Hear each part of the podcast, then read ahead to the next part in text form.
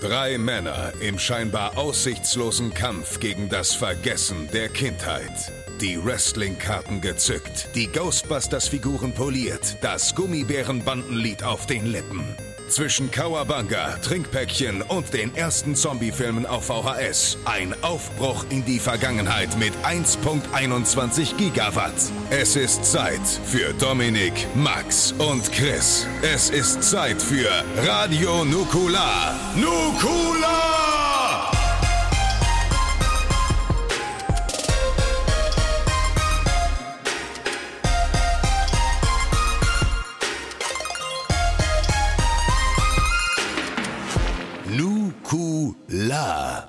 Da sind wir in Ausgabe 113 von Radio Nukular, dem Podcast, bei dem man sich immer fragt, worum geht's denn heute? Deswegen fragen wir uns heute, hey Max, worum geht's denn heute?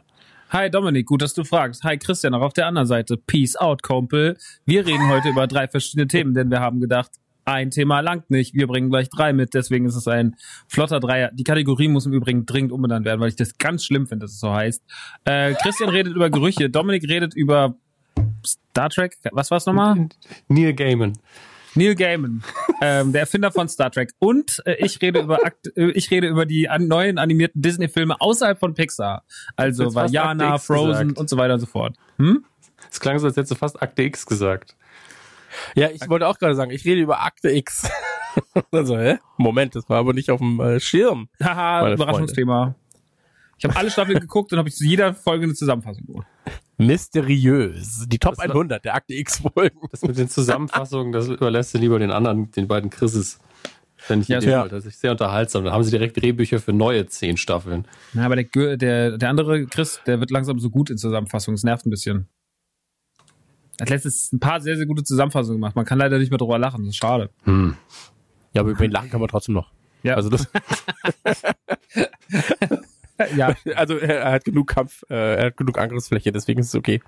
Oh Mann. ja. Aber ich mag ja Flottendreier, auch wenn einer von uns heute ein bisschen lediert ist. Deswegen wird äh, Christian äh, nach seinem Vortrag auch aussteigen. Den hat's heute. Ausscheiden. Einfach Ausscheiden. komplett. Ja. Und äh, oh, die, oh, soll er selber erzählen, was da passiert ist. Ja, ich habe mein Körper macht nicht mehr mit. Also ich werde alt.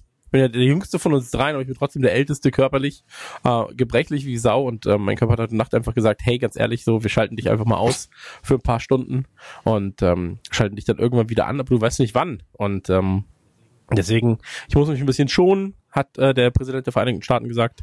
Und äh, wenn der Präsident der Vereinigten Staaten das sagt, dann höre ich natürlich drauf. Und deswegen werde ich mein Thema, das mir sehr am Herzen liegt, ja, ähm, präsentieren, mit euch diskutieren.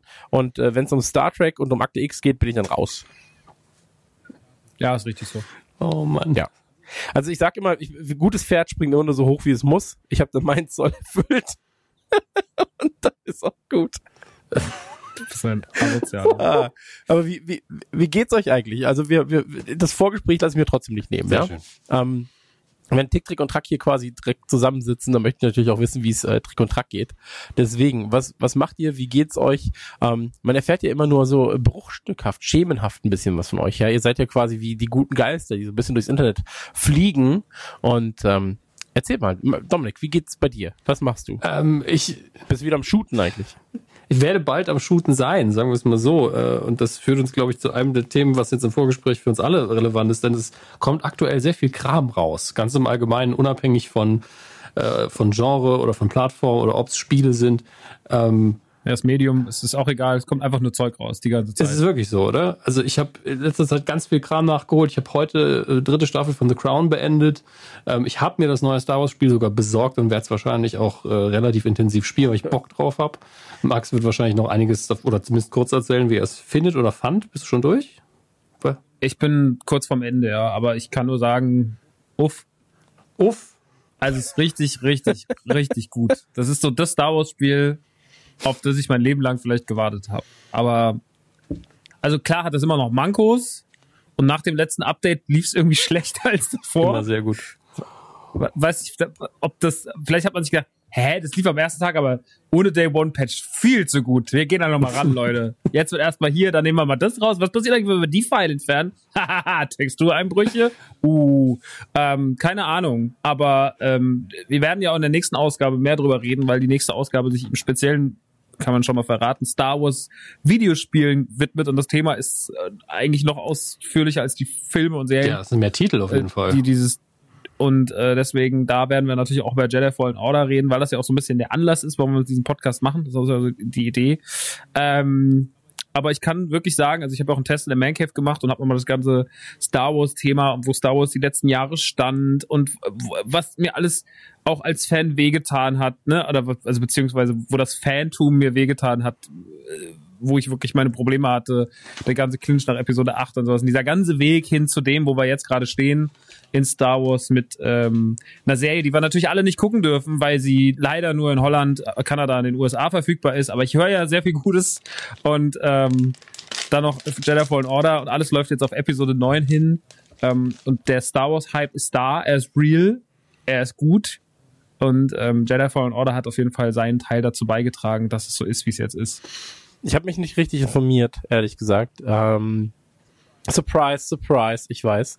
Aber äh, Jedi Fallen Order ist ja was anderes als das Star Wars 1313, auch von den Machern ist anders, oder? Also das sind jetzt die Titanfall-Macher, oder? Das ist jetzt Respawn hat's jetzt gemacht, ja. Und was mit 1313 ist, weiß ich gar nicht. Das wurde ja dann einfach irgendwann okay. eingestellt. Okay, ich dachte halt, das wäre jetzt auch so. Ich habe ich es nicht ganz verfolgt, weil ich war so, ja, wenn es rauskommt, kommt's raus. Kommt leider nicht raus. Naja, die Story siedelt sich ja an nach Episode 3 ähm, das Imperium hat im Endeffekt äh, alles gestürzt, hat die Macht, es gibt keine Jedi mehr und ihr seid Cal, der ein, ja, der letzte, also einer der letzten überlebenden Jedi ist, der aber undercover arbeitet auf so einem so Sternzerstörer, Zerleger, der so einem Schrottplatz im Endeffekt, der so Teile absondert mit so seinem Kollegen und der dann bei einem Unfall seinen Kollegen, mit dem er jahrelang zusammenarbeitet, äh, der kurz davor ist, in so einen Salak zu stürzen und dann rettet er den halt durch Jedi-Kräfte und dann fällt er auf und wird von der zweiten Schwester gesucht. Das ist so eine Cis-Tante und äh, er wird dann halt aufgesucht wird dann halt, äh, man bittet ihn dann halt sozusagen, den, das, das Jedi-Erbe noch irgendwie weiterzutragen, okay. weiter zu suchen und so ein bisschen die klassische Geschichte. Und es verbindet sich dann irgendwie so eine Mischung aus Souls-like, äh, Tomb Raider, und Metroidvania-Elemente. Und das ist halt, für mich liest sich ja schon auf dem Papier wie ein Traumspiel. Und das dann alles irgendwie noch überbacken mit einer riesigen Portion Star Wars-Käse. So schön drüber gerieben, schön Ofen, kommst raus und es ist einfach geil. Es ist einfach mit Mucke und allem drum und dran ist es wirklich einfach äh, ein Hochgenuss. Ich habe jetzt öfter gehört, dass die Musik ja, die Titanfall-Macher wissen ja gut ist. Ja, die, die Titanfall-Leute wissen ja auch einfach, was sie, was sie tun. So, ähm, ich bin jetzt wieder erschrocken bei Black Friday Sale, gerade digital Titanfall 2 in der Deluxe Edition 2,99 Euro. Also wirklich wow. 2,99 Euro. Wow, das tut um, richtig weh, wenn man bedenkt, dass ich den, den, damals, das damals gekauft habe, fast zum Vollpreis und habe es, glaube ich, noch ein halbes Mal gespielt. Ja, aber wie gesagt, ich mag Respawn super gern. Ähm, sind ja, um das vielleicht aufs nächste Thema zu lenken, sind ja auch äh, quasi die Köpfe hinter Modern Warfare gewesen, also Call of Duty 4 und ähm, haben damit schon mal damals äh, Shooter-Grenzen durchbrochen. Jetzt ist das neue Modern Warfare da. Du hast einen Test in der Man Cave, soweit ich weiß, vom Singleplayer.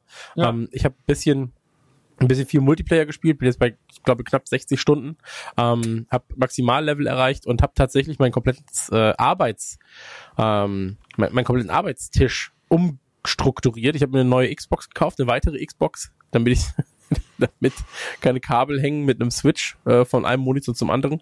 Ich habe mir einen neuen Monitor geholt, weil ich dachte so, hey, der Fernseher, auf den ich spiele, der ist zu groß. Da sehe ich manchmal Gegner nicht, wenn sie links und rechts ist sind. Ist es dir endlich kleinen, aufgefallen, ähm, dass der Fernseher zu groß ist?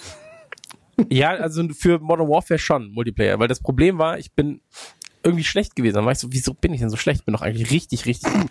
So. Und dann fiel mir auf, ah, okay, wenn ich nach links gucke, sehe ich rechts nichts, was passiert. Und äh, habe mir dann mhm. einen PC-Monitor geholt fürs Gaming und so weiter und so fort. Und ähm, ey, Modern Warfare hat mich komplett in seinem Bann. Also ähm, jede freie Sekunde, die ich zocken kann, wird in Modern Warfare investiert. Und ich finde, das Spiel ist einfach in allen Belangen nahezu, also wirklich nahezu das perfekte Ding für jemanden, der zurück will zu seinem, zu seinem 20. Lebensalter, in meinem Alter jetzt. Ähm, weil das wirklich so viel Spaß macht. Ähm, Crossplay wird mit Call of Duty komplett neu äh, in diese in diese ganze Spielebranche reingedrückt. Ähm, ich glaube, dass ein FIFA, welches kein Crossplay hat, äh, einfach mit viel Häme übersät werden wird. Ähm, das Ding ist einfach, also Crossplay ist jetzt einfach in der, in der AAA-Welt äh, angekommen und das freut mich natürlich sehr. Call of Duty hat da sehr viel für, für gemacht und ähm, ich freue mich auf die erste Season, die jetzt bald starten wird, hoffentlich. Ich freue mich auf den Battle Pass, ich freue mich darauf irgendwie, ach hey, einfach geil. So, nicht ganz so geil. Hingegen äh, Stadia anscheinend. Ähm, Max, willst du deine Geschichte mit Stadia erzählen? Soll ich kurz vorher meine erzählen? Es gibt ja noch gar keine Geschichte mit Stadia. Also ja, aber ich weiß nicht, ob es eine geben wird. vorbestellt habe, weil es Teil meines Jobs ist. Irgendwie. Genau. Für Mancave und Co. sich damit zu befassen. Für die, die nicht wissen, was Stadia ist, im Endeffekt eine, in Anführungsstrichen, Konsole von Google, das aber keine wirkliche Konsole, Konsole ist, weil im Endeffekt ja alles nur gestreamt wird. Das heißt, die Prozessoren und äh, die ganze Technik läuft irgendwo anders und das Spiel wird eigentlich nur per Google Chrome Adapter an den Fernseher äh, geschickt. Man hat einen Controller dabei, der natürlich natürlich sehr stark dem Xbox Controller nachempfunden ist, weil der Xbox Controller einfach der beste ist. Der beste Controller ist, den es gibt. Das wissen wir. Ja. Und ähm, Vor allem der Elite 2. Alter. Boah. Ja. Und ich habe noch nicht gespielt. Aber auf jeden Fall, äh, das ist so die ganze Geschichte dahinter. Die haben jetzt gestartet diese Woche, letzte Woche. Und ja, das Line-up ist relativ schwierig. Das heißt schwierig, es ist halt nicht so pralle. Ähm, die guten Titel kommen alle erst noch. Und das Ding ist halt auch, dass ähm, die Auswahl generell noch nicht groß ist und dass die Spiele aber sehr viel kosten. Dass halt ein Stadia-Spiel irgendwie teilweise 69 Euro kostet und das ist dann oder 89 teilweise in irgendwelchen Deluxe-Editionen. Und ich kann mir schon vorstellen, dass das dadurch, wenn das auf guten Rechnern läuft und man da ein, ein ordentliches Internet hat, ähm, dass das gut läuft und das auch eine coole Idee ist, aber aktuell mit den Preisen ist es noch nicht ganz so sexy, finde ich. Und wir sind halt auch einfach noch ein bisschen Steinzeit-Internet in Deutschland. Also das ist halt ja. oft ein Problem. Ich habe bei mir diesen, man kann ja so einen Test machen auf der Seite, der dir dann sagt, so ist dein Computer oder dein, dein Internet zu Hause überhaupt dafür gemacht, dass Stadia ordentlich läuft. Bei mir hat er gesagt, bei mir würde es hervorragend laufen. Also nehme ich mal an, es läuft dann auch hervorragend dank Stadia, aber ähm, also ich bin schon gespannt, das zu testen, einfach weil mich die Technik so dahinter interessiert.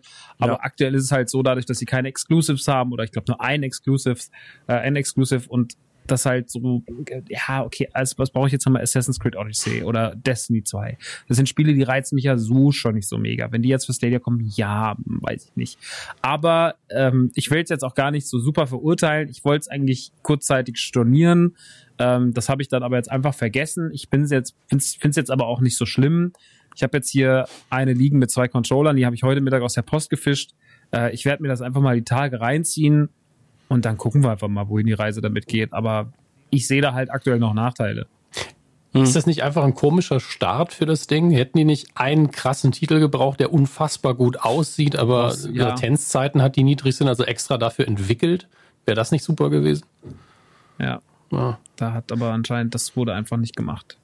Ja, das Problem ist ja auch einfach, dass sie jetzt diesen Launch haben, quasi für die Founders Edition und dann sagen, ja, aber demnächst wird dann auch äh, eine Gratis-Version quasi kommen äh, für Stadia und so weiter und so fort. Und das ist alles so ein bisschen, ich, ich finde, der Launch ist einfach nicht gut kommuniziert. So.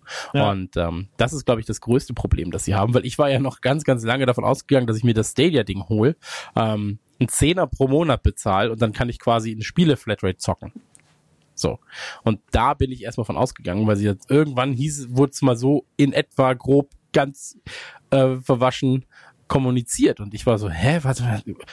Ja, okay, Mortal Kombat ist da. Oh fuck, 89,99. Digga. So, nein, ich kaufe mir das nicht. Dann so Rage 2, ja gut, 59,99. Ist jetzt gerade im Xbox äh, Game Pass drin so. Ähm, weiß ich nicht, ist halt, ist halt ein schwieriges Unterfangen, gerade in der Zeit, wo sowieso so viel rauskommt. Ähm, ich wünsche denen Glück. Äh, ich glaube, dass äh, X-Cloud von Microsoft da nochmal einen besseren Weg gehen wird, weil die Infrastruktur auch schon stimmt, weil die Konsolen schon da sind und so weiter und so fort.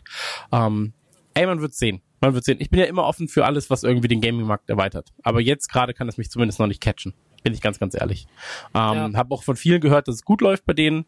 Habe von einigen Leuten gehört, dass es da äh, sehr schlecht läuft bei denen, obwohl sie eigentlich gutes Internet hatten. Ähm, mhm. Soll ja hervorragend laufen. Und ähm, das ist, ja, es, die Reviews sind ja auch sehr zwiegespalten, deswegen muss man da einfach mal abwarten. Ähm, weißt du, was ich gespielt habe? Ich habe es dir im Vorgespräch ganz kurz angemerkt äh, oder ganz kurz erklärt. Ich habe äh, Bleeding Edge gezockt. Bleeding Edge ist so ein ähm, Overwatch Schrägstrich Third Person Schrägstrich ähm, MOBA Shooter von, ähm, von Ninja Theory. Unter anderem Macher von äh, diesem Hellblade, Sassusur.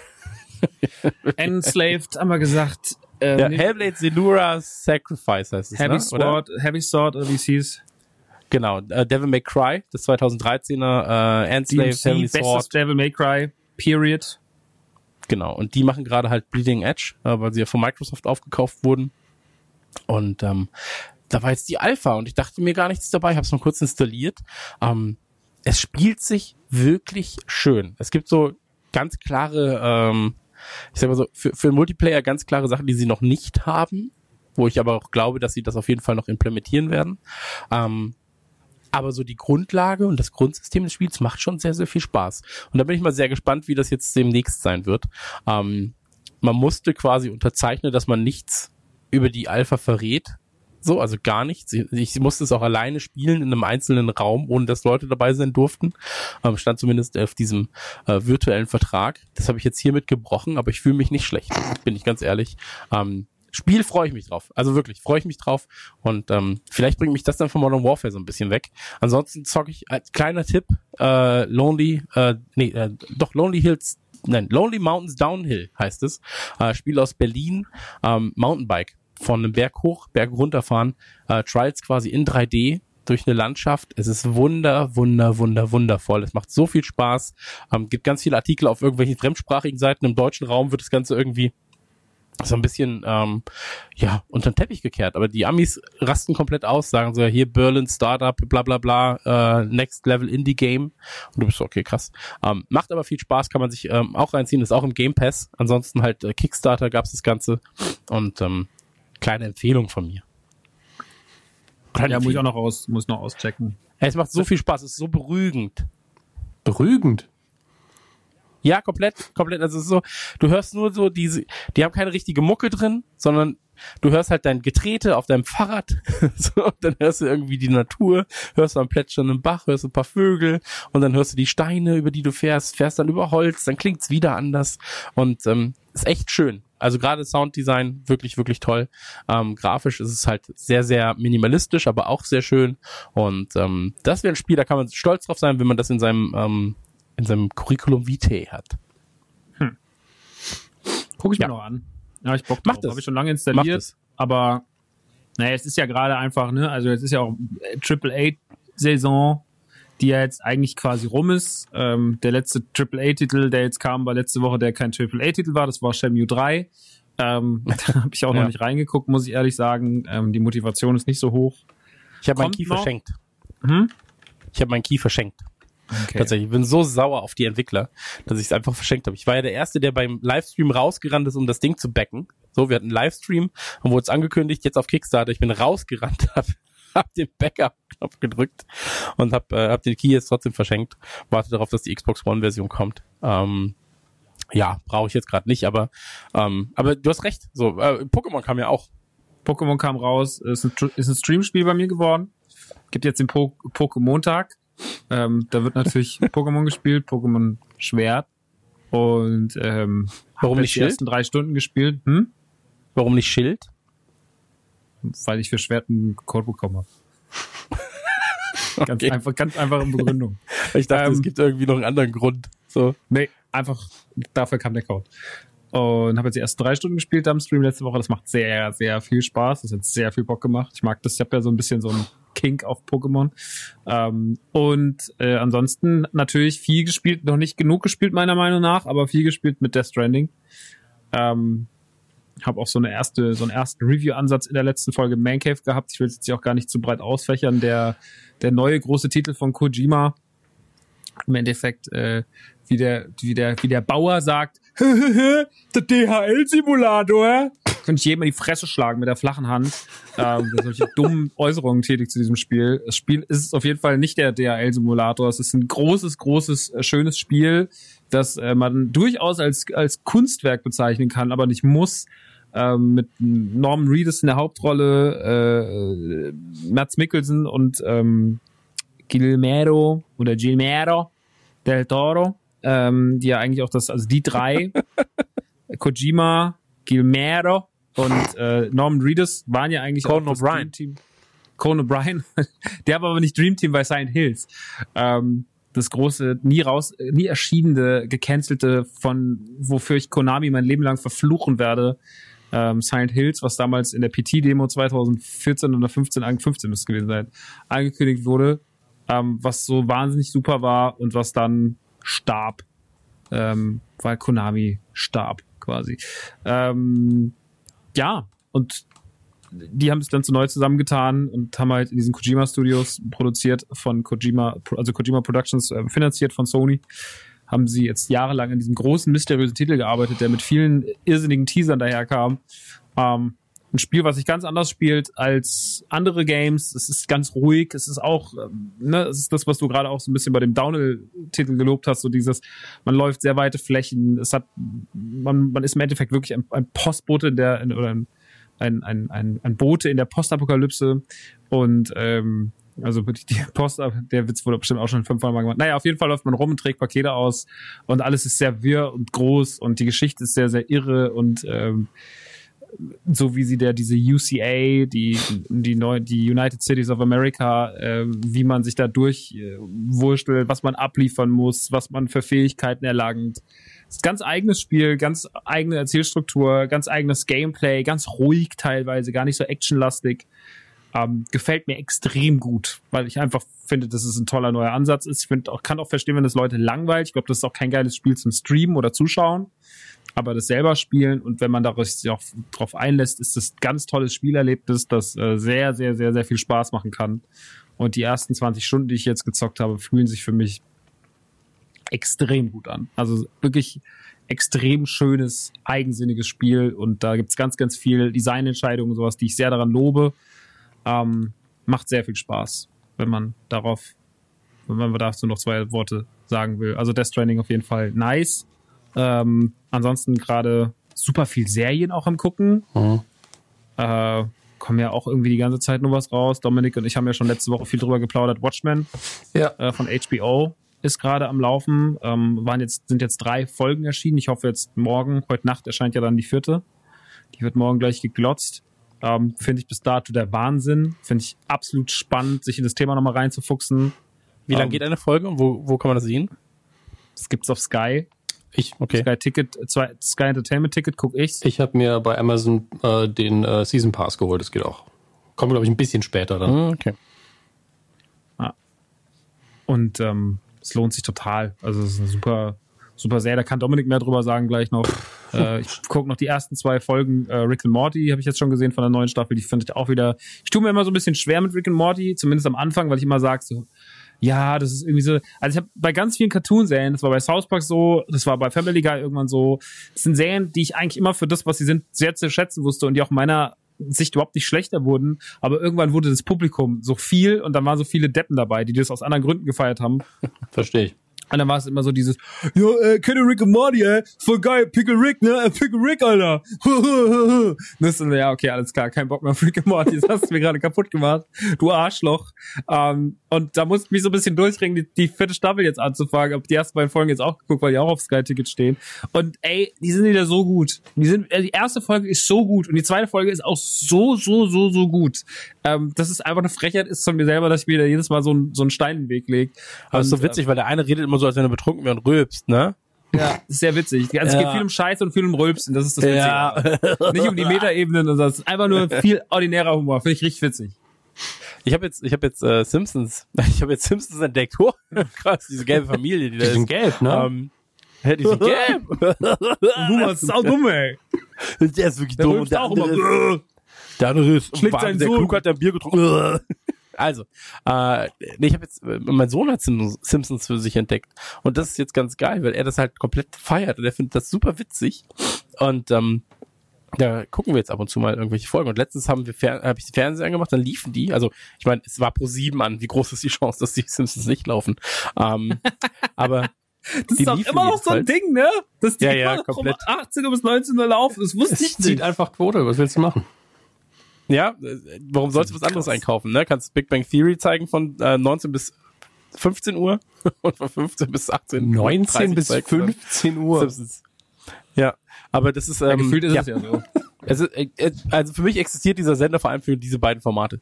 Und ähm, das ist das ist witzig, weil er dann so riecht so, ja, Papa, die Simpsons sind an. Und ich so, Simpsons sind immer an, mein Sohn, aber okay. ja, und dann so, ich kann dir von einer Zeit erzählen, da liefen sie auf dem ZDF. Ja.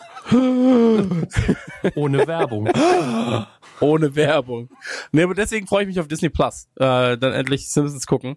Ähm, Aber hast du den In- Scandal mitbekommen um die Simpsons? ja, ja, ich hab's mitbekommen. Ein bisschen, dass da, dass da auch einfach äh, falscher Abschnitt und sowas, ne? Ja, dass Also sie es falls- 16 zu 9 gemacht haben und dass dadurch Gags verschwinden. Zum Beispiel der mit dem, äh, wir sind in der Duff-Fabrik und ja, hier Duff Light, Duff Extra Strong, normales Duff, dass die alle aus dem gleichen Hahn kommen, ist ja so ein Witz, den man halt oben sieht, dass er ein Hahn, der sich dann drei Hähne aufteilt und der Witz zum Beispiel abgeschnitten.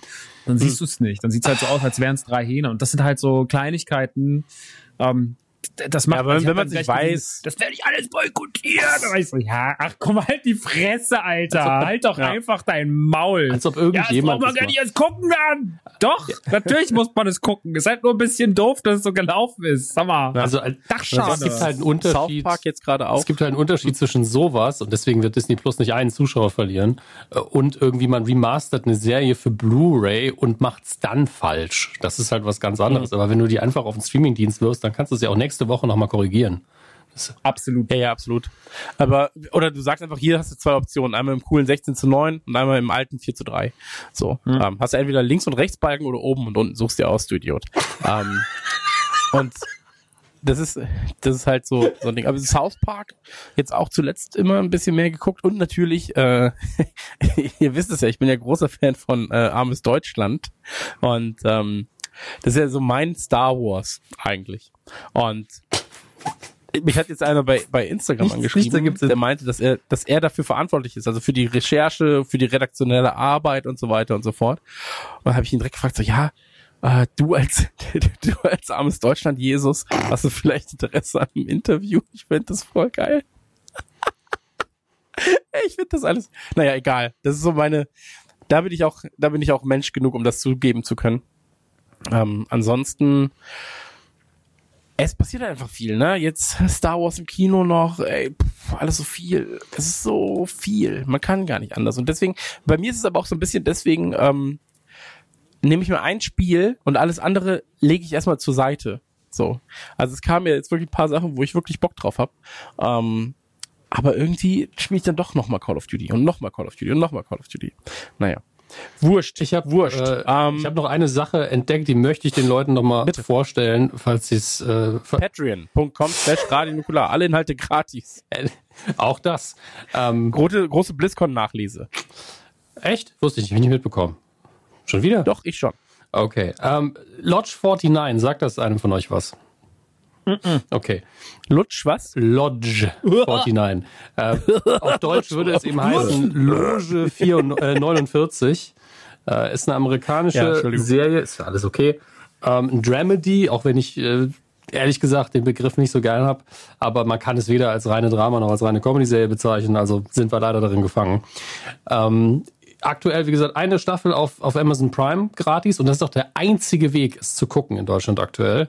Äh, es gibt zwei, die zweite Staffel ist ähm, noch nicht auffindbar im äh, legalen deutschen Internet und äh, es wurde gerade abgesetzt und jetzt kämpft man gerade darum, dass es eine dritte geben soll. Ist eine völlig absurde Sendung, ist aber genau mein Ding, ähm, weil es zwar ein bisschen um ähm, eine, ja, eine Geheimgesellschaft geht, aber es ist völlig albern alles und trotzdem ist es psychologisch sehr, sehr schön erzählt.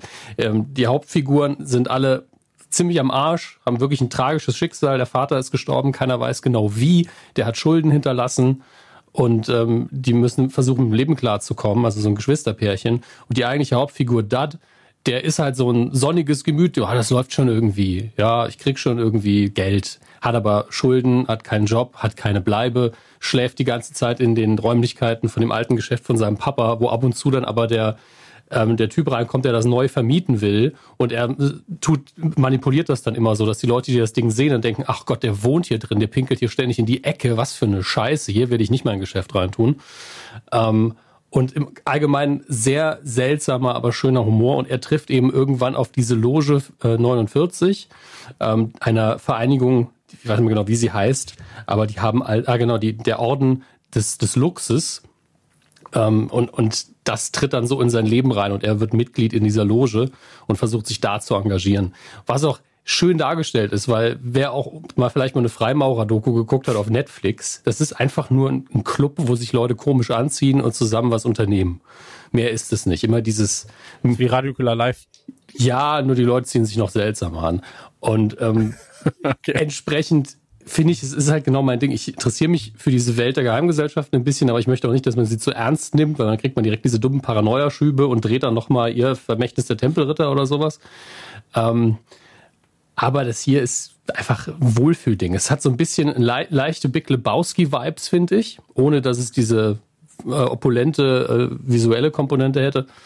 Und äh, kann ich nur jedem empfehlen. Ist ja, wenn ihr E-Prime habt, guckt mal rein. Nach zwei Folgen wisst ihr, ob es was für euch ist. Aber da das kein Schwein kennt, wollte ich es einfach mal erwähnt haben. Guck rein. Mir macht das echt viel Spaß. Hm. Und wie heißt das? Lodge 49 oder Loge 49. Mhm. Ähm, und natürlich, äh, weil es an der Kinokasse international gerade untergeht und wahrscheinlich in Deutschland dann auch nicht so durchschlagen wird, äh, jedenfalls für das Budget, was es hat. Dr. Sleep ist jetzt im Kino und ist tatsächlich richtig gut. Je mehr man allerdings Ahnung hat von Shining und auch dem Fortsetzungsroman Dr. Sleep, desto besser. Je weniger Ahnung man hat, desto weniger wird man den Film leider auch genießen. Du hast übrigens ein sehr schönes Interview geführt, wenn ich das sagen darf. Äh, vielen Dank. Ich bin ein bisschen erschro erschrocken von dem ganzen Lob, was ich dafür kriege. Muss ich ganz ehrlich sagen. Wen hast du interviewt? Ich habe den Regisseur und den Produzenten interviewt. von Dr. Sleep ähm, und das haben die Beans jetzt netterweise als Video online gestellt, ist aber auch in Audioform schon bei Club 19 online. Ich krieg gar nichts mit. Ey, soll ich, soll ich ab und zu eine E-Mail schreiben mit so allgemeinen Updates? Ganz kurz so Update, was bei euch generell ja, so passiert. Kann ich gern machen. Ne? Kann, soll ich schon cool. Hashtag Spam in die Überschrift schreiben, damit es richtig einsortiert wird? Oder geht's? Nee, das Dominiks Leben einfach. Der hat einfach krasse Typen interviewt, okay. Ey, es ist so, ne? Was, was hast du gemacht? Ja, ich saß hier rum, hab irgendwie, weiß ich nicht, hab mein 50 Stunden Call of Duty gespielt. 50 Stunden Call of Duty gespielt, ja. Mhm. Dominik reist in der Weltgeschichte rum, macht eines der besten äh, Filminterviews, die ich seit Jahren gesehen habe. Und dann, ja, ich, ich habe halt Level 155 bei Call of Duty. Ist nicht ganz so übertreiben. Nee, ich finde das alles gut. Ich finde das gut. Du sprichst sehr gutes Englisch. Ja, du bist ein Englishman. Und finde ich alles, finde ich alles gut. Ähm, Dingsy noch. Dingsy. Ganz Bitte? kurz. Noch ganz kurz, weil, also muss man hier nochmal ganz kurz erwähnen. Ich habe gerade noch Staffel 2 die Star Trek Folge nachgeholt. Äh, letzte Woche kam mir die dritte Staffel von The Toys That Made Us. Die nukularigste Nukularsendung, die es gibt, ohne dass es nukular ist. Das, was ich mal wollte, was Joking Hazard vielleicht irgendwann mal werden könnte, dann ist Joking Hazard gar nichts geworden. ähm, Shoutouts daran nochmal an das coole Projekt. Ähm, aber The Toys That Made Us äh, hat letzte Woche eine dritte Staffel bekommen mit den Themen Power Rangers, äh, Mein kleines Pony, Turtles und Wrestling. Für die, die es nicht kennen, ist eine Netflix-Doku mit äh, Folgen, die jeweils 45 Minuten ungefähr gehen, in dem im Dokumentarstil mit sehr viel Humor, äh, äh sehr viel pathetischem, äh, pathetischer Aufbereitung aber auch sehr viel Emotionen ein Thema abgearbeitet wird. Und äh, ja, jetzt sind es diese vier geworden. Der Staffel davor waren es Transformers, Hello Kitty, Star Trek und Lego. Davor war es G.I. Joe, Star Wars, Barbie und noch irgendwas. Ähm, und das ist wirklich der Wahnsinn. Das ist eine so schöne Serie. Die ist so funny. Die ist so herzlich gemacht. Die macht so viel Spaß. Und das Geile ist, dass jedes Thema für mich funktioniert ähm, auch jetzt gerade die Star Trek Folge geguckt, unfassbar interessant und ich bin wirklich null im Star Trek Thema drin. Aber so dieses ganze, also was mit der Lizenz für ein Unfug oh wurde und sowas, was die alles aufdecken, was die alles zeigen, äh, was die für coole Leute da haben. Die Turtles Folge ist zum Schluss echt super emotional mit. Voll, ich hab geheult. Laird Easton und sowas. Also ja, da hat jeder geheult. Also ich habe nichts anderes gelesen, außer dass die Leute heulen. So. Ja, aber ich hab, also ich kannte die ganze Geschichte ja und ich habe ja auch die Bilder schon mal gesehen und war da trotzdem auch so. ja, so klang das hier, weißt. Aber äh, ey, unterschreibe ich komplett. So, also auch sowas wie, also ich sag mal so B-Themen wie Power Rangers oder C-Themen wie Barbie, ähm, echt spannend und gut umgesetzt. Für die Spielzeugindustrie ähm, ist Barbie, glaube ich, kein C-Thema. Ja, also für uns ja. C-Themen. Ähm, und ich habe jetzt aus der ersten noch. He-Man war's. Ja, Genau. Und ich habe in der Staffel, also ich habe alle Folgen bisher gesehen aus, aus der Staffel, aber erst nur zwei, und zwar Wrestling und Turtles. Ähm, kann ich jedem empfehlen. Also auch das Wrestling-Ding ist ein Krimi. So. Ja, das ist wirklich ein Krimi. Und, das ist wirklich ja. einfach nur wie diese, dieses Spiel mit der Lizenz. Irre. Jewish Und die Power Rangers die Power Rangers Folge finde ich auch extrem großartig. Die ist Okay. extrem gut geworden. Mein kleines Pony hätte ich mir noch mehr Bissigkeit gewünscht wie bei ähm, wie bei Barbie, Ja. weil Barbie ist ja auch so ist so eine geile Folge. Mein Lieblingspart ist immer das, wenn sie von der Rock Barbie erzählen, wie sie rausgefunden haben, dass eigentlich eine Rock Barbie von den anderen kommen sollte und dann so, ja, wir haben das rausgefunden, haben wir schneller eine rausgebracht. äh, die hatten eigentlich, die hatten noch ein halbes Jahr und wir hatten nach drei Monaten schon eine im Handel stehen. Und dann haben wir damit die Firma fast ruiniert. That was fun. Und wir so, wow. Wir sind einfach böse bei Mattel. Geil. Ähm, ist wirklich einer meiner absoluten Lieblings ähm, Formate auf Netflix. Ja. Äh, ist wirklich einfach, weil es natürlich, also nichts ist mehr mein Thema als die Scheiße so. Aber jetzt kommt ja nächste Woche The Movies That Made Us. Ähm, Ach du Scheiße. das wird natürlich auch sehr großartig, weil da geht's dann wirklich um, ähm, ich glaube in der ersten Staffel auch einfach so Ghostbusters, äh, Back to the Future. Ach, keine Okay. Ahnung. Also einfach irgendwo, irgendwo in Amerika sitzen unsere Klone und machen Dokus. Und äh, das ist wirklich sehr, sehr, sehr, sehr gut. Finde ich gut. Also deswegen ähm, Ich freue mich an auf- Christian ich- drüben und auch an Max und Dominic Ja, in den USA. Ich freue mich, aber, so? ich Okay, freue mich aber sehr auf The Food That Made Us. Ganz ehrlich. Ey, das wäre was, was, was wir drehen könnten hier in Deutschland. Ja. Kann der Kolikenboy erstmal erzählen, was er Ja. was sich reingeschoben hat. Ja. Ja, also, äh, der- Food. Es tut so weh. Oh, Es tut so- oh, lecker. Mm. Liegt im Bett. The Food and Made Us, Leute. Sendung vorbei. Ciao. Ja, und auch einfach als so 200 Kilo Typ und dann einfach da liegen. und So, es hat sich alles gelohnt, Leute. Jo, mit Ah. Hab schon wieder eingeschissen. Oh. Wow, ich hab den Eimer. Hier ist meine Scheiße in dem Eimer. Ja, Was auch hast, du einfach noch das so mal, was haben wir vorher nochmal über Rick und Morty gesagt? Ja, deswegen, das ist ja bei, das bei Nukolama doch auch so. Ja. Das habe ich schon so oft. Stimmt Ja, ich leider. mag an denen, dass die so ordinär sind. Das ist einfach der kleine Prozentsatz ist an dieser Sendung. Egal. Wirklich, ey. Ja, schön in die Eimer scheißen, Fotzen. Leute. Da habt ihr wieder, was ihr braucht. Asozial. Da habt ihr, was er braucht. Einfach jetzt so 30 Sekunden durchdrehen. Hitler! Scheiße! Fotzen! Äh, Hitler scheißt Scheiße. ins Maul! Und dann nur den einen Ausschnitt nehmen auf YouTube stellen. Ja, guck, sind so asozial. Wir im Feuilleton Ja. nicht von Nukular sind so asozial. Ja, aber es ist die Metaebene. Dominik, das Gute ist, wir können uns immer auf Dominik, äh, äh, wir können immer sagen, ja, Dominik Der hätte ist eingegriffen, wenn es jetzt zu schlimm gewesen wäre. Ja. Also wenn, Der interviewt am, der macht Interviews auf Englisch. oh, Englisch. Ich speak Ich English. schaff's ja very kaum so. Deutsch zu reden. Ja, eben. Scheiße. ähm, lass uns zum, lass uns zum ersten Thema vom Lass uns über Baby. Yoda reden. Oh, den. Ja, besser nicht. Ja, es wäre so Das schön. wir ja. Ich hab, offiziell hab's ja nicht gesehen. Nee, aber ich habe die T-Shirts schon Ja. gesehen. Die sind ja offiziell, die sie jetzt im Weihnachtsgeschäft rausbringen. Wir kriegen die Spoiler ja dann alle quasi so. ist so, Dann ne? machen wir einfach, äh, machen wir eigentlich was zu Weihnachten, um die Leute abzumelken, die uns hören. Das, äh, das weiß ich tatsächlich gerade. Das entscheidet sich morgen. Okay, ja, dann, dann ist das super. Also, wenn ihr Interesse habt, abgemolken zu werden, dann bleibt mal auf den sozialen Kanälen am Stress. Chris, du solltest den Begriff abmelken vielleicht ein bisschen spezifizieren. Ja. Ja, soll, also kommt auch an, auf welchem Kanal man uns folgt. Also der Abmelden kann da ganz unterschiedliche Bedeutungen haben, finde ich. Ähm, ja, äh, Baby Yoda, gutes Thema, äh, iPhone auch gutes Thema und vor allem auch, äh, ich, ich habe iPhone, nur kurz, okay, ich habe Astronautentechnik für mich entdeckt. Ihr werdet jetzt sagen, Hö? wenn ihr es nicht kennt, werdet ihr komplett ausrasten. Wenn ihr es kennt, sagt ihr so, ja, gibt's doch schon lange. Klettverschluss Ich und Titankochtöpfe und vielleicht noch Teflon. Nein, pass auf, folgendes, folgendes. ihr lacht jetzt noch. Ihr lacht jetzt noch. Ich würde das gerne Video überwachen. Fahren. Also, ich habe mir eine Tasche gekauft, die ist rot. Kann ich reinscheißen. in diese, wenn ich rot, Fahrrad fahre. in, diese ro in diese rote Tasche. Ich nehme eine Kartoffel, ich nehme bis zu vier, fünf Kartoffeln, mache sie nass, wasche sie quasi, lege sie in diese Tasche, lege die Tasche in die Mikrowelle für vier Minuten, mache die Mikrowelle natürlich auch an, weil sonst macht es überhaupt nichts. Und dann hole ich sie raus und die Kartoffeln sind gar. Kartoffeln im. Weltall. Sorry. Ich hab gedacht, die Rubrik Grundjingle. Kartoffeln im Weltall. Rastet ihr nicht komplett aus gerade? Das ist so eine Zeitersparnis. Und Ich finde Kartoffeln einfach Arbeitsersparnis. sau lame. Ja, aber Kartoffeln finden dich wahrscheinlich auch sau lame. Ist okay. Ich kann reden, die Kartoffeln nicht. Wer hat gewonnen? Weiß ich jetzt. Also ganz ehrlich, wenn ich Ich jetzt sehe, Kartoffeln also- verlieren immer den Messerkampf. Ich kenne die ganze Scheiße. Messerkampf. Nein, nicht schon wieder. Hm. Hey, rück mir nicht auf die Scheiße. Pelle. Okay. Er hat unsere eigene Messer sind unser Kryptonit. Hast du, äh, wie viele Medikamente hast du eigentlich genommen, Chris? Boah, ich bin voll gepumpt, Digga. 2400 Ibuprofen oder sowas. Ähm, killt Stiere, mich aber nicht. Bei mir werden einfach nur die Hoden größer.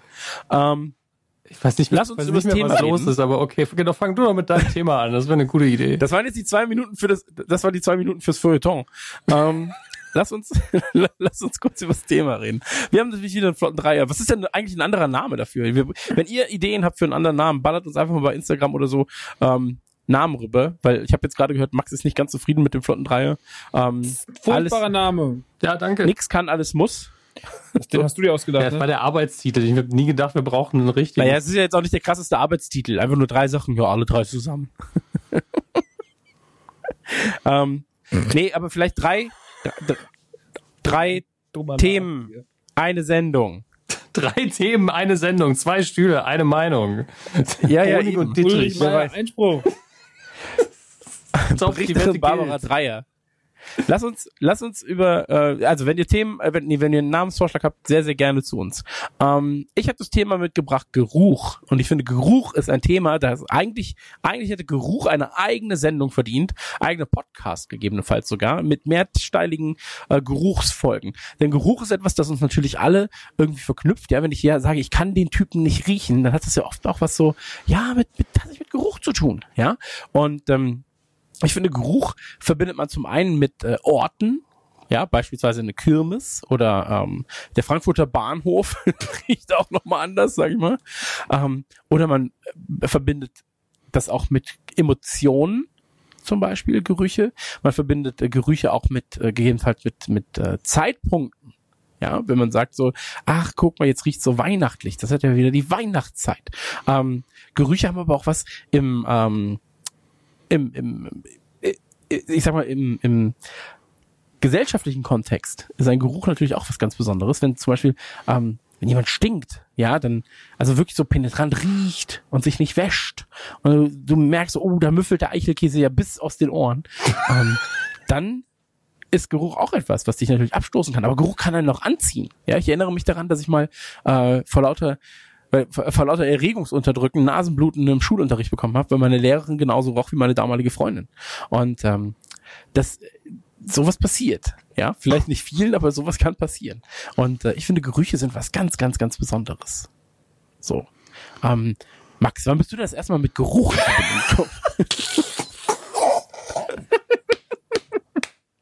Das ist wirklich, wirklich zwei Leute lassen sich popkulturelles Thema einfallen und du machst wirklich Pizza, Geruch. Weil Pizza akzeptiere ich Es noch. ist wirklich aber einfach Geruch. Es wird, er sitzt, glaube ich, einfach nur da und denkt so, was muss ich am wenigsten vorbereiten? Es, Geruch. riechen, nein, aber Geruch. Pizza, ist so Pizza, Essen, Burger, Kolik. Atmen.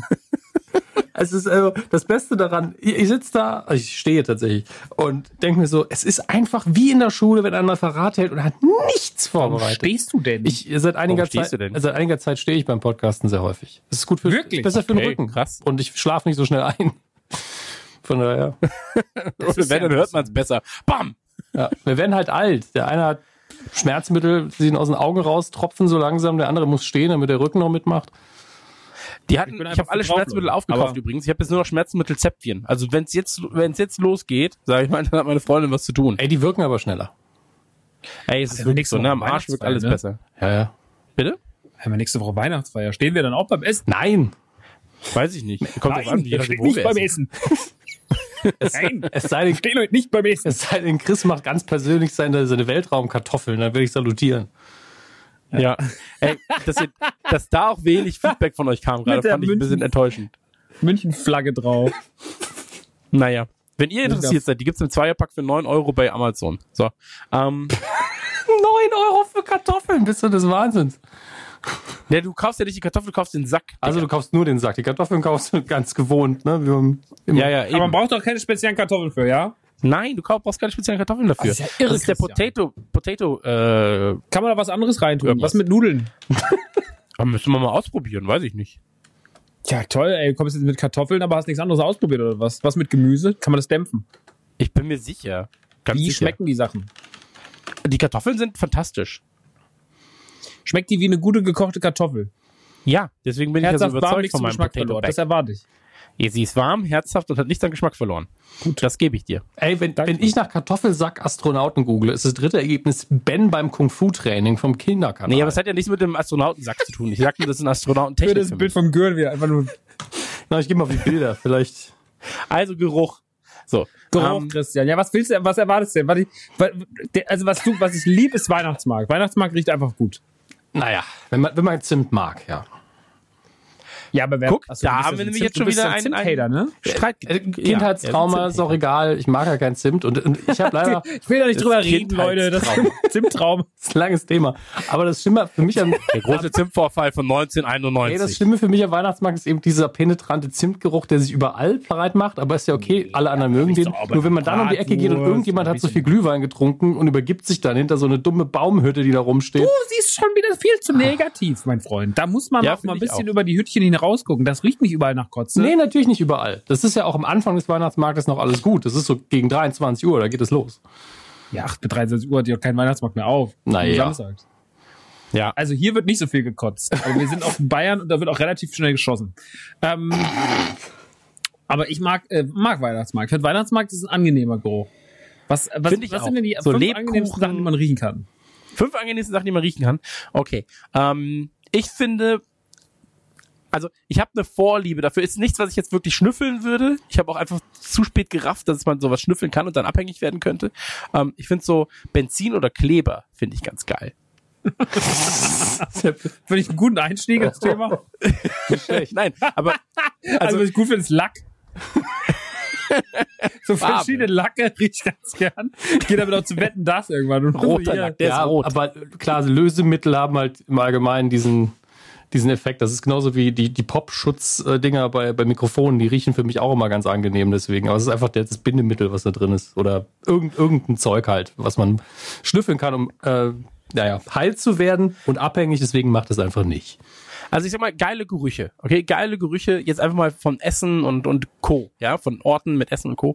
Ähm, Okay. Ich finde, Kekse, wenn sie gerade aus dem Ofen kommen, Ja. nicht wenn sie gebacken werden, da sind sie manchmal noch so zu, ah, das riecht dann so zu backrig, aber wenn sie da sind und wenn du sie rausholst, dann so ein, zwei Minuten haben sie ihren, ihren Backofengeruch verloren.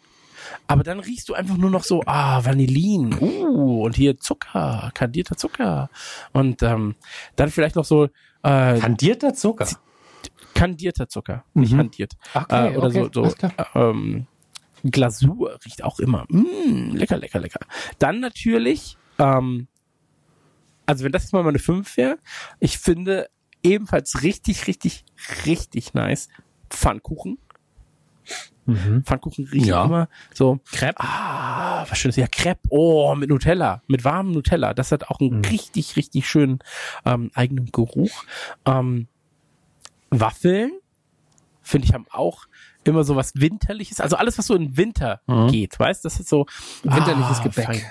Ja, so winterliches Gebäck. Da ist man dann, ah, schön, ja. Und ähm, Grill. Ja, Grill natürlich auch was, wo man sagt, oh, das ist ja hier was ganz besonders äh, Feines. Aber ich glaube, assoziiert man da vielleicht eher mit das, ähm, das Happening des Grillens? mh, Ey, gut, ich, nicht nur. Also ich, ich mag auch einfach den Geruch von, von Feuer, solange das nicht total nasses Holz ist. Ich habe ja sogar, ich trinke ja seit längerer Zeit jetzt einen Räuchertee, sehr viele Räuchertees. Und das schmeckt mir einfach. Es ist einfach ein angenehmes Aroma, diese, diese leicht, vor allen Dingen Buchen, Buchenholzrauch, der da dran ist. Man benu- benutzt ja auch äh, tatsächlich Rauch als Würzmittel sehr oft in Barbecue-Soßen und Okay. sonstigen Sachen. Das ist schon der Geschmack und Geruch an sich, den man geil findet.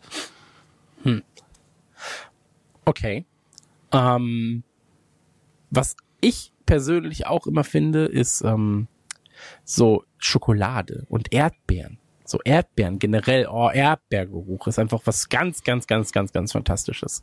So frische Erdbeeren, wenn sie aufgeschnitten wurden, dann der Saft so langsam rausläuft und man sich nicht sicher ist, kommt jetzt der Geruch, kommt der Geruch nicht und dann kommt der Geruch und dann plötzlich man, ah, wundervoll. Das ist immer eine ganz schöne Brise, die da so durch die Ohren, äh, nee, durch die Nase, durch die Ohren, durch die Nase weht.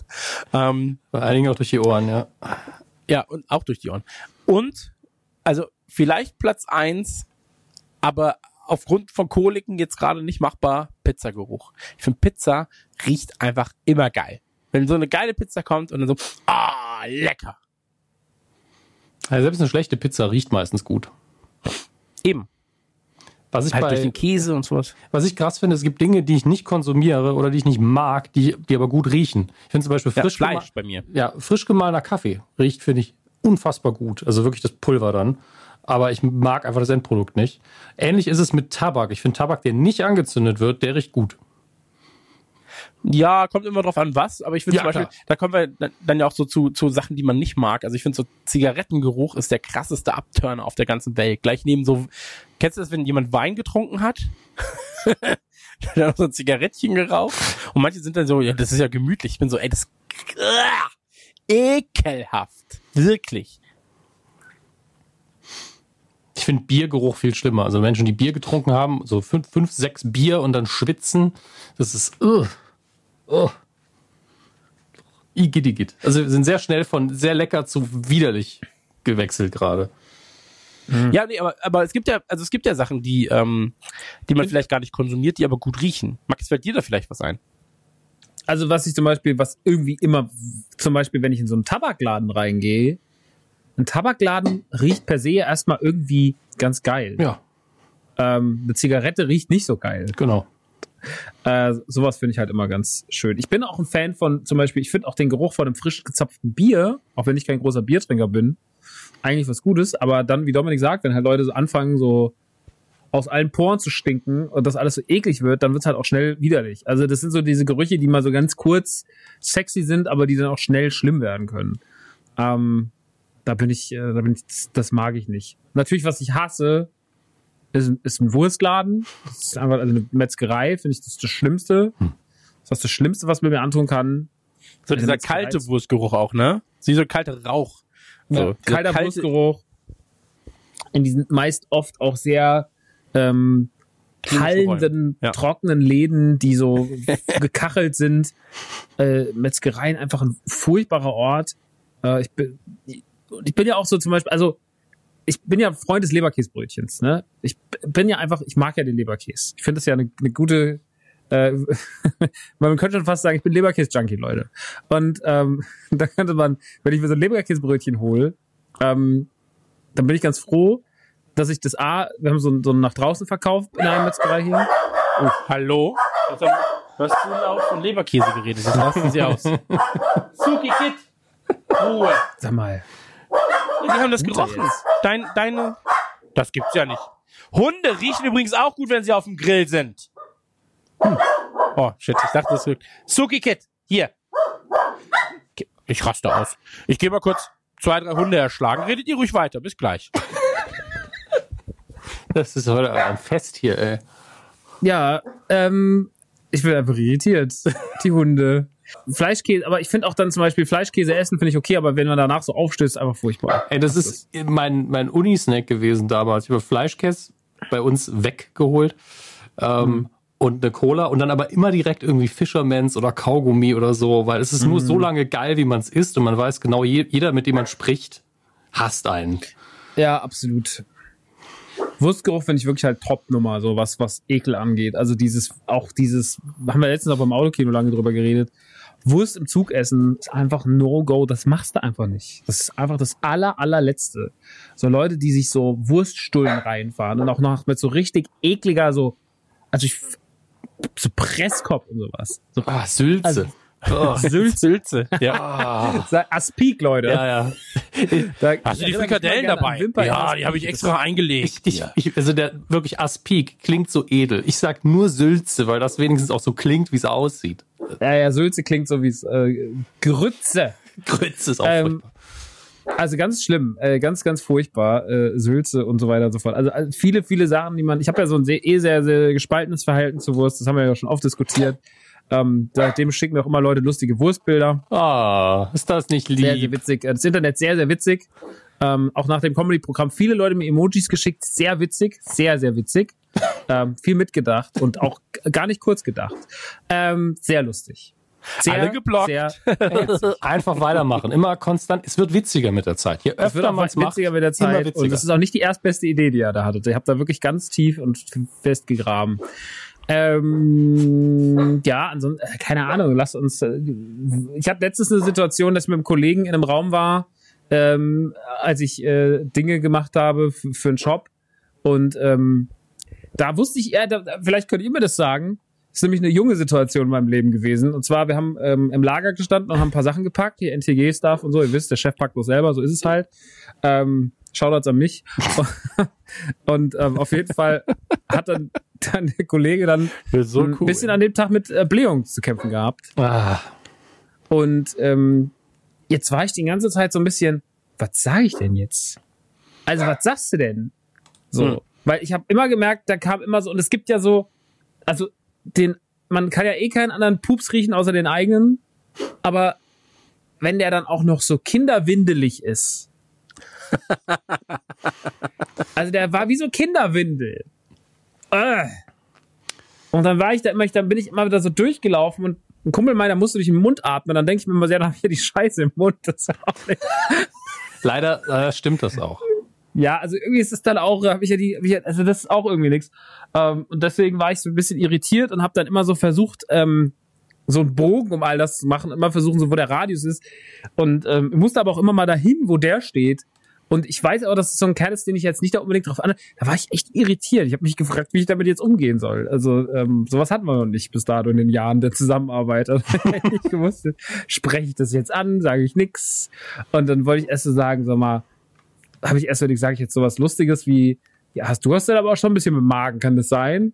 Aber dann, dann habe ich das nicht gemacht, weil ich dachte, dann fühlt er sich vielleicht unwohl. Ich hoffe, der hört es nicht. Fühlt er sich noch unwohler, dass ich das erwähnt habe. Aber der hat halt, ich meine, wir haben ja alle mal ein Pupsi, ne? Ja. Der hat halt an dem Tag Ja. Pupsproblem. Ich finde, das kann man ruhig offen ansprechen, aber es ist ein bisschen schwierig, das diplomatisch hinzukriegen natürlich. Ähm, aber ich finde es halt schlimmer, wenn man so passiv-aggressiv ist und so, ah, ich mach mal das Fenster auf. So demonstrativ. Lieber, Ja. lieber einfach fragen, ist alles Oder so ein okay? Deo schenkt zu Weihnachten Weil plötzlich. es kann ja durchaus sein, dass jemand dann einfach Magenverstimmung hat und dann kann man wenigstens drüber reden und dann ist es auch okay, wenn man das Fenster aufmacht. Ist doch menschlich. Jeder vor. Ja, absolut.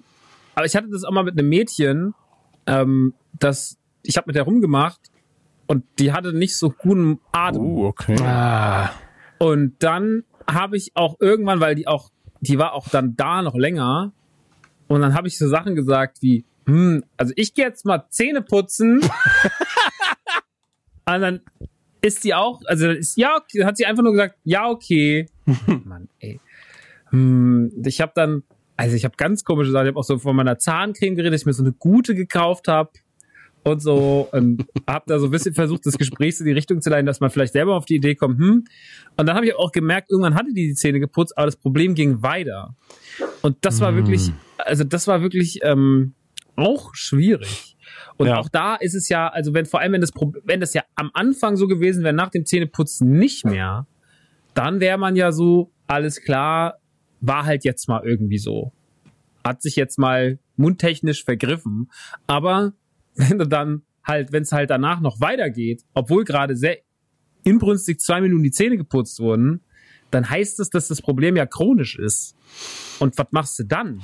Dann ist es ja noch schwieriger, das anzusprechen. Ja, vor allen Dingen, wenn man sich nicht so gut kennt, weil ansonsten ist man so, ey, vielleicht hast du ein Problem im Zahn, vielleicht ist es die Verdauung, dann kann man drüber reden. Aber wenn man so, hi, wir haben gerade rumgemacht, übrigens, du hast ein chronisches Problem mit Mundgeruch, ist halt irgendwie schwierig. Ja. Und da hatte ich dann auch, da wusste ich auch nicht, was ich machen soll. Und dann kannst du aber auch irgendwie, also mit der Situation zu dealen war ganz schräg. Hm. Da war nicht, war nicht meins, sag ich mal. Mir ist das jetzt schon zweimal passiert, einmal auf dem Bahnsteig, einmal bei mir im, beim Fitness. Ähm, dass ich, also das hat auch was mit Pupsen zu tun, nicht zwingend mit dem Geruch davon, aber äh, da war eine sehr dumme Situation, weil ich habe Musik gehört und da dachte ich mir die ganze Zeit, boah, fuck, du musst so furzen. Also du musst wirklich furzen. Da habe ich extra ein lautes Lied angemacht, weil in meinem Kopf war ich so, jetzt gleich Gleich kann ich pupsen, hört's keiner. Aber ich war einfach so komplett in einer anderen Welt. Und dann kam das Schlagzeug rein, der Sänger schreit und dann so da war ich so, in dem Moment ist mir das beide Mal aufgefallen, so, ach fuck, das hörst ja nur du. Das hörst ja, die anderen hören das ja jetzt gerade gar nicht. Und dann, ähm, weiß man natürlich, wusste ich nicht, wie ich mit der Situation umgehen soll. Beim, äh, äh, bei der Bahn bin ich einfach weggegangen von dem Ort. 27 Tote habe ich hinterlassen. Und ähm, beim Sport habe ich mich einfach umgeguckt und dann so, hä, wer war denn das? So, und dann mit so einem Blick so, hä? Was ist, was war denn das für ein Shame? Ähm, Ja, aber äh, ja, so dieses chronische so mit Mundgeruch ist schwierig. Aber das Problem ist ja auch generell Ansprechen von solchen Sachen. Wie, wann, ab welchem Grad darf man? Oder auch so äh, Gestank zum Beispiel. Ja, ich habe ja eine meiner größten Ängste, weil ich in meiner Jugend habe ich einmal mitbekommen, dass, äh, dass eine Frau dachte, ich stinke. Hat sie gesagt, ja, der Chris stinkt immer. Und war ich so, oh Gott, das ist ja jetzt das Grausamste, was ich je gehört habe, rein menschlich. Und seitdem benutze ich sehr viel Deo und auch sehr Ja. viel Parfum. Auch zu viel. Und, ähm, ja, auch lieber zu viel als zu wenig, denke ich mir dann. Und ähm, das, das beruht tatsächlich auf dieser einen Erfahrung, wo ich das so hinten mitbekommen habe, dass jemand gesagt hat, uh, der stinkt aber. Und da war ich so, oh, das möchte ich aber nicht, dass jemand das denkt von mir. Und deswegen ist sowas, ich finde so Gestank, Gestank und so ist sehr schwer anzusprechen. Oder auch wenn jemand so ganz schlechte Zähne hat. Ja, so nur noch so Stumpis. Und du dann weißt so, und du dann weißt so, ach guck mal, der wird auch nicht so gut aus dem Mund riechen oder die wird auch nicht so gut aus dem Mund riechen. Aber kannst du natürlich auch schwer ansprechen, sowas. Ich habe einmal nur, das war so eine, also ich Gott sei Dank für mich nicht so relevante Situation, aber in, in einem Supermarkt, in dem ich mal war, mehr als einmal, äh, sehr viele Kassen, also größere, und es gab eine Kassiererin, die hatte einfach faule Zähne. Und du hast es, obwohl sie sitzt, und wir du geschlafen haben da ist, da ist einfach, da ist einfach ein Meter zwischen einem und nochmal, du riechst es. Es war richtig hart. Also wirklich so, dass man den Kopf weggedreht hat, während man die Karte in, äh, ins Lesegerät geschoben hat. Das, das hart, weil dann hat man irgendwann auch so, ist man auf die Kasse zu und war so, ah, ich gehe an die andere. Das haben wir zum Beispiel bei Kaufland. Da ist eine Kassiererin, die riecht immer gut. Und dann, also die riecht nach so einem ganz schönen Parfum eigentlich. Also die ist halt irgendwie 60 oder sowas. Hat jetzt nichts anderes. Ähm, Aber die hat so ein Parfum, das riecht gut. Dann bin ich so, ach, guck mal, lass zu der Kasse gehen. Ähm, das, das macht schon was mit einem, finde ich. Gibt es, gibt es Gerüche, die ihr immer benutzt? Ähm, we- also so Parfums oder Deos oder sowas? Ich benutze ein geruchloses Deo, weil ich einfach noch nie irgendwas gefunden habe, mit dem ich richtig zufrieden bin. Finde das alles irgendwann sehr penetrant und aufdringlich. Ist das das Hydrofugal oder wie das heißt? Nee, das ist ja, glaube ich, extra sogar noch, um Pilzvorschub zu leisten. Ich habe ich so. zwei, drei verschiedene. Ich habe, aber es ist eins dabei, so, so, ein- so ein Roller, der, ähm, der hat auch einen ganz leichten Geruch, aber das ist fast schon neutral. Deswegen, ich finde, typischer Parfüm- und Deo-Geruch finde ich auch ätzend. Die sind ganz oft so, hier bin ich! Ich so, sei einfach mal still, setz dich hin, ich will nur nicht, dass du stinkst.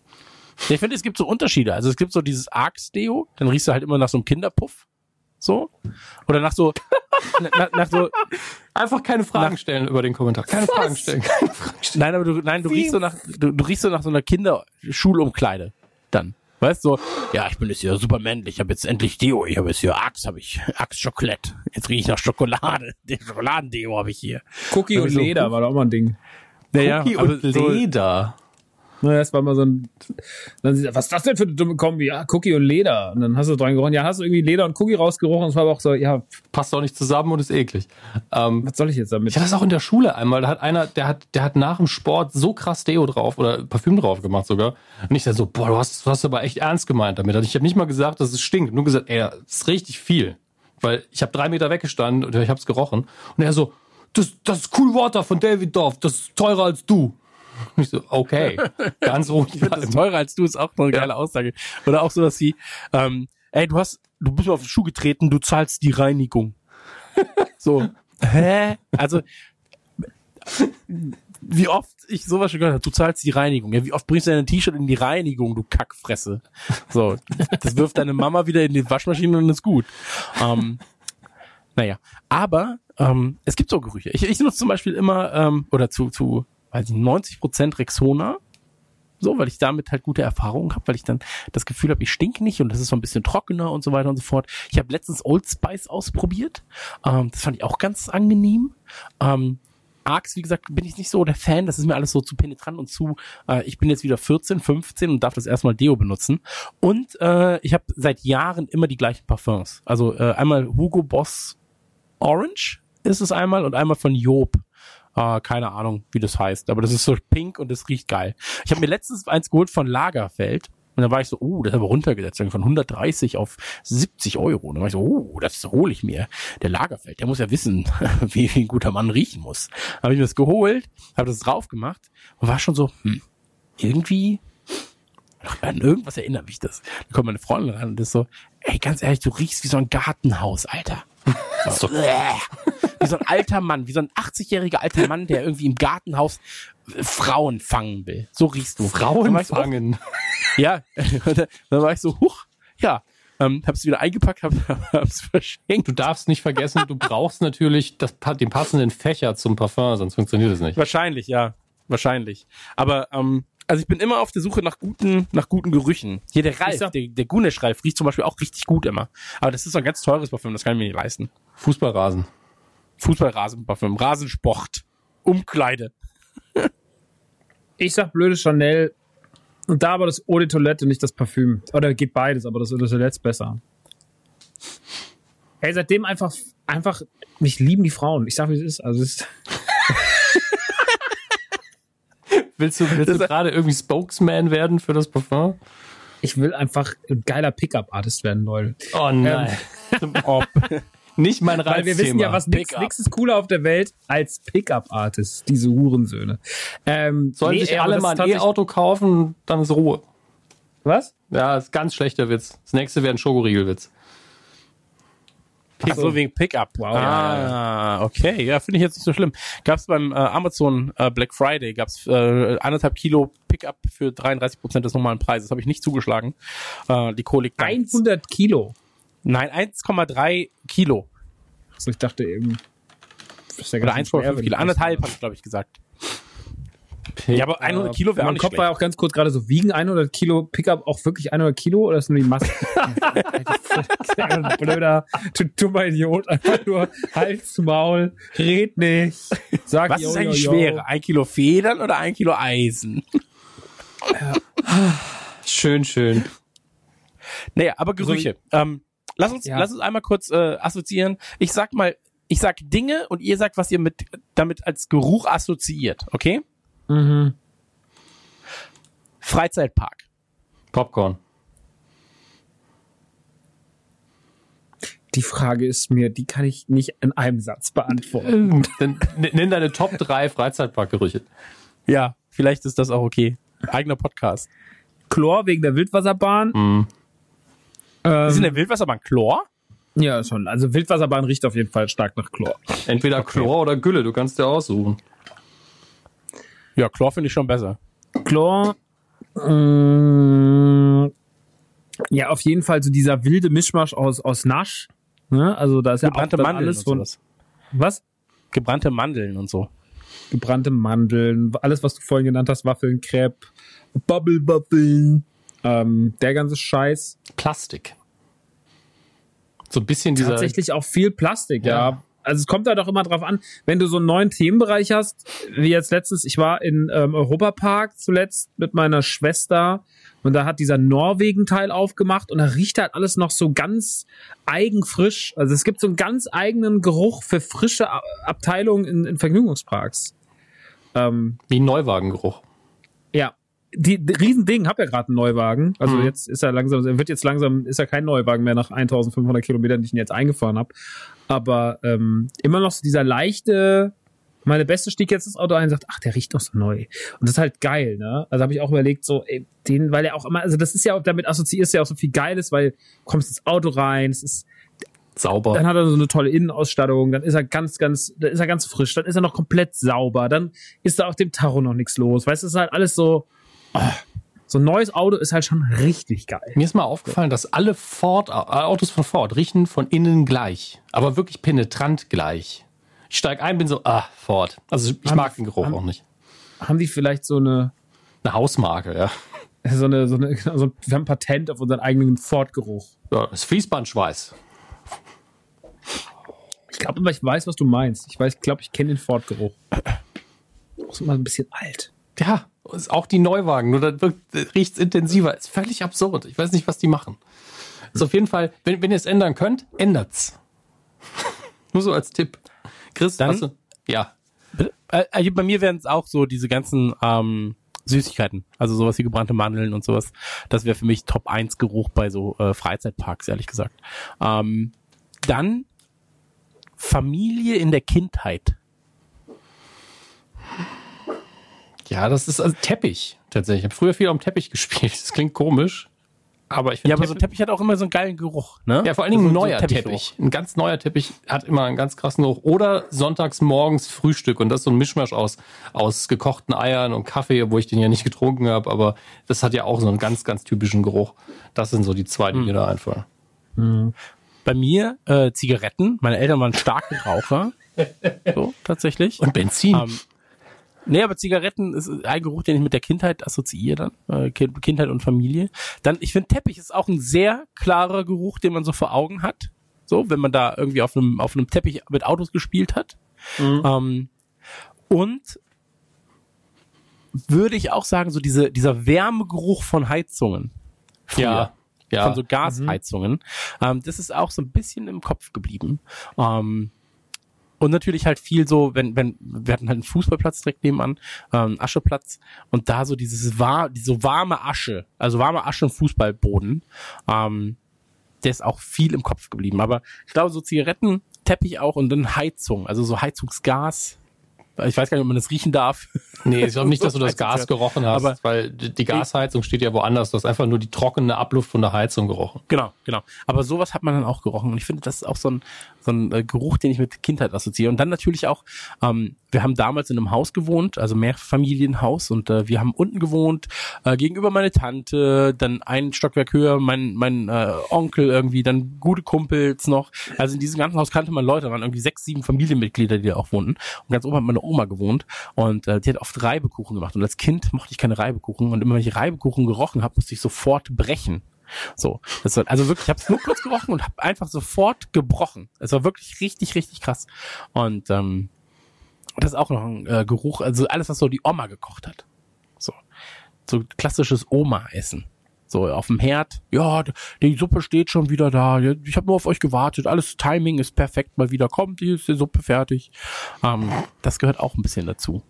Äh, wie ist es bei dir, Max? Gerüche aus der Kindheit, Familie? Ja, schon auch so Teppich finde ich schon. Äh, bei meiner Oma irgendwie immer so einen leichten Kakaogeruch. Das assoziiere ich immer damit, weil die immer mir vom zum morgens und abends, also wenn ich bei meiner Oma gepennt habe in Isenburg, gab's immer äh, so ein, so immer so einen leckeren warmen Kakao. Der ist so ein, hat sich so ein eigener Geruch bei mir irgendwie manifestiert im Kopf. Ähm, tatsächlich halt auch aber so ein bisschen, das klingt jetzt gemein, aber so dieser typische Oma-Geruch irgendwie. Weil Ja. bei Oma hat's halt immer so eigen. Ich kann das aber auch gar nicht benennen, ob das jetzt, äh, ob das jetzt irgendwelche Putzmittel waren oder ob das einfach irgendwelche Gegenstände in der Wohnung waren oder ob das auch selber sie war. Aber es sind immer Ähm. andere, also jede Oma hat einen anderen Oma-Geruch, muss man dazu sagen. Äh, aber ihr Oma-Geruch, also der ist, den assoziiere ich sehr, sehr stark mit Oma bei uns zu Hause. Ähm, Das ist oft auch so Haarspray dann. Also Omas nutzen, haben ja viel Haarspray benutzt Ja, das früher. stimmt. Dann so, ja, hier das gar Weller Gold. So, das ist meine Oma. Mhm. das ist das Deo meiner Oma quasi.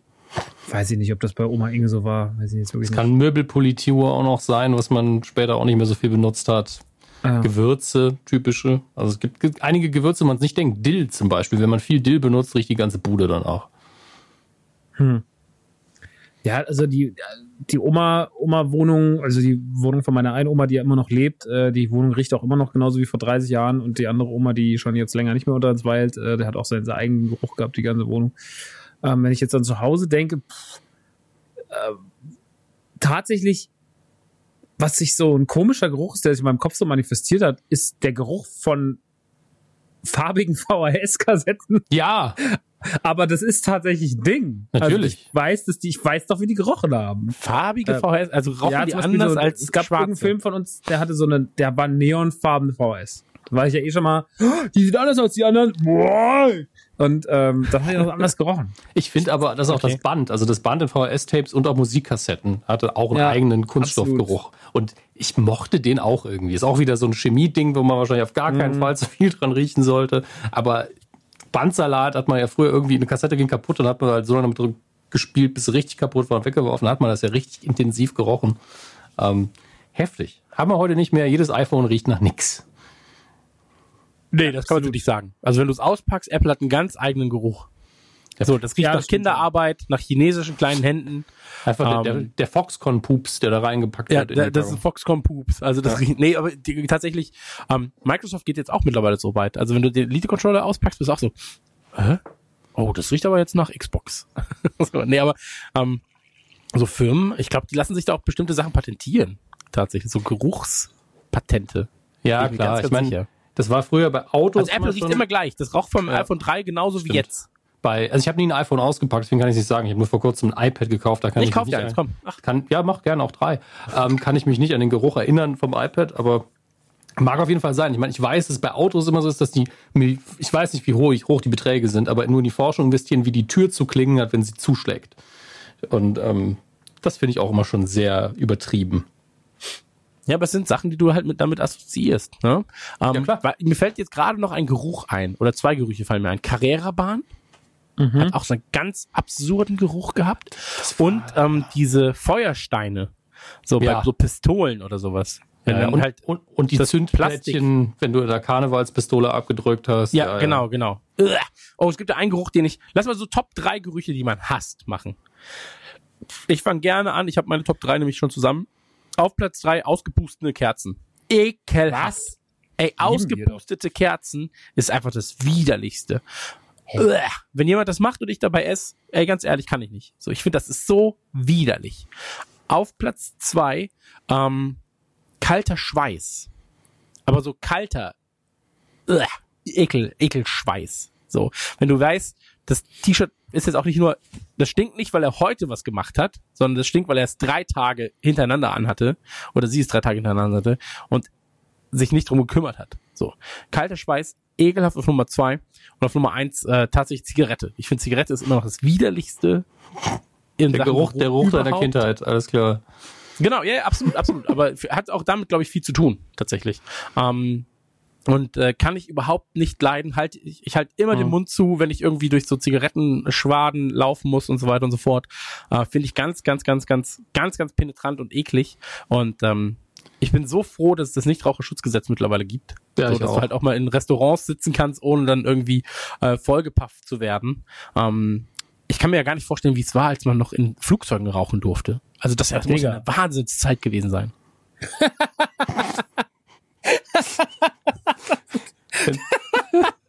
Ja, wenn das nicht aber drauf du konntest halt früher doch überall rauchen, doch auch im Ja. Zug und so, oder? Also das war Ja. doch alles Ja, kein Problem. ja, genau. Im Zug damals, als ich halt wirklich weit gefahren bin noch, und das war so diese Übergangszeit, ähm, dann waren noch die Raucherabteile und sowas, und ich bin immer so, oh fuck, Raucherabteil. Oh nein. So. Das waren die gelben, Ekelhaft.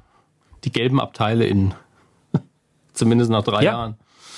Komplett, komplett. Und dann auch so, ja, willst du auch eine rauchen? Hä?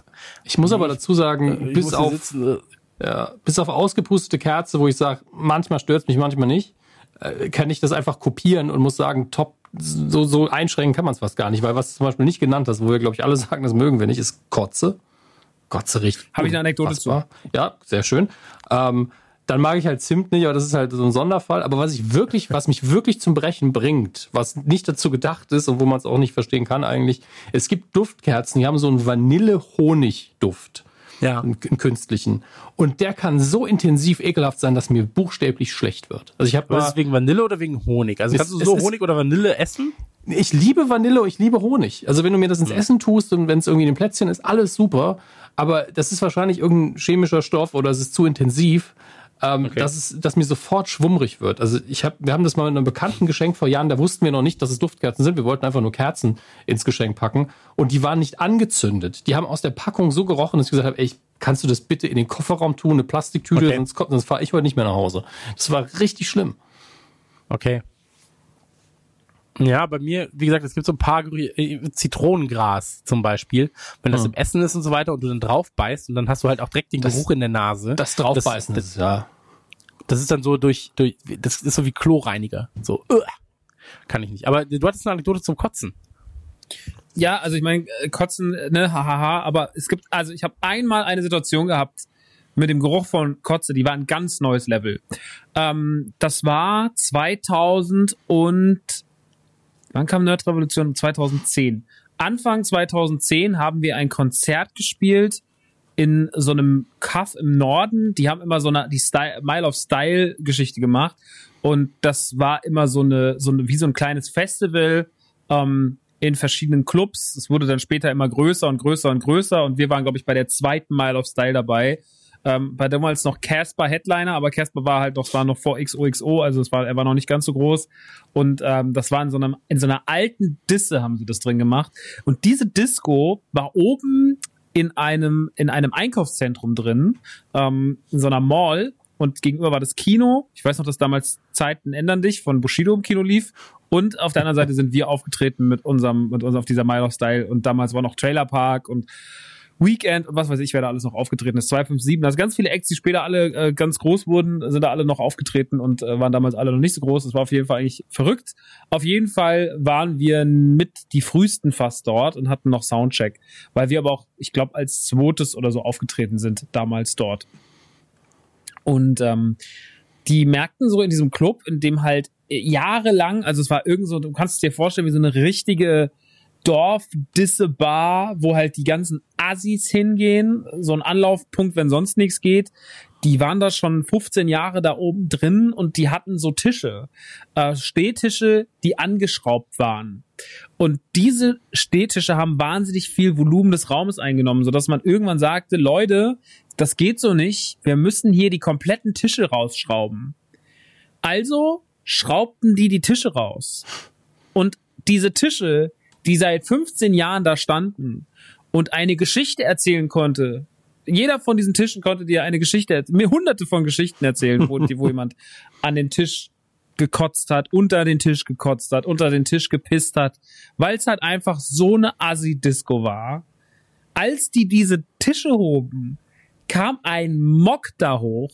Das kannst du dir nicht vorstellen. Das war das aller, aller Schlimmste. Die haben da relativ zeitgleich alle an diesen Tischen, es waren mehrere Leute, jeder von denen hatte sich einen Tisch, die heben die alle gleichzeitig an und alle fangen gleichzeitig fast an zu kotzen. und es geht ein riesiger, und jeder, der, wir standen dann nicht mal in der Nähe von diesen Tischen, aber es zieht auf einmal ein, oh. eine Schwade von diesem Geruch, von dieser Pisskotz-Scheiße, zieht da runter und alle in dem Raum stehen, und der ganze Raum war auf einmal dicker, äh, war auf einmal kontaminiert. Es ging nichts mehr. Es sind alle rausgerannt, alle waren weg und alle waren, was machen wir jetzt? Wir müssen in einer Stunde die Leute rein. Das geht so nicht. Die alle Fenster, du bist ja mitten in einem Einkaufszentrum, du kannst ja nicht mal richtig lüften. Ja, ah. weil hinten gibt's kein, es gibt keine Fenster. So, es gibt hinten, was das nächste, was links kam, war ein Gang hinter den Kulissen und vorne war halt, ging's halt in dieses Treppenhaus rein. Also hattest du diesen Raum, mit dem du nichts machen konntest. Dann sind die da durchgelaufen, haben angefangen zu fächern, haben Ventilatoren reingestellt. Es war einfach absurd. Es hat so sehr gestunken und sie haben es auch den ganzen Abend nicht komplett rausbekommen. Sie wirklich diese ganze Etage bis in das Kino rein. Gegenüber war noch eine normale Bar, wo wir dann auch noch später saßen und was getrunken und gegessen haben. Es hat den ganzen Abend kontinuierlich nach Kotze gerochen, aber nicht so ein bisschen, sondern wirklich nach 15 Jahre historischer Kotze. Es war widerlich. Ich wirklich, also wie, ich werde es nie vergessen, du hast die Rauchschwaden sehen können, die da aufstiegen. es war wirklich, es war das widerlichste, was ich in meinem Leben gerochen habe. Und was auch ein richtig, äh, das ist bei mir auf jeden Fall eigentlich die unangefochtene Eins. Wurst setze ich auf die drei und die Platz zwei setze ich unsere Hebeanlage zu Hause beim, im Haus meiner Mutter, denn in diese Hebeanlage lauf, laufen die Abwässer rein. Nicht äh, die Toiletten, aber alles, was so spülmaschinenmäßig ist. Waschmaschine, Ach, Spülmaschine und so weiter und so fort. Und da unten setzt sich durch die ganze Chemie um die Hebeanlage so rum so dicke, weiße, alte Brocken ab. Das sind so Dreckbrocken. Und die muss man immer regelmäßig abschlagen. Ja, wie so, wie so, weiß nicht, so ein Salzkristalljäger, muss ich meine Mutter dann an den Füßen festhalten. Was? Und die muss ich dann da immer so runter sein und hackt dann da immer mit einem, mit das, so einem, so, das klingt, als würde deine Mutter im 16. Jahrhundert leben, in irgendeinem alten, mittelalterlichen, oh, holde Maid, was ist heute wieder, äh, ihr Begehr? Ja, ich muss an die Salzkristallminen. Ja, quasi, so ist es auch. Nur okay. halt mit, ähm, nur halt mit alten, also Krass. das setzt sich einfach nicht richtig ab. Das hm. muss, das fließt nicht ab. Äh, das behindert dann auch die, die Hebeanlage, die halt hochgeht. Ähm, da ist, und dann muss die wirklich mit einem, da geht die mit so einem, mit so einer Schöpf, mit so einer Kelle, die hat irgend so eine alte Nudelkelle von sich da um, äh, funktioniert. Und dann kriecht die da runter, ich halte die an den Beinen fest und dann hängt die da drin, also ist dabei die neue Indiana Jones Musik läuft. Dann haut die diese Kristalle da ab, diese, diese, diese riesigen alten Brocken und die stinken. Das, du hast, ich weiß nicht, ich stehe da schon drei Meter weiter weg und ich bin die ganze Zeit, und meine Mutter immer da unten. Ich mach dir das nix aus. Sie so, ja, ich find's schon nicht geil, aber es geht irgendwie. Ich, ich habe so eine, eine Hochachtung davor. Das ist wirklich abgefahren. Also, das ist Krass. einfach nur, das ist völlig krass. Mir auch das ist wirklich einer eingefallen. der ekelhaftesten Gerüche, die es gibt. Okay. Ja, also ist- generell so abgestandenes, oder auch wenn du so äh, Haarbüschel oder so aus dem Abfluss rausholst. Boah, hatte ich auch. letztens. Ja, deswegen auf jeden Ekelhaft. Fall ein Zwischensieb auf den Ausfluss, damit man das Ja. zwischendurch machen kann. Ähm, ich habe mir ist noch Ekelhaft. eine Sache eingefallen. Ich weiß nicht, ob ich die je hier erzählt habe. Ist noch aus meiner Uni-Zeit. Ähm, ich war ja, also ich, ich sag's nur für den Kontext. Bitte, bitte nicht kurz drauf, bitte nicht drauf eingehen. In, in, der, in der Fachschaft Philosophie. Und dieses Büro war leider, ich meine, ich hab, wir haben es ja quasi geerbt von den Leuten, die vor uns kamen, war leider nicht sehr gut aufgeräumt. Und wir haben uns, irgendwann habe ich mir gesagt, jetzt reicht's mir, ich gucke mich jetzt hier mal um und guck, was ich entsorgen kann, was ich ein bisschen sauber machen kann. Hier müffelt's ein bisschen. Da wirklich nur ein bisschen gemöffelt und ein bisschen nach Schimmel ging so. Und dann habe ich geguckt, okay, hier stehen noch ganz viele Getränke und habe dann so Bierkästen rausgeholt und da stand halbvolle Bierflaschen, wer weiß seit wie vielen Jahren. Das heißt, der Rest der Flasche war voll mit Schimmel. Ähm, Gott, ja, Gott sei Dank hat, hat das nicht so krass gerochen, weil ich mir so, okay, das entsorgen wir jetzt sofort und holen uns natürlich noch das Pfand zurück, das ist ja auch gut. Aber in dem, äh, in der Aktion haben wir auch entdeckt, okay, hier sind auch noch zwölf Flaschen Glühwein. Und da das Bier abgelaufen ist seit fünf Jahren, Glühwein hat nämlich meistens kein Verfallsdatum, ähm, gehen wir mal davon aus, dass der Glühwein auch nicht mehr so gut ist. Ähm, obwohl der zu ist. Und haben dann den ganzen Glühwein, weil das keine Pfandflaschen waren, ähm, also leer machen muss man sie so oder so, sind wir auf die Toilette gegangen und haben einfach flaschenweise Glühwein, bestimmt 20, 30 Liter den Abfluss runtergekippt und danach die, die Flaschen weggeworfen. Am gleichen Tag bin ich am Ende des, am Ende des Tages bin ich äh, ein Stockwerk tiefer, das war im Gebäude 11 damals, das Saarbrücker Uni, ein relativ hohes Gebäude, ähm, bin ich auf Toilette gegangen und das ist halt alles symmetrisch aufgebaut. Alle Toiletten sind untereinander. Ich bin in die Toilette rein und war so, fuck. Wahrscheinlich riechen alle Toiletten in diesem Gebäude gleich, nämlich so, als wären in diesem Raum gerade 50 besoffene Männer, die sich mit Rotwein vollgepisst haben gegenseitig. Es war richtig intensiv und es war so zwischen, es war nicht mal eklig an sich, aber er war so dominant, der Geruch. Und, es, und dann war die Heizung im Winter noch voll aufgedreht. Also das, oh, ich gehe in ein ander- ein anderes Gebäude, ist okay, aber ich war so, Gott sei Dank, weil keiner mitbekommen, dass wir das waren. Und wir haben, es ist ja auch nichts Schlimmes passiert, aber es haben unter Garantie zwei Tage lang alle Toiletten in dem Ge Gebäude einfach nach Glühwein gestunken. Richtig. Mir, mir fallen gerade noch mal wieder äh, Gerüche ein. ein. Einer, der super eklig ist, äh, klingt jetzt haha witzig, aber ich finde, dass ähm, Geld, also also ähm, so Kupfergeld und sowas, ah, äh, wenn du das in den Händen hattest und dann deine Hände so, das, das kann auch so viele Geschichten erzählen. Kupfergeld, Kupfermünzen also generell Geld. haben das ja. Aber Das- eklig, das finde ich wirklich widerlich. Und zwei schöne Sachen fallen mir noch ein, nämlich Babys. Babys riechen richtig toll an den, am Kopf. Da Ja, Babys haben zwei Gerüche. Richtig, oh, schön und, uh, jetzt ist die Windel voll. Das Genau, sind die also zwei oben Gerüche, die sie haben. schön, unten äh, wahrscheinlich eher so. Und ähm, Hundepfoten, wenn sie nass waren, die riechen nämlich immer nach Popcorn. Müsst ihr mal drauf achten, wenn ihr Hundepfoten äh, in der Nähe habt, einfach mal vielleicht die Hundepfote nehmen, einfach mal dran riechen. Riecht immer nach Popcorn, ist schön. Und ähm, Ist man dann eine Verschwörung auf der Spur? Vielleicht sind die intelligent, machen sich ab und zu Popcorn, essen das, nur wenn wir hingucken, machen sie es schnell weg. Dann machen sie, äh, ich bin doch nur ein Hund. Äh, Wuff, wuff. wuff, wuff, ich bin doch nur ein dummer Hund. Und die machen nur Wuff, Wuff, weil sie das Ploppen des Popcorns überdecken wollen. Ja, ja, so, wuff, wuff, wuff, wuff, wuff. Meine machen sich gerade wieder Popcorn. So, Ja. vorhin, als sie gebellt haben, so, oh, jetzt wieder Popcorn, hier, komm mal, lecker, lecker, lecker. Ich glaub, glaube, das darf nichts davon mitbekommen. Der hat eine Kolik. Ach, herrlich. Ähm, ansonsten halt natürlich so, äh, was ein krasser Geruch war, was ich mit meiner Ausbildung verbinde eigentlich, ähm, wenn äh, neue PC Action oder generell neue Magazine angeliefert wurden aus den Druckereien, dann roch es immer nach so dr frischen Druckerpapier und Druckerfarben und sowas. Oh, könnt ihr mich auch reinlegen, auch bei Büchern. Äh, Mach mir Habe ich so von vielen gehört, die lesen können, wenn die Bücher öffnen, riecht sehr gut. Druck, Druckerschwärze riecht geil. Papier manchmal auch. Aber seht ihr, das Thema gibt doch einiges her. Ähm, aber bevor ihr jetzt gleich noch, Oh wenn ja. man Überraschungseier aufmacht, frisch, und die sich so, wenn, wie so ein Koala-Näschen auf die Nase setzt, mh, die Ja. riechen auch gut. Die riechen fein. so nach man zwischen Plastik und Koala. Schokolade. Was? so Plastik und Schokolade. Äh, Schoko Schokolade. Schokolade. Schokoala. Schokolade. Ähm, The ich finde, smells that made us. eine Sache, die ich überhaupt nicht leiden kann, sind so Energy Drinks. Also vom Geruch. Was Unfassbar die noch zusammen zu kippen, ne? Ich habe einmal war ich bei so einem, war, war ich bei so einem Event. Ich sag jetzt keine Namen, aber kam kam eine Olle auf mich zu und meinte so, ey hier, lass mal kurz quatschen. So und die roch so penetrant nach Wein und Zigaretten, dass ich ich war wirklich so, oh bitte. Ja, ich hab's dir Bitte. angesehen. Ja, und ich war wirklich, oh, das geht einfach nicht klar. Da war ich So, leider dann- nicht dabei. Schade. Ey, wirklich. Also ganz ehrlich, so, da habe ich meine Traumfrau gefunden. Frisches Lego, Leute. Oh ja, frisches Lego. Meine Hunde Wachs. essen jetzt super viel Lachs. Ich finde Nee, Wachs ist so, ich finde alles, was so äh, mit Kerzen zu tun hat, bin ich immer so ein bisschen. Uh, Nee, aber wenn, ich wenn nicht angezündeter Wachs, der kann sehr angenehm riechen, finde ich. Und Knete hat natürlich auch noch einen krassen Kindheitsgeruch. Ja. So wie Vaginas. Die können auch gut riechen oder auch nicht. Man weiß es nicht. Oh Mann, Ähm, oh Mann, oh Mann. Was denn? Ja, gibt's ja unterschiedliche, unterschiedliche äh, Facetten im Wie Geruchsspiel. du von Knete zu Wachs kommst, ey. Äh, zu, zu, naja, du weißt schon. Nee, weil, weil ich äh, wollte Weil gerade erzählen, meine Hunde essen jetzt momentan super viel Fisch. Und ähm, da ist so, Wow. dass Ey, wie sich diese Spirale weiter zudreht. Ey, du bist so ein Spast, Alter. Möchtest du eine Schaufel, weil du bist schon gut dabei gerade. Nein, das ist ja alles okay.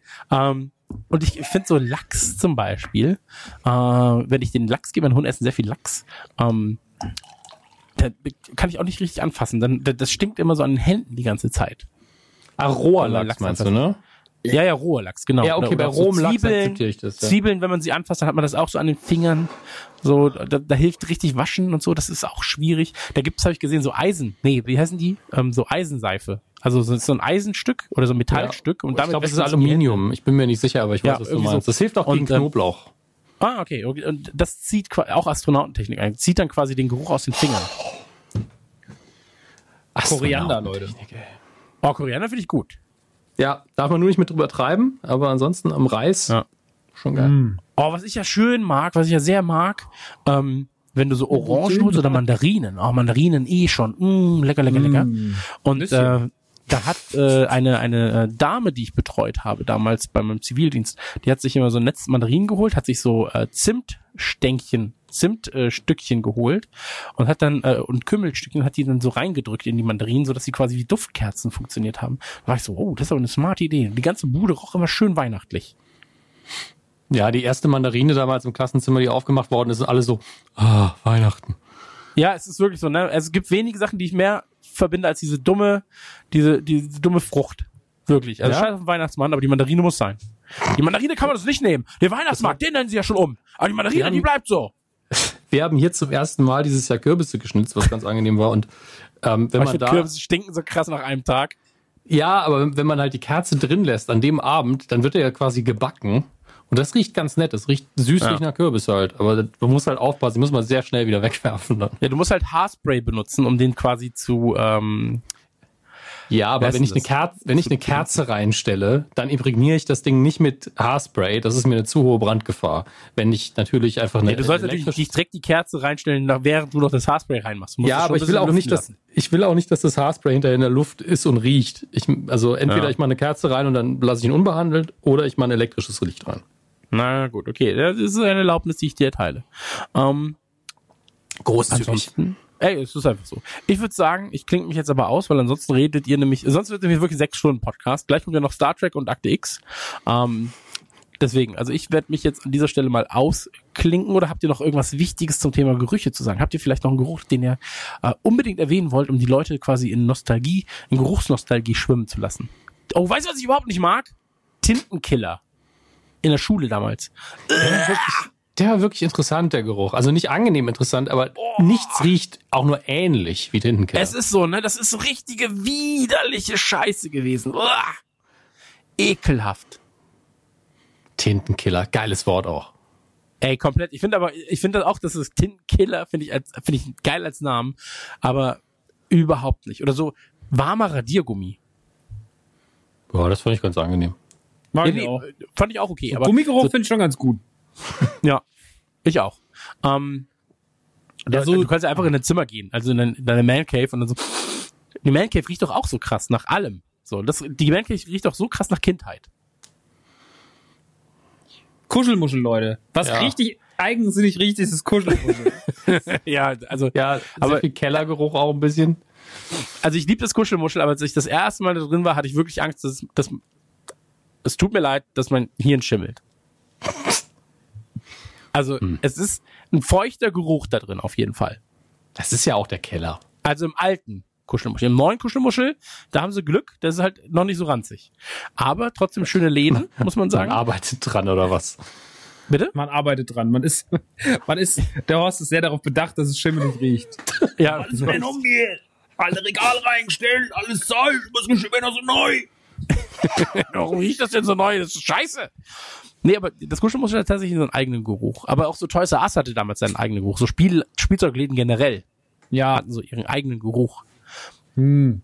Elektroläden auch. Das gute alte Elektroland, also das wir uns noch. Ja, oder so Baumärkte. Kann ich ja gar nichts mit anfangen. Aber Baumärkte haben auch ein immer so Geruch, einen ich Ich aber riech gerne in Baumärkten rum. Ja. Und ich rieche sehr gern Sägemehl. Frisches wohlgemerkt. Wenn es nicht Ja. mehr frisch ist, dann stinkt's, aber frisches Sägemehl ist ein geiler Geruch. Ah, Gerüche, einfach ein geiles Thema. Also beim nächsten Mal Geruchspodcast Ja. einfach vielleicht auch sechs, sieben Stunden Vor- und Nachteile von Tintenkillern. Ähm, Ja. Riechen Hunde wirklich nach Popcorn? Und wenn ja, warum? Ähm, es gibt viele Sachen aufzuklären. Wir Ja. konnten jetzt natürlich nur einen ganz, ganz kleinen Aspekt des Thema Geruch behandeln. Ähm, aber ich sag mal so, da geht noch einiges. Das Thema ist noch nicht abgeackert, aber jetzt heißt es erstmal ähm, Star Trek und Akte X. Stimmt's? Ja, genug der olfaktorischen Onanie. Hashtag, wir haben alle das Parfum gelesen. So. Wir mussten das Parfum lesen. Ey, ich mochte das Buch sehr, muss ich sagen. Ja, hat gut gerochen, tatsächlich. Ähm, deswegen, ich verabschiede mich. Ich wünsche euch noch einen, äh, einen schönen weiteren Podcast, Leute. Ähm, ich werde ich werd auf jeden Fall dann reinhören, um mich über Akte X und ähm, Scientology zu informieren.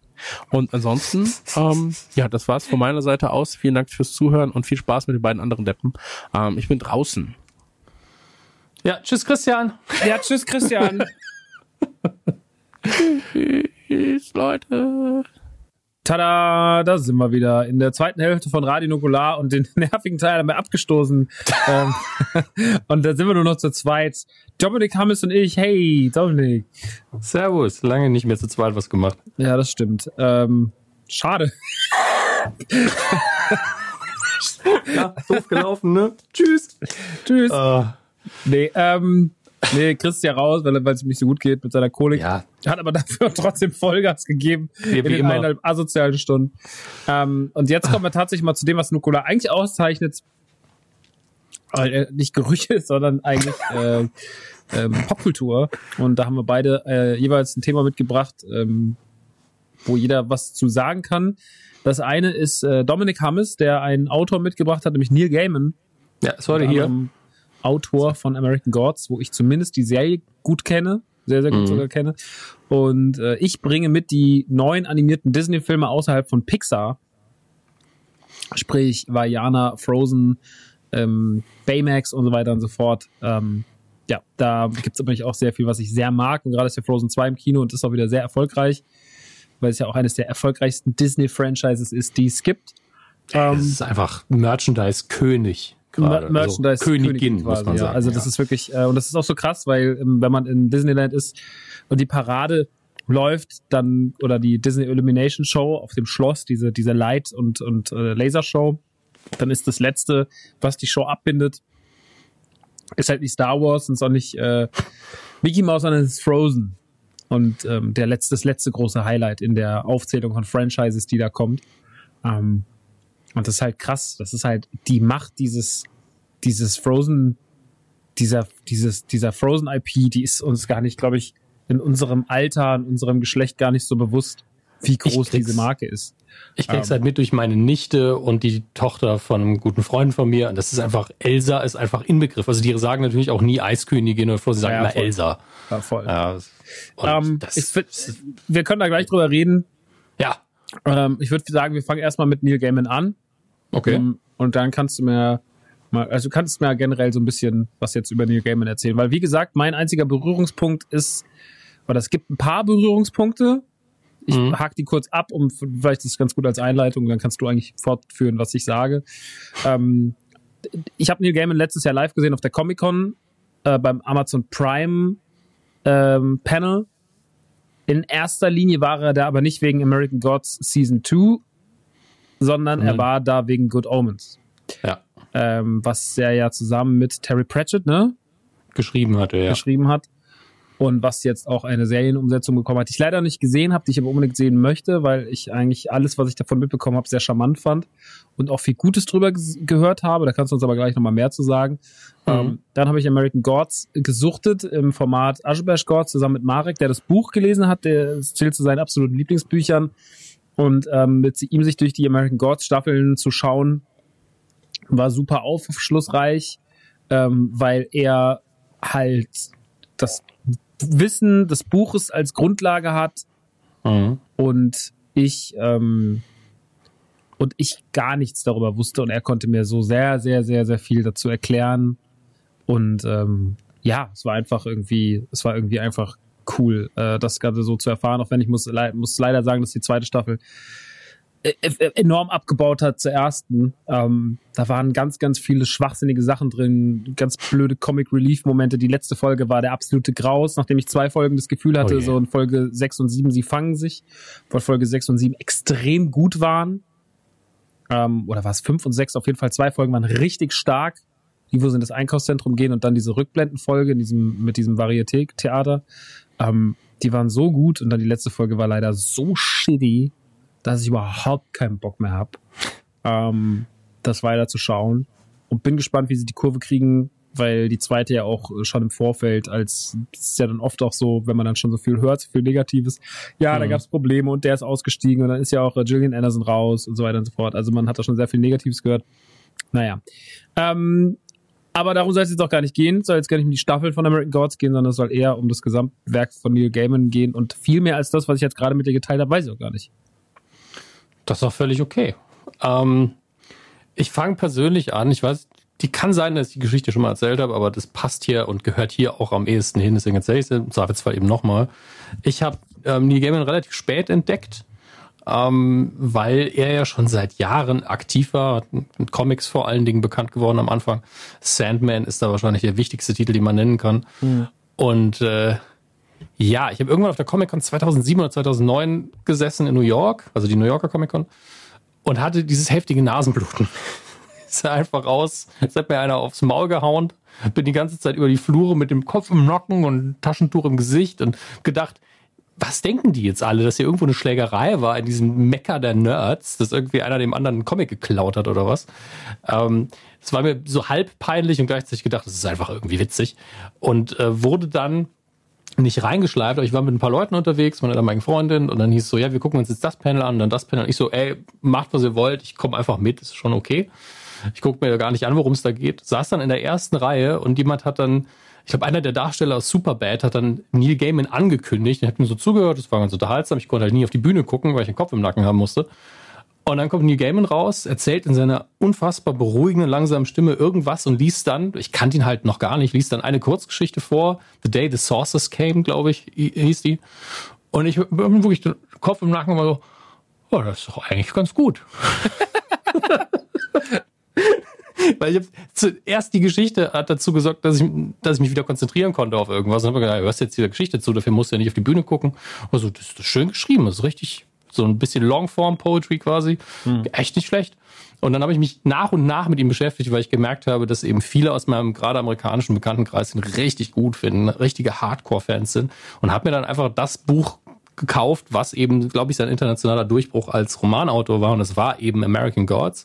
Hab dafür relativ lang gebraucht, ähm, weil so das erste Drittel, das hat noch nicht so richtig den Drive für mich damals gehabt. Da weiß man aber nie, liegt's al- an mir als Leser, weil das habe ich manchmal, Ja. ähm, dass, dass ich wirklich so 30 Prozent lese und bin so, uh, ich habe gar, gar keinen Bock mehr da drauf.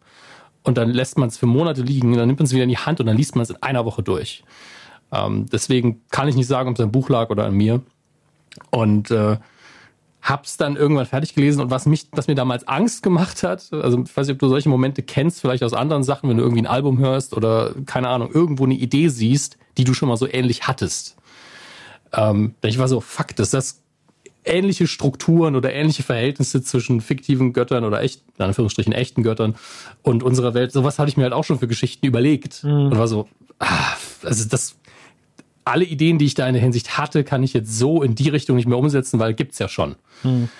Und ähm, das Seltsame daran ist, dass man immer mehr feststellt, wenn man irrelevant, ob man es mag oder nicht, äh, Supernatural guckt, vor allen Dingen erste bis fünfte Staffel, ob man Dogma von Kevin Smith guckt, dass die ganz oft Ideen haben, die sie bei Gaiman schon gesehen haben und haben die äh, nicht abgekupfert, ne, aber schon ganz offen gesagt haben, das hat mich inspiriert, das zu schreiben, das hat mich inspiriert, das zu machen. Es gibt mhm. eine Folge bei Supernatural, das ist eins zu eins American Gods. Das ist eine Folge, die ist, könnte man einfach American Gods nennen. Okay. Und die ist, ist glaube ich, in der vierten Staffel oder so, weil irgendwo im Nichts ein amerikanisches Diner und da treffen sich lauter Götter. Okay. Und, ja, und ähm, benehmen sich einfach ähnlich wie in American Gods so vom Stil her und sind auch so, hey, nee, nee, Apokalypse ist, wenn, wenn das und das passiert, wenn hier die Midgard-Schlange kommt und dann sterben wir alle und bla. Und also, nee, das war früher mal so, aber ne, Jesus etc. pp. Und da wird sich halt wirklich gestritten auf dieser Ebene und der äh, Eric Kripke, der Supernatural erfunden hat, hat auch gesagt, also ich habe mich ganz klar von Gaiman inspirieren lassen. Und Gaiman hat auch gesagt, dass er Kripke mag, weil er ganz offen zugibt, wo er es her hat. Mhm. Deswegen, es gibt einfach, Gaiman hat einfach gute Ideen und Ideen, die aber auch vor allen Dingen vielen gefallen in diesem Bereich. Und im American Gods geht es ja eben darum, um die Frage, wo sind denn die ganzen alten Götter hin? Rein kulturell betrachtet erstmal, äh, wenn, wenn die Leute in die USA gewandert sind ähm, und dort eben alles besiedelt haben. Haben die ihre Götter zu Hause gelassen, sind die mitgekommen? Das war seine Ursprungsfragestellung für sich. Mhm. Und dann hat er es natürlich als Roman in, ähm, was ist das, Magical Realism quasi umgesetzt mit der Hauptfigur Shadow. Und ähm, über den verrate ich jetzt nicht zu viel, weil alles Interessante über ihn ist ein Spoiler, finde ich. dann kannst du ja nichts spoilern. Buh. Bitte? Ich finde ja Shadow einfach, finde Shadow Moon ist eine der belanglosesten Figuren, die ich jemals beim Existieren in der Serie zugeschaut habe. Aber in, vielleicht in ist der Serie, auch Buch so, ja. äh, vielleicht ist es auch nur eine Serie so, weil ich finde auch dieser, ich weiß gar nicht, wie er heißt, aber der spielt den ja auch mit so einer Egalität. Ähm, das ist alles so scheißegal, was der macht und wie das, was der ausstrahlt. Der ist ja wirklich einfach nur der rote Faden im Sinne von, äh, um ihn herum baut sich eine Geschichte auf ja. und er bleibt eigentlich fast geschichtslos. Ja, das ist das Problem der Figur an sich und das macht ihn in der Serie noch komplizierter, weil nur sein innerer Monolog ist irgendwo interessant am Anfang mhm. und, es, und er als Figur wird erst faszinierend, wenn du das Ende gelesen hast. Okay. Ähm, dazwischen bist du aber als Leser natürlich nicht so gelangweilt, wie wenn du eine Serie guckst, weil du, du kriegst seine Emotionen ja mit und, und du verstehst auch, warum er so stoisch reagiert, weil er ist halt einfach so, ich weiß ehrlich gesagt nicht, was ich sonst machen soll, mhm. weil ansonsten müsste er ja durchdrehen und das kannst das oder sie haben sich nicht dazu entschieden, das in der Serie irgendwie aufzufangen, sondern sie haben einfach eine Figur, einen Schauspieler besetzt und gesagt, mach das einfach mit stoischen Blick, sei einfach irgendwie der harte Kerl und das passt vielleicht nicht so ganz in die Welt rein, die sie da aufziehen. Mhm. Ähm, keine Ahnung. Also ich, ich, muss auch sagen, dass ich bei der Serie so in dem Anfang der zweiten Staffel auch irgendwann so, ich weiß ja eh, wie es ausgeht und es zieht mich jetzt nicht so ran. Da habe ich auch aufgehört, sie zu gucken. Ja. Und das, obwohl ich die Besetzung auch von ihm als Schauspieler finde ich den eigentlich nicht schlecht. Ähm, aber sie machen irgendwie, haben ganz komische Entscheidungen, auf was sie jetzt gerade in Fokus legen in der Serie. Hm, was ja, zeigen wir gerade? auch so gesagt. Das ist wirklich verwirrend. Also ich habe Azure Gods jetzt nicht gehört, aber es ist interessant zu hören, dass wir die gleiche Meinung da haben, weil es ist ja durchaus so, dass du den, den Weg hast du ja im Kopf, wenn du das Buch gelesen hast. Du weißt ja, wo es hingeht, du weißt, was passiert. Und dann zu sehen, wieso sind, verbringen wir jetzt so viel Zeit mit seiner Frau? Genau, also, das sagt er auch, dass die eigentlich überhaupt nicht, äh, Laura Moon ist ja überhaupt nicht so wichtig im Buch, ne? Also überhaupt nicht. Und die ist ja in der Serie relativ äh, äh, wichtig. Und auch dieses ganze seltsame Verhältnis zwischen Matt Sweeney und ihr. Ja. Ist ganz seltsam. Also das, die Serie macht auf jeden Fall komische Abschweifungen, die selbst mir als jemand, der das Buch nicht gelesen hat, die mhm. sich für mich nicht so richtig geil erschließen. Also, ähm, also ich sag dir eins, der krasse Unterschied in der Behandlung der Frau ist, im Buch bist du so, oh, es ist ein Kapitel mit ihr und dann bist du gespannt und guckst, was passiert. Also es ist eine wichtige Figur im Buch, aber sie ist nicht so präsent. Mhm. Und dadurch, dass sie so präsent in der Serie ist, verliert sie komplett ihre Faszination. Es ist eher so, dass du leicht genervt davon bist. Und das ist schon schade, weil naja, wie das eben so ist bei verschiedenen Zutaten. in der zweiten Staffel. Also spätestens in der zweiten Staffel. Ich finde sie ja schon in der ersten nervig. Finde halt auch ihren Typen nervig, ne? Ich finde ja auch, äh, Matt Sweeney. Nee, ich finde auch Shadow Moon. Matt Sweeney ah. finde ich super. Äh, aber der wird auch immer mehr Comic Relief mäßig halt in der zweiten Staffel. Also da gibt es eine Folge, wo man nochmal zeigen muss, dass er halt der Pechvogel ist, weil er seine Münze nicht mehr hat und wo er dann immer irgendwie so dappisch hinfällt wo er so versucht, sein Floß abzulegen. Also es fällt dann ins Wasser, wo man echt ist so, sag mal, gucke ich jetzt gerade die drei Stooges oder gucke ich American Gods? Also das ist halt schwierig. Naja, ich will auch auf American Gods gar nicht so viel eingehen. Ich Ja. kann es nur jedem empfehlen als Buch. Das ist ein richtig, ein richtig, richtig gutes Buch. Wenn man grob aufs Genre steht, wenn das Unverständliche, was wir jetzt vielleicht vom Plot her euch erzählt haben, euch irgendwie interessiert, liest es einfach. Wenn ihr die Serie guckt und auch, seid auch so, dann lest das Buch. Mein Gott, also die Hörbücher sind auch immer hervorragend. Manche liest ihr auch selber. Da gehe ich gleich noch mal drauf ein. Ähm, deswegen große Empfehlung, was dieses Buch angeht von dem Buch ausgehend habe ich dann geguckt, was hat er sonst noch gemacht, was man halt so tut, wenn man jemand Neues so richtig für sich entdeckt. Man recherchiert ein bisschen und entdeckt dann ganz viele Kleinigkeiten und habe dann gesagt, ja gut, wenn er mit Sandman einen krassen Comic abgeliefert hat, wo damals die Comic-Händler zu Gaiman gesagt, hingegangen sind, haben gesagt, vielen Dank, Sie haben Frauen in meinen Comicladen gebracht. Ja.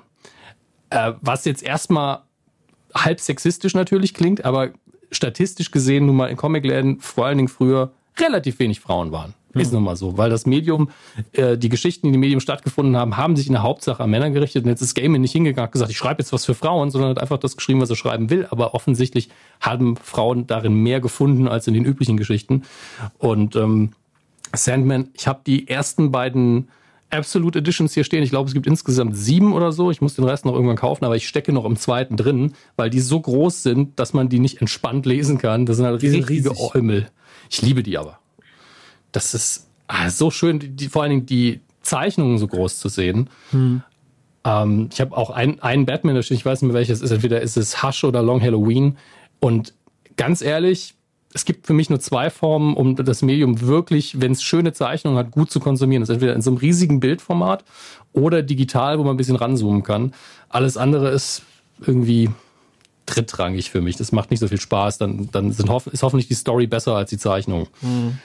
Ähm, Sandman kann ich auch nur empfehlen, ist allerdings, muss man sagen, wenn man es auf Englisch liest, wie ich es meistens mache, relativ hart zu verstehen. Ähm, weil er unter anderem kom eine komplette Ausgabe nur über Shakespeare hat und die Sprache entsprechend auch ein bisschen schwieriger wird.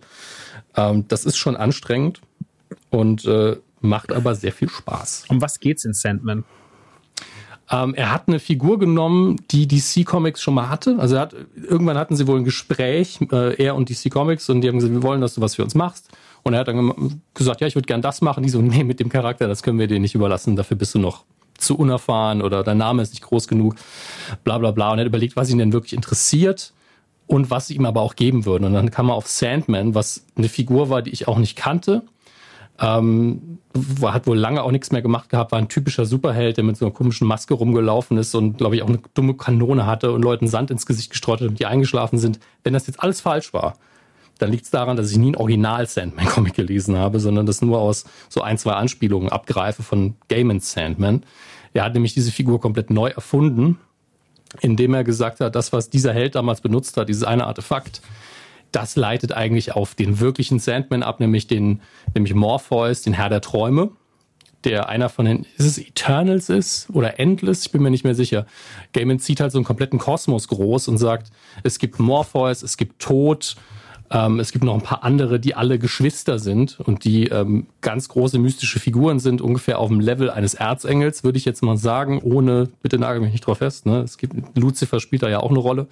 Ein Comic, den er dann später auch geschrieben hat und eine Figur, die zumindest in Sandman so auch vorkommt, worauf letztlich sogar die TV-Serie basiert, aber die ist nochmal, das, das ist nochmal so Guilty Pleasure-Ding und eine etwas fragwürdige Adaption. Ähm, und äh, Morpheus ist die Hauptfigur im Comic und es fängt natürlich direkt auf eine Art und Weise an, die mir richtig krass gut gefällt. Ich weiß nicht, ob dir die ähm, Order of the Golden Dawn was sagt. Nicht? Okay, dann versuche ich es mit Aleister Crawley. Hast du den Namen schon mal gehört? Okay, dann das ist aber schnell, schnell abgehakt. Ich wollte es nur wissen. ähm, Aleister Crowley war jemand, der Anfang des 20. Jahrhunderts und äh, auch hier nagelt bin ich nicht auf Jahreszahlen fest. Namen und Jahreszahlen, kannst mich mitjagen. In, äh, in England gemeinsam mit einigen tatsächlich bekannten Dichtern und, und typischen äh, privilegierten weißen Herren in Großbritannien ein, eine Art magischen Order gegründet hat, nämlich den Esoteric Order of the Golden Dawn. Die haben wirklich Geister beschworen und hier und da. Die haben das halt ernst gemeint. Also die gab es wirklich. Und am Anfang von Sandman äh, ein, ist so ein Porträt einer Institution, die ähnlich fungiert, die auch Wesenheiten beschwören und äh, die versuchen den Tod, oder in dem Fall, es ist ja Lady Death, äh, zu beschwören. Und sie beschwören aber aus Versehen den Sandman und sperren ihn halt eine gewisse Zeit lang ein. Mhm. Damit beginnt der Comic. Und über Jahrzehnte ist er da eingesperrt und irgendwann befreit er sich und muss dann die Traumwelt wieder zurückerobern, weil er zurückkehrt und wieder zu seinen Kräften kommt. Ähm, das ist eine sehr interessante Art und Weise, an so eine Story ranzugehen, wenn deine Hauptfigur am Anfang komplett aus ihrem eigenen Kontext rausgerissen irgendwo rumliegt und erst wieder zurückkommen muss. Das heißt, du erfährst mit der Hauptfigur die Welt, in dem der Comic spielen wird. Mhm. Und es ist natürlich ganz weit weg von allen Superhelden-Comics, obwohl es technisch betrachtet in der gleichen Welt spielt, was immer wieder sehr absurd ist. Und äh, irgendwann zieht er eben in die Hölle ein, hat einen Konflikt mit Lucifer und es ist alles sehr, sehr kosmisch und episch, aber auf eine wunderbar verspielte Art und Weise und ganz, ganz kreative Geschichten und er hat halt alle Freiheit, weil er als ähm, mit Morpheus halt eine Figur hat, jeder träumt. Das heißt, er kann jeden Menschen irgendwie benutzen, in eine Story einbauen. Ähm, und die Hauptfigur ist zwar eben dieser Herr der Träume, aber ganz oft geht es um ganz andere Leute. Ist wirklich absurd schön und absurd dicht. Auch hier große Empfehlung. Und da gibt's ja die Ankündigung, dass auch das bei Amazon produziert werden soll mit ihm als Showrunner. Mhm. Und gerade das ist der wichtige Punkt, weil man möchte von außen natürlich sagen, ey, der Showrunner von American Gods ist ja nach der ersten Staffel abgesprungen. Danach wurde es ein bisschen blöde. Und Good Omens, das hat er ja, ähm, da hat er ja selber die Zügel in die Hand genommen, hat das komplett durchproduziert und die ist ziemlich gut. Entsprechend schwierig. Ähm, Good Omens ist natürlich was, was äh, vor American Gods noch erschienen ist, zusammen mit Terry Pratchett geschrieben. Das war auch witzig, da hat er nämlich, ähm, er hat mit Terry Pratchett geredet, hat gesagt, er hat äh, eine Idee, hat ihm die Idee skizziert und, und Terry Pratchett hat dann irgendwie eine Woche oder so später angerufen und hat gesagt, machst du was mit der Idee? Weil ansonsten würde ich dir die abkaufen. Oder wir können es zusammenschreiben und sie haben es dann zusammengeschrieben. Äh, ganz, ganz absurde, wunderschöne Entstehungsgeschichte, wie die halt irgendwie nachts um drei Kapitel geschrieben haben, haben währenddessen telefoniert, haben sich dann Disketten per Post geschickt, wenn man das früher so gemacht hat, bevor es E-Mail gab. Und ähm, ganz, ganz toll. Hat sehr viel Spaß gemacht. Also wenn ihr da irgendwie dem Englischen super mächtig seid und äh, euch informieren wollt über die, die Hintergrundgeschichten, alle Interviews mit Gaiman reinziehen. Der Mann ist extrem sympathisch, weiß, wovon er spricht. Die Anekdoten sind alle sehr, sehr witzig. Und das ist für mich fast mehr unterhaltungswert manchmal, als eins von seinen Büchern zu lesen. Klingt ganz seltsam, aber ich finde die Person Neil Gaiman extrem sympathisch. Mhm. Ich mag den. Der ist auf Twitter jemand, der mit diesem Medium besser umgeht, gerade in der Funktion als jemand, der Millionen von Followern hat, äh, als fast irgendjemand anders. Er ist extrem diplomatisch, er hält sich sehr zurück und ich weiß nicht, wie er so ruhig bleiben kann. Das, und wenn das von mir kommt, heißt das was. Ähm, das ist ganz, ganz toller Typ. Und einer der wenigen Menschen, wo ich sage, das ist ein Vorbild äh, für mich persönlich. Deswegen kann ich nur sagen, ich bin da vielleicht ein bisschen befangen, wenn ich heute über seine Sachen rede. ähm, gucken wir mal rüber. Stardust hat er auch geschrieben, das habe ich nie gelesen, habe ich nur den Film geguckt, den fand ich mäßig okay. Ähm, Graveyard Book habe ich auch noch nicht gelesen. Uh, Ocean at the End of the Lane, dazu gibt es noch was ganz Besonderes. Das ist ein richtig schönes Buch, uh, was, er, was so pseudo-autobiografisch angelegt ist über einen Mann, der äh, in seine Heimatstadt zurückkehrt, in seinem Elternhaus ist und der besucht dann eine Kindheitsfreundin. Mhm. Uh, und dann ist das immer, springt man so ein bisschen hin und her zwischen Gegenwart und Vergangenheit. Und dann erinnert er sich daran, was er mit ihr erlebt hat. Und es kommt raus, dass es total seltsam war, weil er auf einmal so eine Art, eine Art dämonisches äh, eine dämonische Wesenheit hat irgendwie von seinem Vater Besitz ergriffen und hat den so verführt und wollte, dass er stirbt. Das war total horrormäßig eigentlich, aber wie ein Märchen erzählt, mhm. während diese Kindheitsfreundin ihm ständig hilft. Und es ist halt, man merkt richtig, wie er diese Perspektive einnimmt von einem, von einem Jungen in dem Alter. Also ich habe mich komplett reinversetzt gefühlt, ich habe das sehr plastisch vor Augen gehabt und ich habe das Hörbuch gehört. Und das Problem ist, das Hörbuch erzählt er selbst, liest er selbst vor. Das ist ein echter Genuss, weil er sehr langsam spricht und sehr bewusst. Aber er hat so eine entspannte Stimme, dass ich immer dabei einschlafe. Ich habe dieses Hörbuch jetzt bestimmt fünfmal schon gehört, aber mindestens 30 Prozent davon habe ich keine Ahnung, was passiert. Bin neulich, habe ich mich wirklich hingelegt, ich muss jetzt ein Nickerchen machen, aber ich weiß nicht, ob ich mich runterfahren kann, dass ich einschlafe. Habe ich das Hörbuch angemacht. drei Sekunden eingepennt, bin aufgewacht, lief, lief gerade das Ende. Zum ersten Mal das Ende gehört. Und jetzt bin ich so, fuck, ich muss es irgendwann einfach mal gedruckt lesen, damit ich wirklich weiß, wie das alles zusammenhängt. Aber ist, ich kann jetzt schon sagen, dass es richtig gut ist. Ähm, was mich ein bisschen verwirrt. Ähm, jetzt habe ich hier Monolog gehalten. Stellst du mir eine Frage? Naja, also das Problem ist, ich bin mir gar nicht des, des Umfangs seiner Werke bewusst. Weißt du, ich mhm. weiß gar nicht, also ich weiß, dass er, er weiß von drei, vier Sachen, die er gemacht hat, aber da endet es halt. Also ich weiß von Sandman, ich weiß von American Gods und von Good Omens und da mhm. ist es bei mir halt vorbei. Deswegen, ich weiß gar nicht, was ist noch erwähnenswert. Kennst du Coraline eventuell? Das, äh, ich kenne Coraline, das ist aber als animierten Film kenne ich Coraline. Ja, das basiert auf einem Buch von ihm. Ah, okay. Ja, das war ein schöner Film. Ja, also der hat ganz viele Fans da draußen. Das ist ja eigentlich ein, ein, eigentlich auch wieder eine Horrorgeschichte, wo viele Erwachsene sagen, er ist viel zu gruselig für Kinder und die Kinder können super damit umgehen. Hm. Das hat so eine Tim ähm, Burton-eske Stimmung, ne? so Frankenweenie-mäßig. Ganz eindeutig. Äh, dann hat er noch Neverwhere ist was, wo ich tatsächlich bisher, glaube ich, nicht alles gelesen habe, sondern ich habe nur so eine Kurzgeschichte, die im gleichen Universum spielt, gelesen, was aber eine, eine schöne Prämisse hat. Es geht nämlich um ähm, wie heißt das Ding nochmal? London Below, glaube ich, heißt. Also quasi eine Parallelgesellschaft in London, wo die ganzen mystischen Kreaturen und Wesen leben. Eine Parallelgesellschaft, die dann zum Teil äh, unterirdisch stattfindet, zieht dann eine komplett eigene Hierarchie hoch. Ähm, wie gesagt, erzählt eine ganze Gesellschaft, die eben parallel zu unserer normalen existiert. Und das ist auch sehr, sehr spannend und schön gemacht. Okay. Ähm, wie heißt es? Neverwhere. Ja, ich weiß gar nicht, wie das auf Deutsch ausspricht. Neverwhere Deutsch.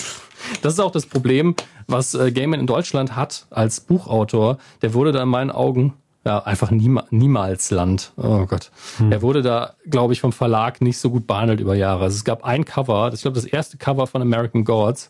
Ich gucke mal, ob ich es dir raussuchen kann. Weil das, das, das, das kenne ich. Dieses mit den Flammen. Oh, dieses total Gott, hässlich. Das ist so hässlich. Also das ist eines der hässlichsten Buchcover der Welt. Da habe ich nämlich, äh, da hat er irgendwann mal über Buchcover getwittert und da habe ich ihm angetwittert, dass mindestens ein Buchcover so richtig scheiße war und das war und das war ja auch offensichtlich und habe ihm das verlinkt, weil er es ja auch auf seiner eigenen Internetseite hat und da hat er einen Retweet gemacht, hat nur davor geschrieben, das war einer dieser Fälle, wo der lokale Verlag gesagt hat, wir wissen, was unsere Leser wollen und wir wissen es besser als sie.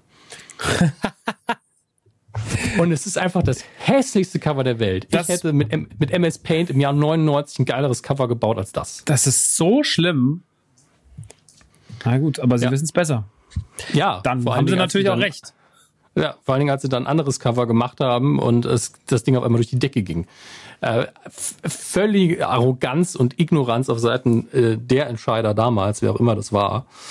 Ähm, und ich fand es halt süß, dass Gaiman anscheinend auch noch so sauer auf dieses Cover war, dass er wirklich einen Tweet von mir nochmal retweeten und kommentieren musste. Da war ich so, okay. Gut, der Schmerz würde bei mir auch tief sitzen, wenn ich ehrlich bin. Ja, bei dem Ding schon. Ähm, der ist auch, ist auch interessant, was er damals gemacht hat, wenn ich mich nicht irre. Er hat, glaube ich, das, ähm, er hat, glaube ich, American Gods in einer frühen Fassung, weil da war er ja jetzt noch nicht mega etabliert, hatte aber äh, Good Omens, glaube ich, schon hinter sich. Und er hat eine frühe Fassung des Romans als PDF, als Gratis-Download angeboten, wo viele gesagt mhm. haben, ja, dann wird, wird dein Buch sich nicht nirgendwo mehr verkaufen, weil die kriegen es ja gratis schon. Muss man jetzt aber auch dazu sagen, die Leute haben keine Ahnung. Ein PDF lesen ist nicht sehr komfortabel. Ja, egal auf welchem Endgerät. Und er hat dann danach weil es halt gratis war, auf einmal in Russland unfassbar viele Leser gehabt, die ihn vorher gar nicht gekannt haben.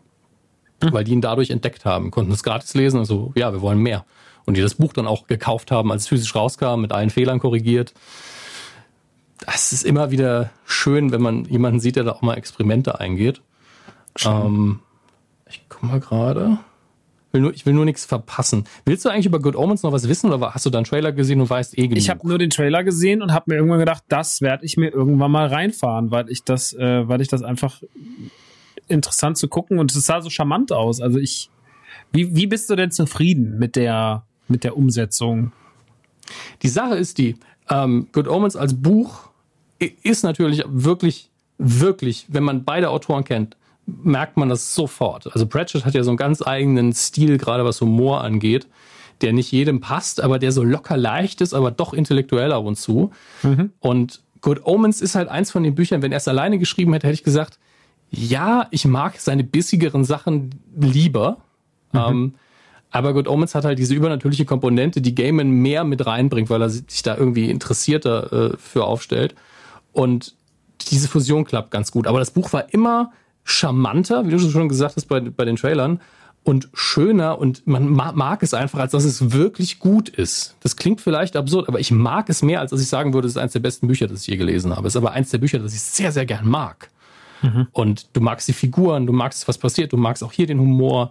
Es ist, man merkt einfach, es ist für eine Zielgruppe geschrieben, die keiner definieren kann. Aber wenn du jemand sagst, magst du Good Omens, dann weißt, und die Person sagt ja, dann kannst du diese Person unfassbar gut verstehen. Du weißt direkt sehr viel über diesen Menschen.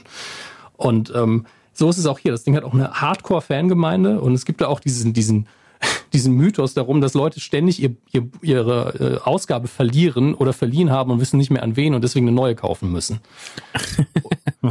warum warum gibt's diesen Mythos? Ich glaube, das liegt daran, dass viele Leute wirklich sagen, du musst dieses Buch mögen, hier, ich leihe es dir und es dann nie zurückkriegen. Ich ja. glaube, es liegt nur daran. Also, und ich habe in dem Moment, als ich das letzte Mal gelesen habe, ich so, wo ist eigentlich meine Kopie? Ich weiß es wirklich nicht mehr. Aber ich glaube, es stand einfach nur bei den Büchern dann im Regal. Das ist alles gut. ähm, trotzdem habe hab ich in dem Moment auch direkt abgeholt, weil, weil du fragst dich natürlich sofort, wo ist mein Buch? Ja, klar. Und es ist halt, statistisch gesehen sind es sehr, sehr viele, denen es so geht.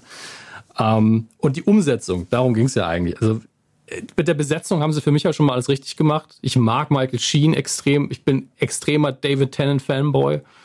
Und wenn, ich glaube, Tennant hat auch gesagt, er hat die Rolle vor allen Dingen angenommen, weil man gesagt hat, du darfst einfach machen, worauf du Bock hast mit der Figur. Hm. Und genau das macht er auch. Also es ist wirklich, wenn man ihn als Doktor bei Dr. Who gesehen hat, es ist quasi das Gegenteil davon und doch das Gleiche, weil er einfach so komplett drüber ist ab und zu, aber das einfach authentisch verkauft. Er hat einen tierischen Spaß und das sieht man ihm in jeder Sekunde an, wie er diesen Dämon spielt.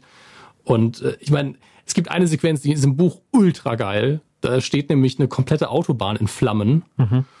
Und er fährt dann einfach da durch und es gibt diese, ich spoil's in dem Moment vielleicht ein bisschen, aber äh, gibt die Erzählstimme, die in dem Fall von Francis McDormand gesprochen wird in der Serie, die Gott ist. Mhm. Und die sagt halt, ja, eigentlich hätte er dabei sterben müssen, eigentlich hätte das Auto verbrennen müssen.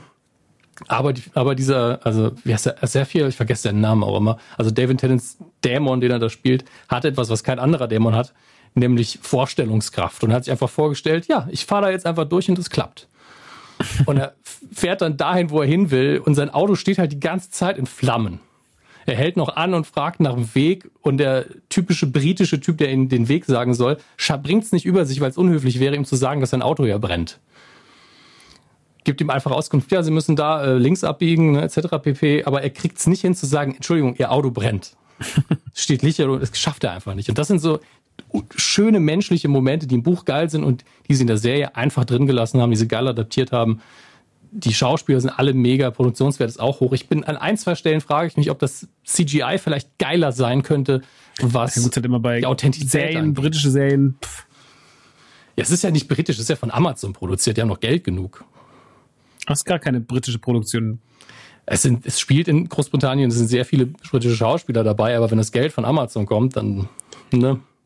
Ja, gut, ist ja wie bei Netflix, oder? Also, dass die halt die Kohle ja, hier sagt, hier, mein, hier, ist, hier England, Produktionsstudio X, nimm die Kohle. Ja. Also ja, klar, das, deswegen habe ich gedacht, wäre der Look so ein bisschen angebritischt. Und dann sind die auch meistens, was ihre Effekte angeht, einfach nicht so geil. Es kann sein. Also die Effekte sind noch nicht mal schlecht, aber ich denke mir ab und zu dann so, man, man sieht einfach, dass es Effekte sind an jeder Stelle. Mhm. Ja sind zwar State of the Art, aber sind auch nicht mega überzeugend. Und da ist man natürlich verwöhnt und man sucht natürlich die Stelle, wo man dann sagen kann, das ist nicht so geil.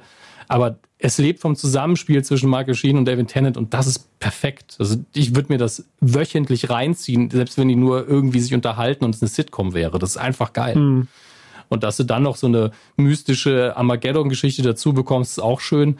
Und ich glaube, der größte Nachteil ist wirklich, dass Leute ähm, die inspiriert worden sind von diesem Buch oder von American Gods, über die Jahre selber was erzählt haben. Man ist so, ja, ich habe Varianten dieser Geschichte schon so oft gesehen. Das ist nicht das Original in dem Sinne, aber diese Thematiken sind halt ziemlich durchgekaut. Aber das hier wirkt dann Gott sei Dank immer noch eigen genug, dass es sehr, sehr viel Spaß macht. Und ich hoffe, du hast auch Spaß damit. Aber ich kann es wirklich nicht sagen, wie es ist, wenn man das Buch nicht kennt. Keine Ahnung. Hab viel Gutes gehört auch von Leuten, die das Buch nicht gelesen haben. Also ich glaube, ich wäre da schon empfänglich für. Ich denke auch. Vor allen Dingen, es ist ja auch nicht lang. Ne? Du investierst da nicht viel. Es gibt das Einzige, was ich nicht mag, ist, was ich wirklich nicht mag, ist die Entscheidung, dass man so viel Zeit auf diesen Jungen verwendet, der ähm, eigentlich der Sohn Luzifers sein soll oder sogar ist und äh, das Ende der Welt herbeibringen soll, mit dem verbringt man ein bisschen viel Zeit. Das ist schon so ein bisschen öde äh, an ein, zwei Stellen, weil so gut diese Kinderdarsteller sind, der sagt gefühlt 15 Mal die gleichen Sätze in anderen Variationen, wo ich gedacht habe, wir haben es verstanden. Ja. Können wir, also vorwärts. Ja, also jeder kapiert, worum es gerade geht und wir verstehen auch, wie es dem Jungen geht. Mama, Mama hin. Das ist so in einer der letzten Folgen, wo ich gedacht, brauchtet ihr noch 20 Minuten Zeit oder was ist hier los? Aber ja, jammern auf sehr hohem Niveau. Ähm, dann empfehle ich jedem, der irgendwas Kreatives macht, seine Good Art Speech anzugucken. Bei YouTube gibt es gratis. Da hat er ähm, bei irgendeiner Abschlussveranstaltung hat er eben eine Rede gehalten, wo es darum ging, wie er zu, zu dazu steht, äh, wenn es um Kunst geht und auch wie er als Freelance-Journalist gearbeitet hat. Er hat gesagt, es gibt drei Dinge, ihr müsst nur zwei davon erfüllen. Entweder ihr seid super in eurer Arbeit oder ihr seid sehr pünktlich oder ihr seid sehr freundlich. Ihr müsst nur zwei davon schaffen. Wenn ihr sehr freundlich seid und eure Arbeit ist gut, könnt ihr so ruhig ein bisschen zu spät abgeben. Wenn ihr mehr pünktlich seid und die Arbeit ist super, dann könnt ihr auch unfreundlich sein. Das fand ich sehr, sehr clever, weil es einfach stimmt. Hm. Du verzeihst halt einer netten Person, wenn sie spät abgeht, aber die Arbeit ist gut. Klar. Pünktlich abgeben, Arbeit ist nicht so geil, aber ist echt nett mit ihm zu reden, auch okay. Deswegen sehr, sehr pragmatische ähm, Hinweise von ihm. Und ich kann auch empfehlen, weil ich das, seinetwegen habe ich dieses dumme Abo abgeschlossen. Ähm, er hat eine Masterclass auf masterclass.com, äh, wo es ums Schreiben geht und die ist unfassbar gut. Was heißt also Masterclass? Äh, Masterclass ist so ein feststehender Begriff, dass man eben von jemandem, der echt Ahnung hat, von einem Master eben und, unterrichtet wird in irgendwas. Und Masterclass.com ist halt so ein Dienst, wo ganz viele bekannte Persönlichkeiten aus Musik, aus, aus dem Kochen, vom Schreiben etc. pp. einen eigenen Kurs anbieten, wo sie dir in Videolektionen was erklären. Es gibt aber auch PDF-Materialien, mit denen du dann arbeiten kannst. Und er hat einen wirklich sehr, sehr guten Kurs übers Schreiben da drin, mit Schreibaufgaben, mit Hinweisen und natürlich eben in den Videos auch Erzählungen und Beispielen, wie er zum Beispiel ähm, Texte von sich selbst redigiert hat. Ähm, das ist eine richtige Erfahrung. Und ich habe ja ein paar Bücher über das Schreiben gelesen aber auch das von, von Stephen King habe ich ja 50 Mal vorne und zurückgelesen sogar. Und es ist immer das Gleiche. Die meisten Tipps, wenn du die rausnimmst und sagst, hey, das und das, und dann sagen Leute, ja, ist doch klar.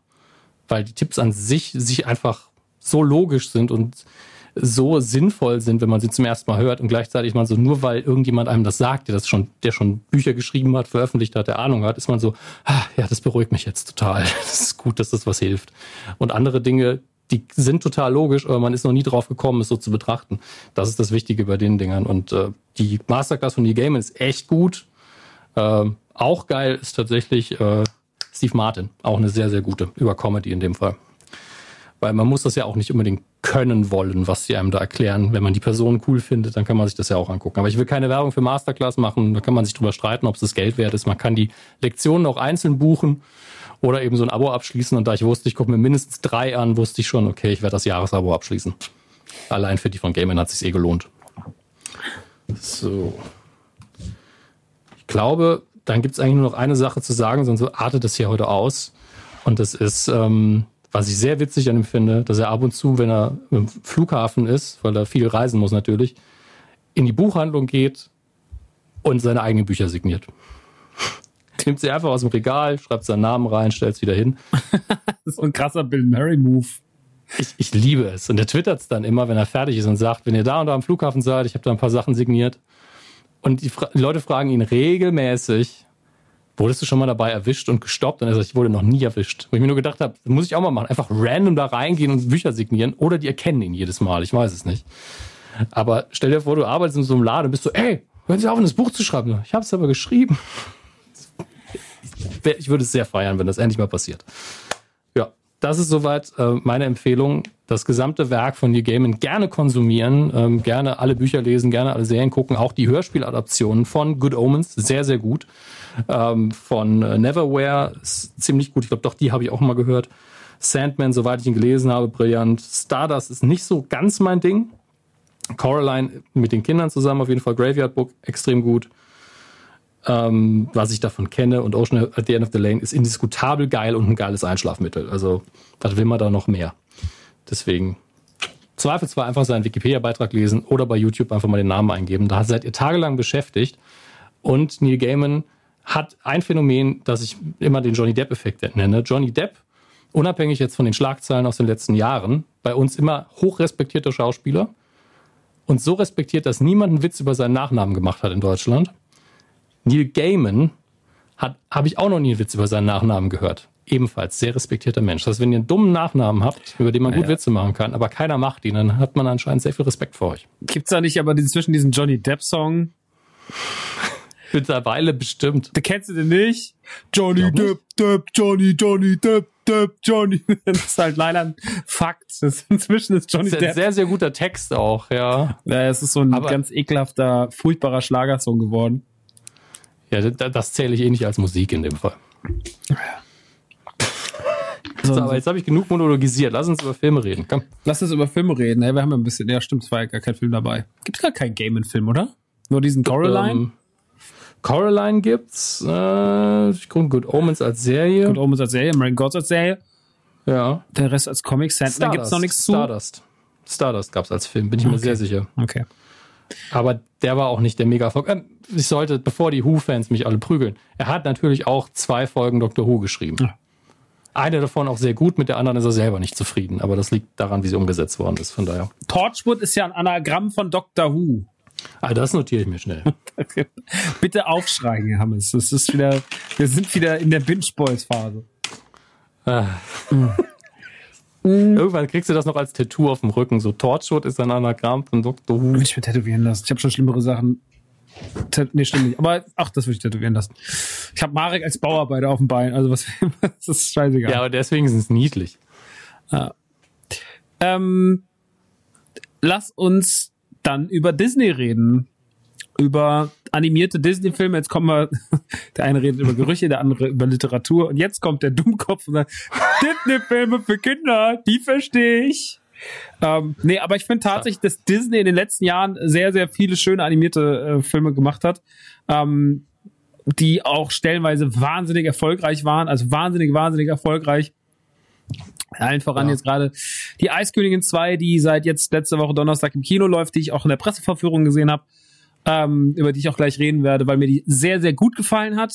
Ähm, die Filme gehen für mich so in zwei Richtungen. Also wir reden jetzt von den animierten Filmen außerhalb von Pixar. Das heißt, wir reden natürlich nicht über Toy Story, wir reden nicht über äh, Coco, wir reden nicht über Inside Out und so weiter und so fort. Dafür haben wir auch den Mhm. Pixar-Podcast gemacht, aber wir reden über, also was alles da drunter fällt, ist äh, Zoomania, den ich aber nicht besonders mag, deswegen fällt er bei mir auch kurz aus. Die beiden Ralf Reichts Filme, die ich sehr mag, Baymax, der so ein bisschen für mich herausfallend ist, äh, Rapunzel, der so diese ja animierte Der erste, oder? hm? War das nicht der erste Das war so der erste von diesen nicht neuen Pixar? animierten Disney-Filmen. Ja. Also es gab ja noch Bold und noch einen anderen, aber die habe ich, die fallen für mich so ein bisschen raus. Und eigentlich hat es erst mit Rapunzel angefangen. Rapunzel hat aber noch nicht diese Erfolgs, ähm, hat noch nicht diesen Erfolgsweg gehabt, so wie ihn dann Eiskönigin hatte. Und ich glaube, das müsste ich jetzt nachlesen, aber Eiskönigin war ja auch am Anfang, lief der, glaube ich, ganz gut, aber der ist ja erst danach so explodiert. Also das war ja auch so ein Heimmarktkönig dann, nicht beziehungsweise Königin, der dann erst bei den Kids so richtig äh, hervorstach. Ähm, Vajana fällt noch drunter, der sehr, sehr, sehr schön Mhm. ist. Ähm, und ich glaube, das war schon fast. Baymax, Vajana, Eiskönigin 1 und 2, Rapunzel, ja, die so die Liga. Ähm, also, ja, wie du eben schon richtig gesagt hast, Rapunzel, damit fing es an. Den habe ich jetzt auch am Wochenende zum ersten Mal überhaupt gesehen. Dann habe ich immer so ein bisschen geskippt, erzählt im Endeffekt die Geschichte von Rapunzel. Hast du den gesehen? Ich erinnere mich an den Trailer. Ich fand es sehr krass, als er rauskam, war ich so, wow, das ist ja gar nicht Pixar. Ah, ah weil sie Pixar gekauft haben. Ich habe direkt geschaltet. War so, ich war, und ich wusste nicht, finde ich es gut oder schlecht, aber es war zum ersten Mal das Gefühl, dass Disney versucht hat, in einem animierten Film eine andere Art Humor reinzubringen. Und ich weiß nicht, ob sie das wirklich gemacht haben. Ich kenne ja nur den Trailer. Ja, ich, also sie haben halt, was man gemerkt hat, nachdem ja Küss den Frosch ähm, nicht so gut gelaufen ist, das war ja noch der so der letzte gezeichnete ähm, Disney-Prinzessin-Film.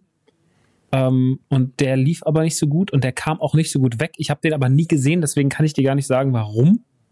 Vielleicht kannst du es sagen. Hast du den gesehen, Küss den Frosch? Nee, ich, ich, ich bin bei Disney-Filmen echt krass Okay. raus. Okay. Seit Jahren. Gut, dann muss ich alleine reden, das macht aber nichts. ähm, Rapunzel habe ich jetzt erst nachgeholt und Rapunzel war so ein bisschen der Anfang von dieser ganzen Geschichte. Wir machen jetzt einen animierten Film, aber mit einer Disney-Prinzessin. Wir nehmen, wie wir es schon aufgemacht haben, ein klass klassisches Märchen und geben ihm einen moderneren Anspruch, Anstrich, äh, so ein bisschen nicht ganz so modern wie jetzt zum Beispiel Shrek, der ja schon sehr äh, erwachsen war teilweise auch, sondern man bleibt schon sehr kindlich, aber man schafft so eine neue Formel, die da noch nicht ganz ausgereift war. Ähm, diese Formel aus, wir haben eine taffe Hauptfigur, wir haben so ein bisschen dusseligen Prinzen, wir haben natürlich eine klassische böse Hexe, beziehungsweise die Mutter ähm, von, von die gespielte Mutter, die ja nicht ihre Mutter ist von Rapunzel, und noch ein paar süße Side-Characters. So, also sie hat dieses kleine Chamäleon, was immer, was so ihr einziger Freund und Begleiter ist. Dann später kommt noch Maximus, das Pferd dazu, ähm, was nicht ursprünglich das Pferd ist von dem, von dem Ritter, der sie, der, oder von diesem, von diesem Dieb. Ist ja eigentlich ein Dieb, der sie rettet. Ähm, da so schreiben wir diese Formel mit äh, Songs und Humor und ein bisschen erwachsen, so ein bisschen dieses Family-Kino, so dass es für alle irgendwie funktioniert. Und Rapunzel war da so ein bisschen die Grundlage, aber hat halt noch nicht hundertprozentig so vom äh, so funktioniert, wie es dann vor allem halt Eiskönigin ist. Aber man merkt schon, auf was sie da gezielt haben. Also sie haben auf der einen Seite total darauf gezielt, ähm, dieses klassische, diese klassische Märchengeschichte zu erzählen, diese klasse, klassische Prinzessin-Geschichte mit einer starken weiblichen Hauptfigur. Und Rapunzel war da der Neuanfang, was dann überging in die Eiskönigin, der dann wesentlich mehr richtig gemacht hat, äh, der vor allem eine Sache richtig gemacht hat und das waren die Songs. Weil man kann Eiskönigin, Frozen, kann man ankreiden, was man will. Der Film hat jeder Song da drin ist in seinem Genre, in diesem imposanten Musical, Gesangsding, mhm. whatever, ist das Ding eine 10 von 10 Landung. Allen voran natürlich ja. ähm, Let It Go, aber auch alle anderen funktionieren extrem gut. Ich ähm, mag fast jeden der Songs. Ich finde die wahnsinnig charmant. Frozen erzählt ja im Endeffekt die Geschichte von diesen zwei Schwestern, Anne und Elsa. Die Elsa hat aus unerfindlichen Gründen als Kind Kräfte, mit denen sie ja Eis im Endeffekt heraufbeschwören kann. Sie kann aus ihren Händen, kann sie kann Sachen einfrieren, kann aber auch ähm, aus dem Nichts Eis herbeizaubern. Und äh, als Kind spielen sie irgendwie eines Nachts. Äh, da gibt's ja denn die ganz süße Elsa, willst du einen Schneemann bauen? Und äh, der Song kommt erst danach. Aber sie, die verletzt dann aus Versehen Anna und die beiden werden dann so separiert und Elsa ah. wächst im Endeffekt alleine auf. Äh, an so eine X-Men-Geschichte eigentlich. Was? ist eigentlich eine X-Men-Geschichte. eigentlich ist es, stimmt, eigentlich ist es die Geschichte von, wie heißt der nochmal aus den klassischen X-Men-Filmen, aus der ersten Trilogie? Ähm, Iceman? Hm? Iceman? Nein, nein, nein, aber da gibt's auch wirklich eine, die auch, die, die dann von Wolverine Ach, im ersten Rogue. Film. Rogue. Rogue. Genau, Rogue. Die darf auch keinen anfassen, weil die dann direkt zusammenbrechen. Genau, das, das eigentlich ist es wirklich die Geschichte von Elders, die Geschichte ja. von Rogue. So ist das Deswegen der Trailer für den zweiten war auch wirklich so, okay, sie ist jetzt krasser Superheld, aber das ist ja auch nicht schlimm. Ähm, ich will nur eins noch nachliefern, weil du willst bestimmt nicht mehr über Rapunzel reden, deswegen mache ich schnell. Ja. Rate, was das Budget war von, von Rapunzel. Ich sag dir auch direkt gleich, warum es das ist, was es ist. Das klingt so, als wäre es nicht besonders hoch gewesen. Nee, das klingt so, als wäre es besonders. Ob hoch oder niedrig, das musst du jetzt rausfinden. Okay, ähm, pf, keine Ahnung. Ich, wo, was messe ich besonders? Also ich weiß halt nicht, was das normale Budget für einen Disney-Cartoon-Film war. Soll ich, mal, soll ich mal gucken, was das Budget für Frozen war? Ja, gut, aber Frozen ist halt auch wahrscheinlich wieder der ist ja schon von dem ganzen drumherum so aufwendig. Also allein die Songs sind wahrscheinlich schon viel teurer okay. gewesen. Okay, das Budget von Frozen waren 150 Millionen Dollar. Okay, Rapunzel hatte? Du willst jetzt das Budget direkt von Rapunzel wissen? Ja, sag mal. 260. Wow, okay. Das ist sauteuer, unabhängig davon, was für ein Film das ist. 260 Millionen US-Dollar ist unglaublich hoch. Ähm, und das muss anscheinend eine richtig beschissene Produktion gewesen sein in der Hinsicht Orga und also anscheinend hat man zweimal die Produktion eingestellt und nochmal von vorne angefangen und äh, anscheinend haben sie sich da völlig ver verhauen hinter den Kulissen. Lustigerweise, und das ist halt Disney, ne, ist der immer noch profitabel gewesen im Endeffekt. Das ist, das hat mich nämlich interessiert, ob der, weil man von dem immer das Gefühl hatte, der ist nicht so richtig gut gelaufen. Ähm, nee, ist er auch nicht. Aber deswegen ähm, ist gut, du kannst mal nämlich nach den Zahlen gucken. Mich würde nämlich mal interessieren. Also du hast jetzt gesagt, 150 Millionen hat Frozen gekostet. Ja. Krass, okay. Und, und was hat Frozen eingespielt? Keine Ahnung, wie viele Milliarden hat Frozen eingespielt? Ähm, international 873 Millionen. Nee, nee, oh, oh, das war, das war nur international. Weltweit, komischerweise, was ist der Unterschied zwischen international und weltweit? Aber inter, weltweit steht hier 1,2 Milliarden. Mhm. Also, ja, äh, Frozen schon. Hat Riesenerfolg auf jeden Fall. Und bei, bei äh, Rapunzel haben sie halt immerhin 591 irgendwann eingespielt und damit natürlich auch mit Marketing ihr Budget irgendwo drin gehabt. Ähm, aber das Opening Weekend war jetzt auch nicht mega. Also ich glaube, die haben da schon eine Zeit lang ein bisschen geschwitzt, wussten halt spätestens auf DVD und Blu-ray kriegen wir das raus, mhm. aber das war schon eine harte Nummer. Also was kann eigentlich nur Disney stemmen. Ja, das kann nur Disney stemmen. Aber das Ding ist ja auch, ich glaube, in dem Moment, wo Frozen auch erfolgreich war und man auf einmal gemerkt hat, ja, dass dieses, also ich kenne ganz viele Rapunzel auch später geguckt haben, weil die gesagt haben, ach ja, okay, wenn das jetzt, das ist ja dann auch so mhm. wie Frozen. Und die Kids müssen ja gestillt werden. Und dann versucht man denen halt auch mal was anderes zu geben als Elsa und Anna. Ähm und ich glaube, dass ganz oft ist auch ist, dass die Eltern sagen, ich kann nicht zum zehnten Mal den gleichen Film gucken. und ich muss dem Kind auch mal was schenken wieder. Ja. Weil Geburtstag oder Weihnachten, hier, du Rapunzel, das hattest du noch nicht. Das ist der Riesenvorteil von Disney. Die Eltern sind auch irgendwann genervt und müssen ständig was schenken. Das ist tatsächlich ein Disney-Problem. Und gerade bei, glaube ich, bei Eiskönigin ist es fast das Extremste, was ich in den letzten Jahren so gehört habe, wenn man von Kindern spricht, die irgendwie, also wie viele ich kenne, die sagen, ich kann äh, Frozen-Songs nicht mehr hören. Also das ist ja wirklich ein, äh, das ist in ganz vielen Haushalten ein Riesenthema. Ähm, aber es ist halt auch einfach gut. Frozen ist ja. halt einfach ein guter Film. Ich habe den gestern nochmal geguckt. Ähm, der ist wahnsinnig witzig, der ist wahnsinnig charmant, der hat gute Figuren, der erzählt sich sehr schön, der hat einen wahnsinnig, einen wahnsinnig schönen, einen der schönsten Sidekicks der letzten Jahre in Disney, das ist nämlich Olaf, der Schneemann, der im Deutschen auch noch wahnsinnig präzise und charmant mit einer der schönsten deutschen Synchros bekommen hat, nämlich von Habe Kerkeling. Und ich habe den zweiten Teil jetzt in der PV in Englisch gesehen. Ich dir ganz ehrlich, ich habe einen Habe schon vermisst, weil ich einfach finde, dass er das so schön macht. Ähm, ich meine, wir haben ja gerade jetzt auch das Gegenteilbeispiel, äh, nichts gegen Julian Bam, überhaupt nicht so, aber ähm, dass ein Julian Bam überhaupt nicht den Charme und das und die, die, die Reife und auch den Weitblick mitbringt, einem Sonic äh, das zu verleihen, also was jetzt aus, der, aus, aus dem Trailer schließen lässt, ähm, am Ende wird es ein Kompromiss, wo man sagt, ja, es war vielleicht nicht ganz so schlimm, aber ähm, Harpe Kerkeling geht da mit so einer Reife, mit so einem, mit so einem, also die Erfahrung spricht da halt auch einfach für sich. Und Harpe Kerkeling ist einfach so ein extrem guter Comedian, dass er genau weiß, wie Olaf zu funktionieren hat, anscheinend. Und das mit einer, einer Hingabe und einer Präzision macht, dass es mich wirklich äh, beeindruckt, wie schön Olaf nochmal ist. So. Ähm, generell halt alles. Auch die Songs funktionieren auch auf Deutsch gut. Ähm, aber äh, die sind natürlich auch im Englisch noch ein bisschen geiler.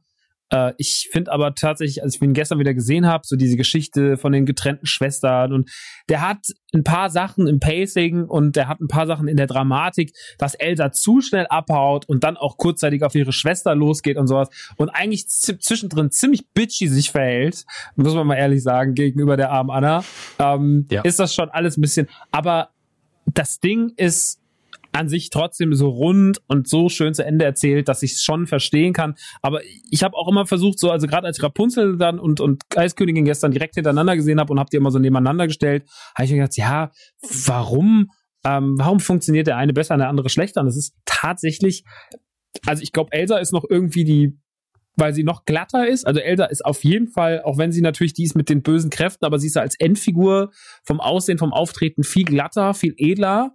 Rapunzel ist ja auch so ein bisschen rough, so. Ähm, und dann sind es einfach die Songs. Die Songs sind halt einfach, äh, die sind da ganz, ganz, ganz, ganz, ganz, ganz, ganz, ganz wichtig. Und dann noch die ganze Umwelt und noch die Trolle und dies mhm. und das. Also das ist schon alles sehr süß erzählt. Ähm, deswegen war ich auch super gespannt, wie der zweite Teil aussehen wird gar nicht so sehr, weil ich so eine riesen Eiskönigin-Fan bin, sondern weil ich einfach wissen wollte, na, wie setzt denn Disney jetzt eigentlich das Franchise fort? Wie wird denn Frozen ja. 2 aussehen? Weil. Das ist wirklich eine harte Frage. Ähm, ich, entschuldige, nur damit ich ein bisschen Redeanteil habe, weil wir haben heute so viel Monologscheiße. Ähm, ich habe den ersten gesehen, Frozen. Finde ihn auch sehr, sehr gut. Aber ich habe auch gedacht, okay, zweiter Teil muss ja entweder riesig krasses, wir machen zwei Schritte vor und machen höheres Worldbuilding und machen alles größer werden. Oder es geht in die andere Richtung und erzählt eine andere Geschichte oder ist repetitiv und ist ja auch nicht schön. Mhm. Ähm, deswegen, ich nehme an, sie haben das Risiko genommen und haben einfach alles größer gemacht, oder? Ich weiß gar nicht, ob sie es so viel größer gemacht haben. Also die Geschichte ist die, dass Anna irgendwann Stimmen hört. Man, am Anfang sieht man wieder die beiden als Kids und wie ihnen ihr Vater eine Geschichte erzählt von einem verwunschenen Wald, äh, in dem mhm. anscheinend auch der Vater damals war und dieser in diesem verwunschenen Wald, der damals ein von ja von so einem in, in Stamm, so Stammeseinwohnern Indianermäßig äh, besiedelt wurde, dass sie dort hingeritten sind aus deren äh, Königreich unten sind dann hoch, haben mit denen so ein Fest gefeiert, irgendwie so ein Versöhnungsfest, so ein, so ein Wir kommen zusammen Ding. Und dann war es halt irgendwie so, dass die ähm, anscheinend mitten, mitten in dieser Zeremonie auf einmal diese Einwohner des, die, die, die Garde attackiert haben. Und von dem Zeitpunkt an dieser Wald wie verflucht war. Und diese Geschichte erzählt äh, zählen die Eltern Elsa und dann kommt ein Zeitsprung und dann sind wir im Hier und Jetzt und die Geschehnisse aus dem ersten Teil liegen hinter uns schon ein paar Jahre anscheinend auch. Alle sind irgendwie, äh, sind da angekommen. Olaf äh, lebt äh, glücklich als der verzauberte Schneemann, der nicht schmilzen kann und der darf endlich in der Sonne liegen, weil er will ja immer, er singt ja im ersten Teil den Song darüber, dass er so gerne mal in der Sonne liegen wird, was ein so schöner Moment ist. Ähm, und äh, er ist da und Anna ist mit Christoph zusammen und Sven ist immer noch am Start der Elch und Elsa regiert das Königreich relativ klassisch und irgendwann hört sie halt Stimmen aus dem Nichts beziehungsweise immer eine Melodie und fragt sich eigentlich, was das ist. Und äh, eines Nachts bricht ein Sturm aus, oben aus den Tälern, da wo auch dieser verwunschene Wald sein soll. Das äh, Volk muss aus dem Königreich fliehen, so dass gerade noch keiner verletzt wird, zieht oben in, nistet sich erstmal oben in den Wäldern so sporadisch ein und Elsa muss halt dieser Stimme nach, muss halt herausfinden, was da, muss in diesen verwunschenen Wald rein, muss diesen Fluch, der auf diesem Wald liegt, brechen und geht generell eigentlich ihrer ganzen Origin Story nach. Also sie geht eigentlich der Frage nach, was eigentlich genau mit ihren Eltern passiert, äh, was genau mit, was hat's mit ihren Kräften auf sich, warum hat sie überhaupt Kräfte und dann reitet halt die gesammelte Mannschaft bestehend aus Olaf, Anna, Elsa, ähm, Christoph und Sven geht halt hoch in die Berge und treffen dann, dann noch auf äh, andere Figuren, die das ganze Kader dann noch erweitern. Ähm, es wird alles ein bisschen zauberhafter, es gibt mehr zauberhafte Wesen. Ähm, die Geschichte, ich habe einen Podcast gehört äh, bei einer Stunde Film, der hat gesagt, die Geschichte wäre konfus und konstruiert. Das äh, kann ich überhaupt nicht so unterschreiben. Ich fand die Geschichte natürlich, muss hier was weitergesponnen werden, aber ich fand das eigentlich alles relativ charmant und auch ähm, smooth erzählt. Also es hatte schon, hatte Hand und Fuß, wie sie es gemacht haben. Und ich mag dass die Welt, die sie aufmachen. Der Film sieht fabelhaft aus. Er sieht nochmal, doch nochmal, ich habe eigentlich gedacht, dass er nicht so, sich so viel getan hat seit dem ersten Teil, aber ich habe das gestern nochmal gesehen, muss sagen, so, da ist schon nochmal, der zweite Teil ist schon nochmal imposanter. Animationen werden schon auch immer krasser. Ähm, und der sieht sehr, sehr schön aus drumherum. Hast du gerade was gesagt? Nee, tatsächlich okay. nicht. Ich habe gedacht, vielleicht kannst du schon Gedanken lesen. äh, ich wollte mich ruhig kurz unterbrechen, weil ich gehört habe, dass sie richtig krass Arbeit reingelegt haben, das Eis schön zu animieren. Was natürlich Sinn ergibt. Ja.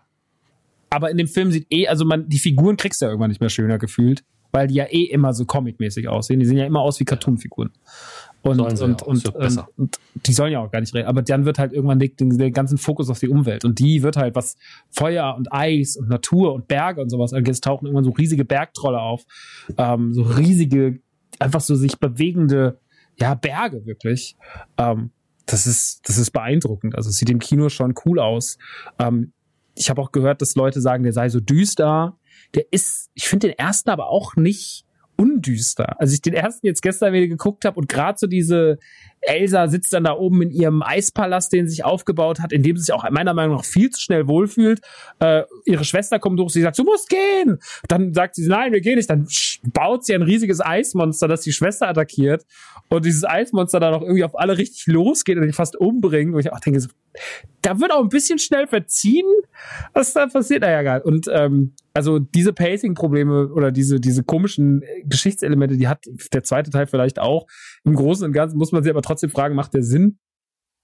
Und erzählt er noch irgendwas, was wir hören wollen? Und das macht er. Also er erzählt nicht die gleiche Geschichte nochmal, der erzählt eine andere Geschichte, der geht der Origin Story auf die, ähm, auf die, auf die Spur. Und was der auch hat, er hat einfach saugute Songs. Also vor allem gibt es einen Song drin, der heißt Lost in the Woods. Ähm, der ist von, von Christoph wo er mit, mit Sven und noch einer anderen Herde von Elchen rumläuft und er kriegt so Queen-Elemente und ist alles so 80er-mäßig erzählt. Und die Sequenz ist wirklich eine der lustigsten, die ich dieses Jahr im Kino gesehen habe, weil es ein geiler Song ist. Lost in the Woods ist auf jeden Fall ein krasser Ohrwurm und der ist so witzig. Also es ist so witzig von den Bildern und von allem drumherum und auch das ist alles von unten, so weißt du, diese, wie auf dem Queen-Cover, dass die Elche dann von uns so angeleuchtet werden und so. Und es ist alles so humormäßig und das finde ich so geil an diesen ganzen Disney-Filmen, dass die humormäßig so extrem gut funktionieren für die ganze Familie. Und das meine ich auch wirklich so. Die funktionieren. Ich habe wirklich bei Frozen 2 in vier, fünf Szenen so laut gelacht wie fast dieses Jahr nicht im Kino.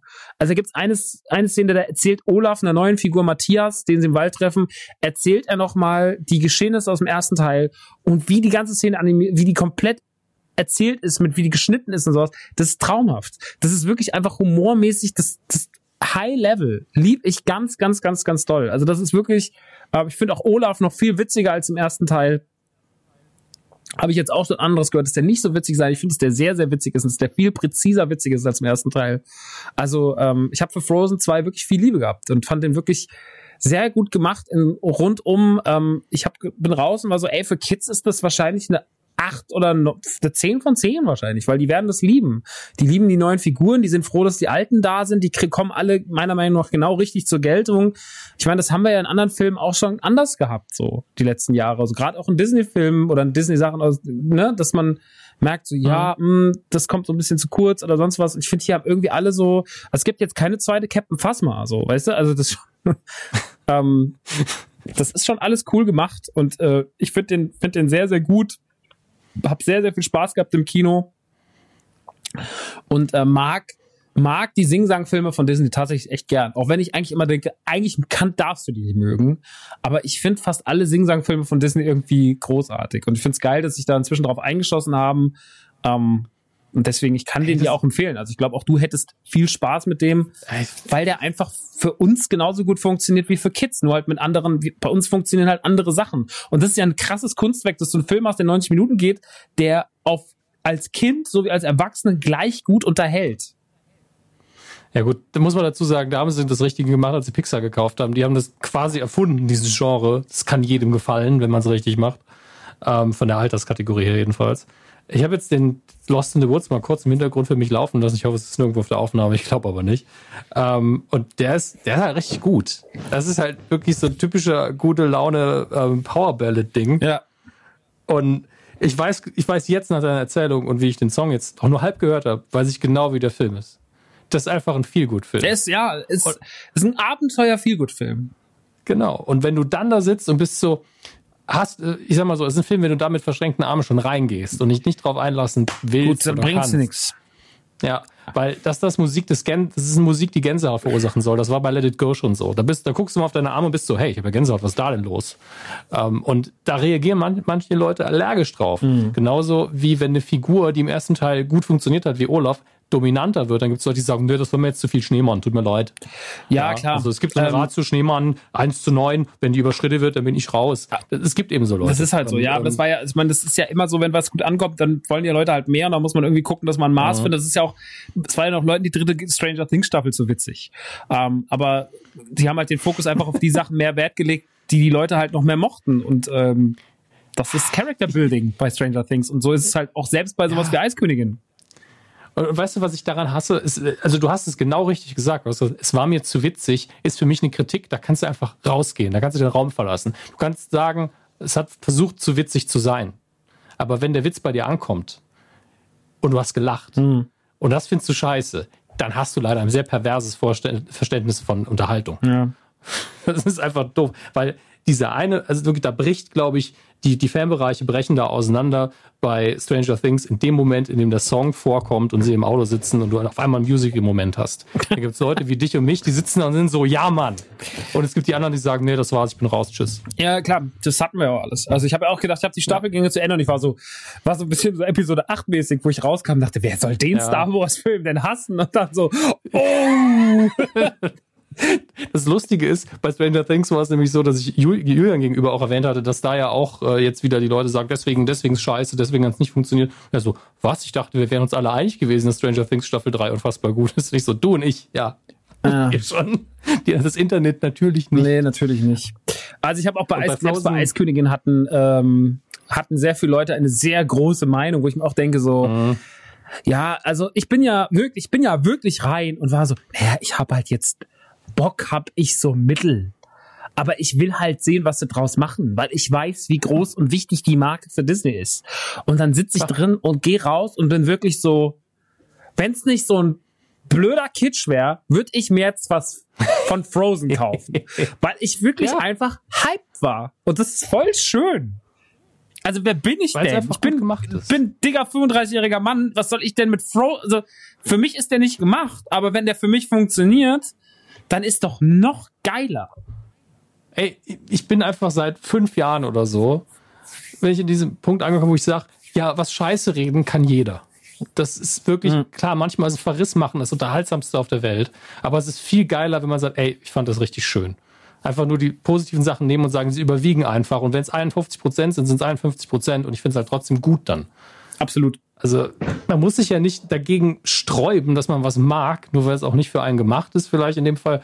Weil ich habe auch den ersten Frozen gesehen, so, ja, es ist ja klar, wofür das ist. Und dass ich das nicht bin, das weiß ich auch. Wenn es mir dann trotzdem gefällt, das macht es doch nur umso besser. Dann ist es richtig, richtig gut. Absolut. Naja. Ich bin großer, also was heißt großer Fan, aber ich mag wirklich, also ich mag das Franchise, ich mag, was sie aus dem zweiten Teil gemacht haben. Ich bin absolut mit dem Hype d'accord, ich bin absolut d'accord damit, dass die Kids das feiern. Das am Ende des Tages ist ja trotzdem so ein ganz klassischer Disney-Film. Also am Ende des Tages ist Frozen halt ein bisschen die witzige Variante. So, das ist ja wie bei Star Wars auch. Star Wars ist ja auch immer noch der gleiche Film wie vor 40 Jahren. Er ist halt einfach nur an gewissen Stilmitteln angepasst worden. Das heißt, Humor spielt noch eine wichtige Rolle. Vielleicht auch mal dieses bisschen so dieses Süße, keine Ahnung. Da stören sich jetzt auch gerade Leute am Baby Yodi und sowas, aber fuck it. Also das ist halt einfach, das ist halt der Lauf der Dinge. es ist die Zeit. So, es ist jetzt so. Und ähm, ich finde, ich kann mich darauf Ja. einlassen, ich kann verstehen, warum die Dinge so funktionieren. Und solange ich drauf gucke und es mir irgendwas gibt, emotional, ähm, und ich gehe davon aus, dass Baby Yoda mir was geben wird, wenn ich, wenn, wenn ich den Mann die irgendwann mal sehe, dann bin ich so, Mhm. ja, nice. Also, Aber ich glaube, weißt du, was das Grundproblem von all diesen Debatten ist? Hm. Wenn, wenn ein Film rauskommt, 1977 Star Wars, der kommt raus. Und alle, die den gucken, kennen von Star Wars genau nur das. Dann kommt das, der nächste Film raus, der ja, wenn man mal in Fortsetzungen denkt, von früher, sehr viel anders macht, sehr viele neue Dinge präsentiert. Damals waren bestimmt auch ein, zwei Leute enttäuscht. Und heute ist das halt alles durchs Internet viel, viel schlimmer geworden. Und man ist ja nicht mehr so dankbar, dass man Unterhaltung bekommt, sondern ist so, warum ist sie nicht genauso, wie ich möchte, die Unterhaltung? Was soll das? Geh weg. Und ähm, sobald sich irgendwas unterscheidet vom ersten Teil, fangen die Leute an, dran rumzukritisieren. Wenn es genau das Gleiche ist, fangen sie auch dran rumzukritisieren, denn warum haben, ich, haben sie es dann überhaupt gedreht? Und mit jedem Film wächst es halt. Und sobald du nochmal, ich möchte aber was Neues erzählen, wo wir so, nein! Keine alten Stücke! Ja, der alte Simpsons-Gag. Wir haben noch was von unserem neuen Album. Nein! das wollen wir nicht! ja, Wir spielen das Stück jetzt mal ein bisschen schneller. Nein, alles wie früher, Schallplatte an! So, ah, Freunde. Das Beste und Schlechteste an Episode 8, je nachdem, wie du fragst, ist einfach, dass es sehr viel anders gemacht hat. Und Frozen 2 ist vermutlich ganz leicht anders und einfach ein bisschen größer, neuer. Und schon sind trotzdem Leute da, für die der Film nicht ja, mehr aber gemacht da wird's ist. halt wirklich lächerlich. Also, Eben, natürlich, das meine ich ja. Der Film ist noch nicht mal für die Leute gemacht, sind so, ne, jetzt ist zu viel Schneemann jetzt, ne, ist jetzt scheiße. War früher Kult. So, Junge, es ist Frozen. das ist fucking Frozen. Der ist für deine Kinder. Der ist nicht mehr für dich, alter Mann. Reg dich ab. Ähm, wo mir das auch letztens im Übrigen aufgefallen ist, ganz kleiner Exkurs ins Internet. ähm, Netflix hat eine She-Ra-Serie gemacht. Ähm, Ja. She-Ra ist ja ein, ein, ein also der, das, das weibliche Pendant zu He-Man gewesen in den 80ern, hatte auch eine große Spielzeuglinie von Mattel, hatte auch dann, glaube ich, zumindest, also Gastauftritte bei He-Man auf jeden Fall, ich glaube, es hatte auch eine eigene Serie kurzzeitig. Und ähm, jetzt gibt's eine neue She-Ra-Serie, die natürlich anders gezeichnet ist. Serien im Jahr 2019 oder 18, 17, 16, ich weiß nicht, wann die erste Staffel rauskam, sehen halt ein bisschen anders aus. Sehr, sehr viel Lob eigentlich, soll eine sehr, sehr schöne Kinderserie sein für Mädchen. Irgendwann bin ich letztes Mal auf, weiß nicht, in welche düsteren Internet-Ecken ich geraten bin. Auf jeden Fall geriet ich auf, oder nee, ich glaube, es war in der Ankündigung der He-Man-Serie, weil Netflix ja auch eine He-Man-Serie announced hat ja. von der man aber noch nichts gesehen hat.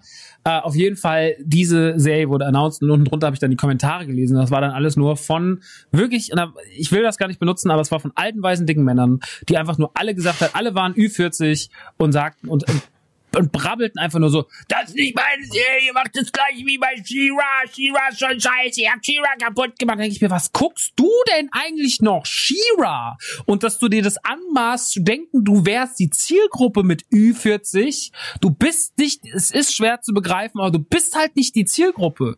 Deine Tochter, wenn du denn fähig wärst, eine zu haben, ist die Zielgruppe, aber du bist es nicht. So, und wenn du das guckst, dann ist es auch total okay, aber dann musst du auch einfach gewisse Kompromisse für dich eingehen und der Kompromiss heißt, es ist nicht mehr 1988. Das ist halt so. Ähm, Ja. Und diesen Kompromiss fehlen, fehlen also was ich, ihr habt was das dümmste, was ich gelesen habe, immer wieder und auch jetzt letztens wieder, was auch bei Remakes und Remakes von Videospielen und sowas, die ganze Debatte, jetzt habt ihr das auch noch kaputt gemacht. Ich verstehe nicht, was kaputt geht. Ich verstehe nicht, was daran kaputt geht, wenn ein neu, wenn ein Franchise eine eine Neuauflage bekommt oder Go Ghostbusters bleibt mein absolutes Beispiel. Ghostbusters 2016 Ja. am Ende des Tages leider kein guter Film. Hat er mir irgendwas von den Original Ghostbusters genommen? Irgendwas? Ein Scheiß hat er mir Nee. genommen. Nix. 0,0. Nee, ist, ist nicht seit, sind nicht seitdem die Originale nicht mehr käuflich äh, zu erwerben? Sind die nicht gelöscht worden aus der Welt? Das ist eben der, der, Ja. wirklich der schlimme Punkt. Das Original ist immer da. Wenn ein Buch schlecht verfilmt wird, das Buch ist immer noch da. Es ist immer das gleiche. Adaption, Fortsetzung. Ich meine, guckt, guckt euch einfach an, was die Marke Batman alles durchstehen musste und muss. Wird Batman dadurch scheiße? Nein. Nein. Batman ist immer noch Batman und er ist für jeden, jeder, das ist mein Lieblingsbeispiel wirklich. Und jeder, für jeden ist Batman was anderes. Ich habe noch nie meinen perfekten Batman-Film gesehen. Noch nie. Ich werde ihn nie sehen. Das wird es einfach nicht geben, bis ich ihn selber inszeniere und ihn dann alle hassen. Weil sie sagen, das ist nicht mein Batman. das ist die das, Figur das wird immer komplett richtig, ja. Also ich verstehe es auch nicht, weil die einzigen Leute, die da was kaputt machen, sind nämlich die Leute selbst. Wenn es nichts für euch ist, aus, nicht angucken, fertig. Das sage ich halt auch immer. So dieses Ja, weiß ich nicht. Einfach nicht kaufen. Einfach nicht gucken, einfach nicht kaufen. Wa- Was Ja. regst du dich im Vorfeld schon auf? Wegen irgendwelcher Trailer. Eh das Thundercats hat auch, wird ja auch, oder sollte ja eigentlich geremaked werden. Der Shitstorm unten drunter in den YouTube-Kommentaren, das hat man nicht glauben können. Das hat, ich Ja, hab's gesehen, aber wirklich so, das kann ich nicht glauben, dass das gerade von, Wer von hat denn je unironisch. Thundercats gemocht? Thundercats habe ich ja als Kind nicht mal unironisch geil gefunden. Ich war einfach so, ey, das sind Katzen mit sehr viel Make-up, aber das Schwert ist cool. Ja, Ja. habe ich als Kind schon gedacht. Das, wer, wer, wessen Herzblut pocht denn in Thundercats? Ich möchte da jetzt niemandem zu nahe Es ist aber auch einfach nur dieses, also es ist ja auch okay, aber ähm, wie gesagt, also es wird auch was glorifiziert, was, wie du schon richtig sagst, eigentlich lächerlich ist. Ne? Also in Anführungsstrichen. Ich bin ja auch bewusst, dass viele Sachen, die ich feier, He-Man, die Tur- äh, Turtles sind vier mutierte fucking Schildkröten. Ja. So, als jetzt die neuen Turtles kamen, die Rise of the Turtles, ähm, wo es dann auch wieder hieß, jetzt macht ihr das auch noch kaputt. Die Turtles genau das gleiche wie Batman. So, Ja, gibt es auch schon 50 Inkarnationen, von denen ich wahrscheinlich drei komplett ausgespart habe und sage, ey, die Grundidee finde ich immer noch geil. Ich finde das, was ich von den Originalcomics gesehen habe, cool und ich bin mit der Serie halt aufgewachsen. Die können ich heute aber auch nicht mehr am laufenden Band gucken. Das äh, geht gar nicht mehr. Ich habe die Box hier rumliegen, immer wenn ich eine Folge gucke, bin ich so, pff, ja, es ist halt einfach ein 80er-Jahre-Cartoon, da kannst du die Hälfte rausschneiden. ja, Ist nun mal so. ist es. Aber es ist, ähm, äh, mich nervt das alles, deswegen, ich will da auch gar nicht mit in die Schiene äh, fallen. Ich war jetzt beim, bei der Eiskönigin war ich wirklich, wie gesagt, eigentlich wollte ich nur Beobachter sein, am Ende war ich aber so ergriffen und, und so, ähm, so geflasht davon, dass ich einfach mir dachte, ach, das ist doch toll. Und ähm, Ja. ich äh, find's, find's total schön, ähm, mich diesem Film, dass dieser Film mich so abgeholt hat und dass ich mich dem so ergeben konnte und dass ich da, also wie gesagt, es ist halt auch am Ende Eiskönigin, ey, wenn der nicht irgendwelche moralischen großen, also wenn er nicht irgendwelche großen PC-Regeln 2019 bricht oder sowas, dann habe ich an dem Film auch, was soll ich denn an dem kritisieren? Der erzählt eine glatte Geschichte, der hat, eine, hat glatte Charaktere, der, alles kommt einigermaßen gut zum Einsatz, der hat gute Mucke. F- Was muss ich denn da rein interpretieren? Also dem dann irgendwie dann so, ja, also die Storyline ist ein bisschen konstruiert und dies und das. Und ich so, Alter, komm, Leute, wir reden hier von Frozen, ne? So. Also, naja, gut. Ähm, Dass die zwei Hunde da Spag- Spaghetti fressen, das glaube ich jetzt aber nicht. Ja. ähm, moderne Maßstäbe an alte Filme mal anlegen und gucken, was passiert. Ja. Ähm, der dritte, oder die, das dritte Franchise, die dritte IP in dieser Musikrichtung ist noch Vajana. Ähm, Vajana auch, also wirklich mit einer der im, im englischen Moana, bei uns hieß er aber nicht Moana, weil irgendwie bei uns, ich glaube, der, der Moana ist bei uns eine eingetragene Name für einen Erotikfilm. Deswegen hat Disney den hier umbenennen müssen. Das war irgendwie so, wegen Moaning, keine Ahnung. Naja, auf jeden Fall Ähm, bei uns heißt da Vajana, geht um ein Mädchen, das äh, als Kind, beziehungsweise wird am Anfang eine Geschichte erzählt von einem Halbgott, ähm, so ein großer, stämmiger, äh, hawaiianisch ein, dreinblickender Typ mit so einem riesigen Haken. Äh, The Hawker, also The Rock. Einfach. Genau, der, der, der von The Rock gesprochen wird im englischen Original, ähm, der anscheinend einer ähm, einer, einer Göttin der Natur, die so verschiedene Inseln beherrscht und mit Leben einhaucht, den, den das Herz stiehlt, so einen kleinen Rubin, der verliert er bei einem Kampf, fällt er ins Wasser und äh, die kleine Vajana findet den irgendwann als Kind schon, äh, verliert ihn dann wieder, findet ihn aber später nochmal und soll ihn sozusagen zurückbringen, weil das Land auf der Insel, auf der sie lebt, die Geschichten, die man ihr jahrelang erzählt hat, ja, irgendwann wird das ganze Land hier einbrechen, weil man ihr das Herz gestohlen hat und sowas. Das passiert tatsächlich, die Ernten klappen nicht mehr und sowas und sie als äh, Tochter des Häuptlings, des Chefs, ähm, findet irgendwann die alten Boote, weil eigentlich sagt man, die waren keine Segler, ihr Volk, aber die waren anscheinend Segler, als sie so eine Hütte findet, kurz vor dem Tod ihrer Großmutter, die zeigt ihr noch diese Höhle und ähm, dann segelt sie los äh, zusammen mit so einem sehr, sehr dummen ähm, Gockel, dem Hey Hey. Und ähm, dann findet sie halt irgendwann, trifft sie dann auf, äh, ich glaube, der Gott heißt auch Moana. Und ähm, die zwei erleben dann sozusagen Abenteuer und wollen halt irgendwie dieses Herz zurückbringen. Und das ist also wirklich, also erstmal auch da die Songs, pff, da sind richtige Kracher dabei. Die Songs sind richtig, richtig gut. Ich finde, das ist von der Optik her einer der schönsten Filme der letzten Jahre, weil der so geile Farben hat. Der ist extrem geil natürlich animiert. Dieses ganze Wasser mit Grün und Insel und so. Also Vajana sieht extrem geil aus. Der ganze Film hat einen extrem guten Look und ähm, dann ist das Abenteuer, das sie erleben, halt auch einfach wunderschön absurd. Äh, sie treffen irgendwann auf so einen riesigen Krebs, der singt dann so einen Song, der heißt im Deutschen heißt der glänzend, im Englischen heißt der shiny. Ähm, das ist ein super geiler Song, das ist eine geile Performance, irgendwie super absurd, äh, wie der auch, wie die auch optisch umgesetzt ist und sowas. Also der macht so viel Bock, der Film. Ich finde, Vajana ist wirklich so einer der also ich habe hab mich immer so ein bisschen gegen den gesträubt, als ich den das erste Mal gesehen habe, ich gesagt, boah, wie geil ist der eigentlich? Der ist witzig, der ist wahnsinnig charmant. Also der funktioniert von den dreien für mich sogar am besten. Ich finde, Vajana ist der Beste, weil einfach einfach alles da stimmt. Die Mucke, The Rock meiner Meinung nach perfekt besetzt im Englischen, macht es super charmant. Ähm, ich bin ja so ein bisschen, was The Rock Rollen in Filmen angeht, angeht, ein bisschen überdrüssig, aber die Liebe für ihn ist halt definitiv da und er macht es äh, mit einer extremen Hingabe und die performen da alle auf dem höchsten Level. Also Vajana ist wirklich so ein schöner Film in seiner Gesamtheit. Ist für mich einer der besten Disneys der letzten Jahre und, und ich verstehe gar nicht, wieso der Vajana-Hype allein mit den Songs und sowas nicht mindestens genau so groß ist wie, wie der, wie der Eiskönigin-Hype. Aber ich glaube, der Song war auch relativ erfolgreich und ist auch so ein Thema, was bei den Kids auf jeden Fall größer wurde im Laufe der Zeit aber vielleicht ist es dann doch durch dieses sehr weite und diese Inseln und sowas nicht ganz so nah wie halt diese Wälder und Schnee und das ist ja alles ein bisschen mehr so dieses nordische, westliche, was, was Eiskönigin ausstrahlt, das vielleicht für die Kids irgendwie greifbarer als Inseln und Meer. Ähm, aber das ist ein toller Film. Das ist also von den drei IPs der mit Abstand beste, finde ich, weil der wirklich, also er funktioniert auch für Erwachsene so gut, den musst du gucken, Hammes. Der ist wirklich großartig.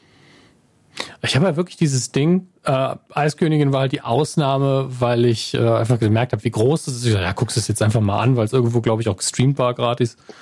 Und ähm, ich habe irgendwie mit Disney-Filmen seit ewig, bin ich so, ja, hm, ist gerade nicht so den Bock. Aber immer wenn ich sie gucke, finde ich sie völlig okay. Vor allen Dingen, je neuer sie sind, desto besser, weil ähm, auch ein König der Löwen altert relativ krass. Ich habe den ja sehr, sehr spät erst gesehen und war so, ja gut, der ist ein bisschen lang. Obwohl der echt nicht lang ist. Der ist gar nicht der so lang, überhaupt nee. nicht lang der ist überhaupt nicht lang, trotzdem weißt du, der hat Längen.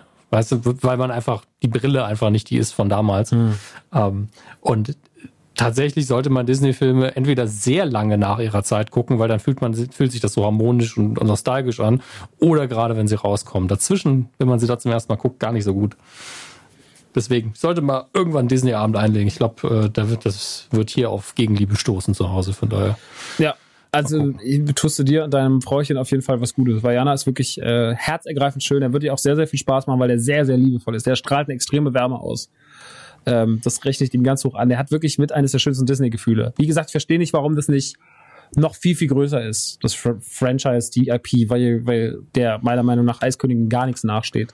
Und weil Vajana auch so eine Taffe ist. Also sie ist so, die ist wahnsinnig putzig, sie ist wahnsinnig tough, die Figuren mit Hey Hey und dem Schwein sind, es fehlt halt sowas wie Olaf, ne, das muss man halt schon sagen, aber dafür holt dann halt, äh, halt äh, er die Sprüche raus, also der Moana, der Gott, äh, holt halt dann diese ganzen äh, Dinger raus und liefert halt den Humor und die Figuren, die sonst so auftauchen. Die haben einmal so eine riesige Schlacht gegen so ein Volk, das aus einfach nur so aus ähm, Kokosnüssen besteht. Das sind Kokosnüsse mit Arm und Beinen die sich so schminken und die kommen auf einmal mit einem riesigen Boot. Also ein riesiges Boot taucht aus dem Nebel auf und dann startet so eine Schlacht aller Flut der Karibik fast schon gegen diese Kokosnüsse. Und das ist so eine absurde Szene. Und danach geht's dann direkt zu diesem Krebs, zu diesem, der dann diesen Shiny Song singt. Und der auch so selbstverliebt ist und er sagt so, ja, du musst ihn einfach nur dazu bringen, dass er von sich erzählt. Dann, dann ist er beschäftigt, weil er liebt es, von sich zu erzählen. Und dann trifft er und, und dann sagt sie so, erzähl mir doch mal was von dir. Und dann erzählt er ewig lang seine Geschichte, dieser selbstverliebte Krabberich da unten. Also das ist äh, sehr, sehr fun. Ähm, Bayana, viel Liebe. Äh, ansonsten gibt's noch, also das waren jetzt die großen Musical-Filme, die anderen sind nicht so musiklastig. Mhm. Es gibt noch Sumania, über den habe ich aber gar nicht so viel zu sagen, weil ich den im Kino gesehen hat, fand den ganz nett. Ähm, der war mir aber zu sehr gehypt. Da war halt wieder dieses Ding. Es gab diese eine witzige Szene, die kennst du sicherlich auch, die mit den Faultieren. Mit dem Faultier, ja, ja klar. Ähm, wir lieben Faultiere halt generell. Wir lieben Faultiere und die Szene war halt ganz, ganz, ganz groß viral. Es war ja so irgendwie so ein Trailer, den man auch so die ganze Szene oder die Szene hat man ein bisschen runtergekürzt, aber man hat die halt schon so Gänze gezeigt. Und dieses Bit, ich kann es nicht anders nennen als Bit, ja, hat auch, auch einfach diese in zwei Minuten äh, dafür gesorgt, dass alle diesen Film sehen wollten. Und der Film hat dann aber auch einfach nicht ähm, das gehalten, was diese Szene versprochen hat. Als die Szene kam, ist das Kino natürlich ausgerastet, weil alle auf diese Szene gewartet haben. Es ist der Gag, den ich schon kenne, ja. Ja, genau. Das ist der Gag, den zeigt ihr mir nochmal. Ich liebe Gags, die ich schon kenne. ähm, aber das hat sich halt nicht durch den Film getragen. Es gab doch noch später so ein sehr, sehr lustiges, ich weiß gar nicht, was das für ein Tier war. Der war dann so patemäßig.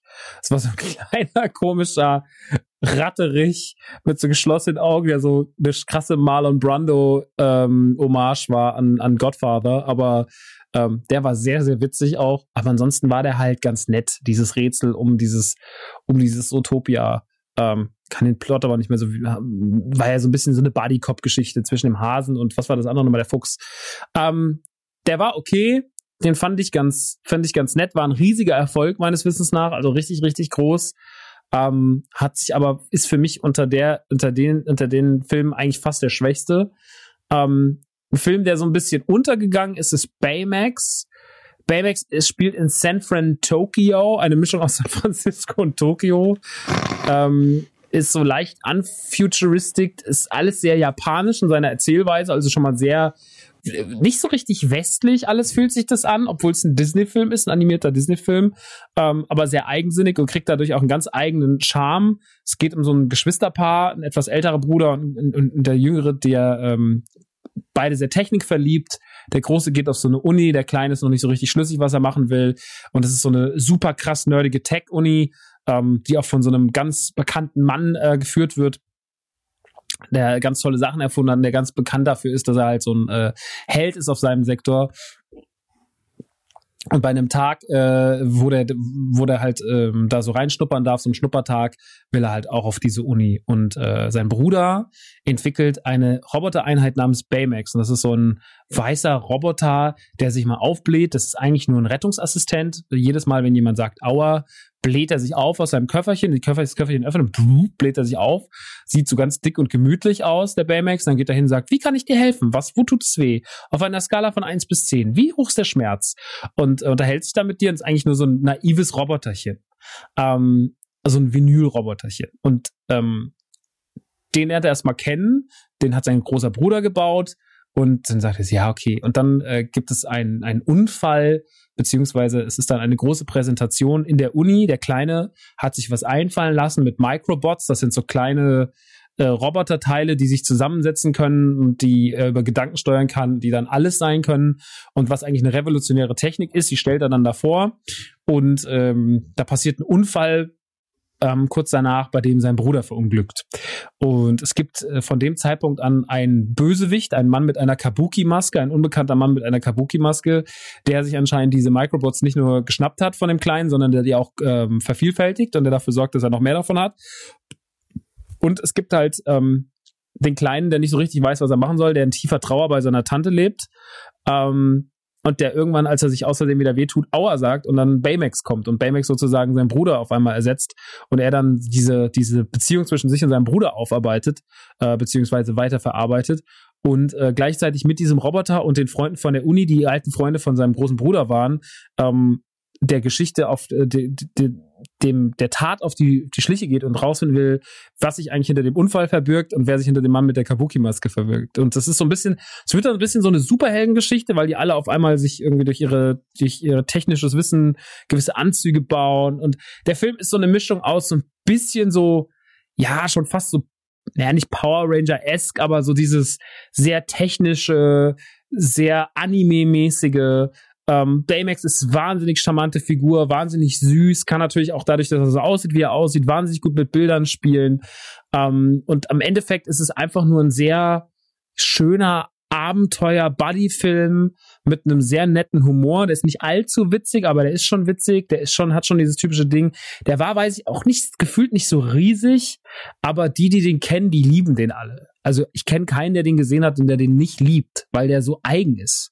Der passt nicht so richtig in die ganze Disney-Welt rein. Und das macht den auch irgendwie so special, weil der im Gegensatz zu den großen Musical-Filmen, von denen wir eben gesprochen haben, oder auch Zootopia, der ja dann trotzdem nur mit Tieren spielt und Tiere funktionieren halt immer irgendwie, ähm, geht er einen ganz anderen Weg, einen viel gewagteren Weg. Und ich finde es total irre, dass es diesen Film überhaupt gibt.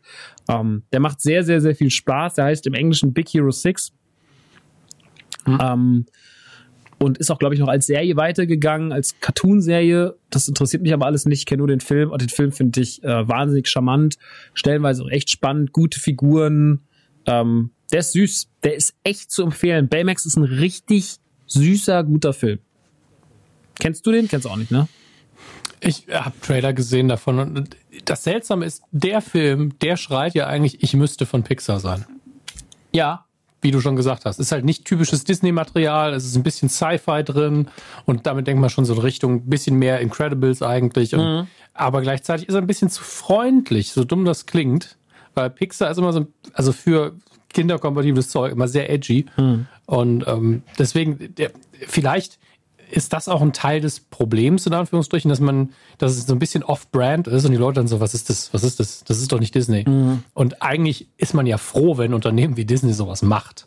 Ja, absolut. Das stimmt. Der ist nicht ganz greifbar für die Leute. Das ist äh, tatsächlich, glaube ich, auch ein Problem gewesen, warum der. Kannst du mal gucken, wie erfolgreich der war oder nicht? Kannst du mir mal Zahlen geben? Big Hero 6? Also, also Bam, ja, Baymax? Big Hero, Big Hero 6. Mich mal interessieren, weil. Ähm, weltweit. Ja. 657 Millionen weltweit, das ist jetzt nicht so krass. Ähm, Budget 165. Diese animierten Sachen sind alles sauteuer. Muss man jetzt auch mal ganz klar sagen. Mhm. 165 Millionen. Ja, dafür kannst du einen richtig krassen äh, Realfilm machen, immer noch. Ja, naja. aber hat ja dann trotzdem gut performt. Plus Merchandise und Co. Also dann kommt ja noch viel oben drauf. Dann hat er auch ordentlich was umgesetzt. Und ja, mit Spielzeug. Disney hat, glaube ich, seit Jahren keinen richtigen Flop mehr gemacht bei den animierten Sachen. Also ich wüsste, ich wüsste nicht, ob überhaupt. Disney hat Flops gemacht. Ähm, ja. Also was jetzt die, was jetzt nicht diese klassischen Disney-Filme angeht, aber so, ich glaube zum Beispiel die Realverfilmung vom Nussknacker lief richtig scheiße. Ähm, ah, stimmt, da war was. Wie heißt hier? Maleficent? Maleficent. Maleficent. Ja. Der zweite um, Teil muss, glaube also, ich, nicht gut gelaufen sein jetzt auch. Alice im Wunderland 2 lief scheiße. Also da waren schon. Der war der erste ja schon. Hat ich, auch Solo, ich weiß, obwohl ich glaube, Solo hat im Endeffekt also auch so genug Kohle eingespielt, aber Solo gilt ja auch so ein bisschen als der große Flop.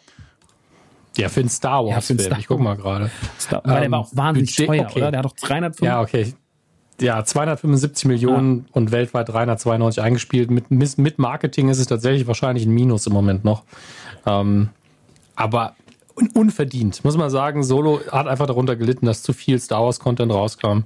Und, und das ähm, Episode 8 einfach so gut. hateful Material war. war. Dass alle den so kacke fanden. Menschen sind einfach schlimm. Ich sag immer noch, Solo war eine Wunder, ein wunderschöner Film für zwischendurch und eine ganz Ja. tolle Grundlage, was die Stimmung angeht für den, Mandalo äh, für den Mandalorian. Aber den habe ich ja nicht gesehen. Da weiß ich leider nicht mehr drüber. Ähm, und jetzt kommen wir noch zu ähm, fast ja nicht meine Lieblingsfilme von dem Ganzen, weil ich mag die alle irgendwie. Ne? Also vor allem halt äh, Big Hero 6 und auch und Vajana. Aber wer sehr, sehr, sehr, sehr toll ist ähm, und auch ein großes Idol in meinem Leben ist natürlich Ralf Reichts, ähm, Wrecking Ralph. Ähm, der erste Film auch für sich so untypisch in seiner Geschichte. Hast du den auch nicht gesehen?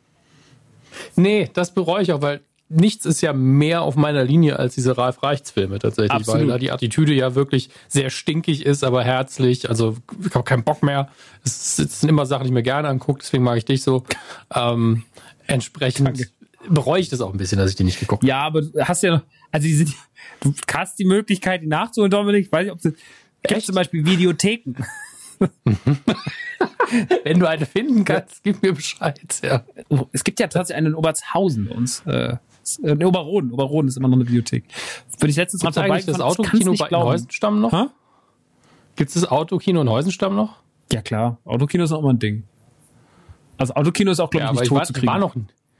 Ich war aber noch nie in einem. Also die meisten haben ja tatsächlich dicht gemacht, aber wenn es jetzt noch lebt, dann ist es wahrscheinlich durch allein dadurch, dass Burger. es eins ist. Gute Bur- okay. Saugute Burger.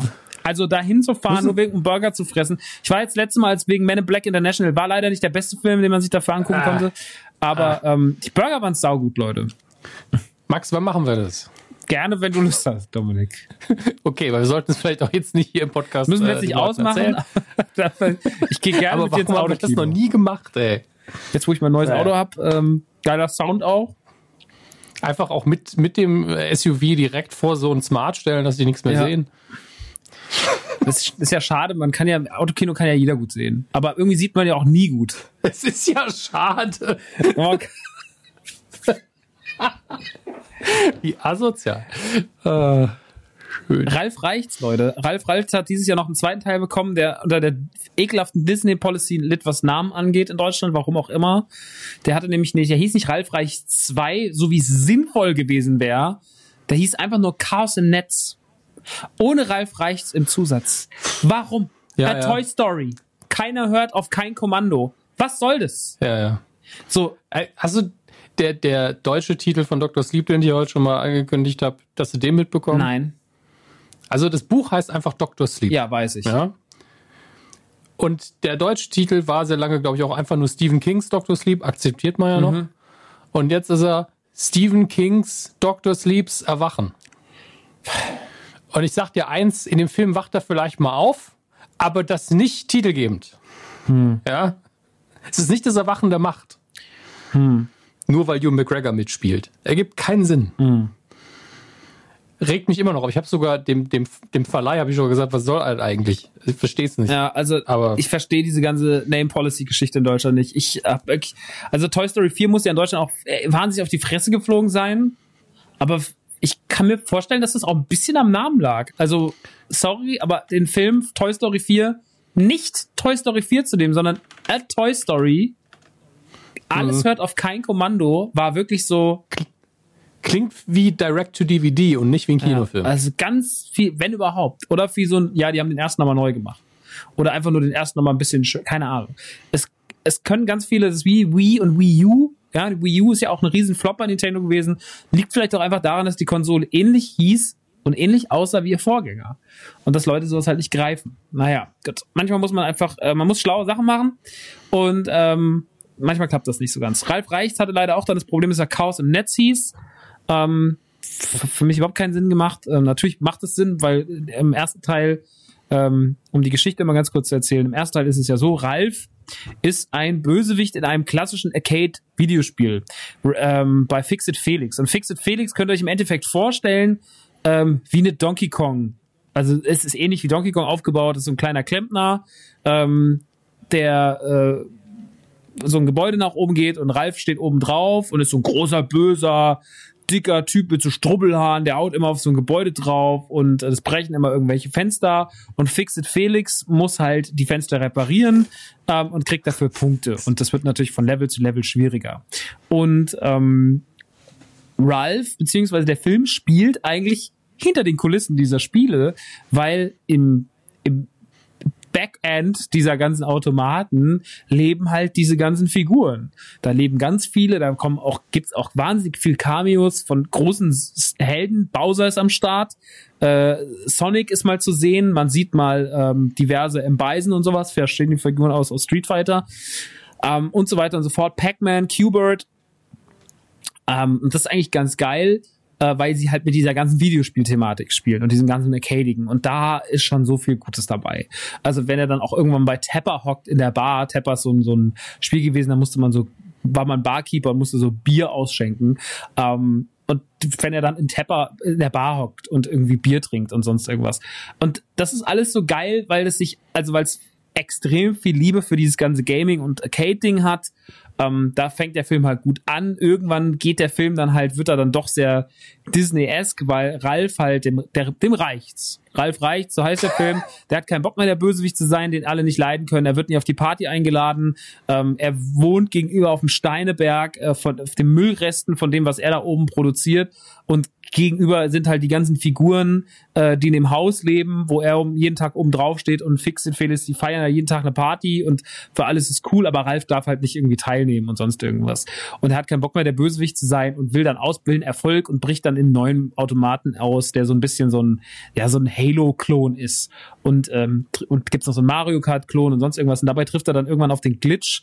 Der Glitch ist dargestellt durch Penelope, das ist so eine kleine, ähm, mit, mit schwarzen Haaren, die so mit bloßem Mundwerk daherkommt.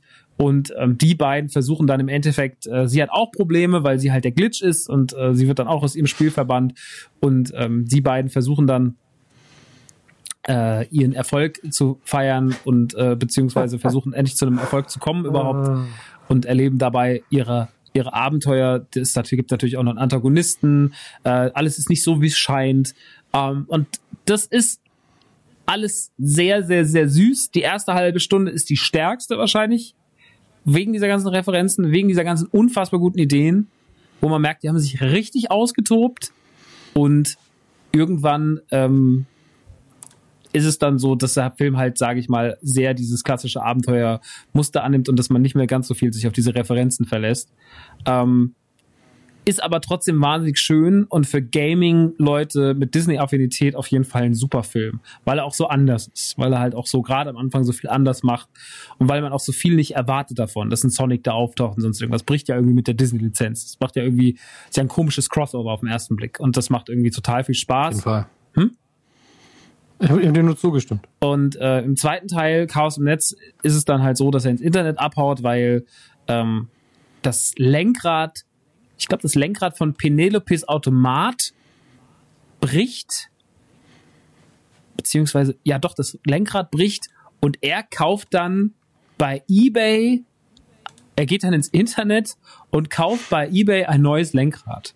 Und dann will er ins Internet rein und ja, will dann halt sein, das Lenkrad holen.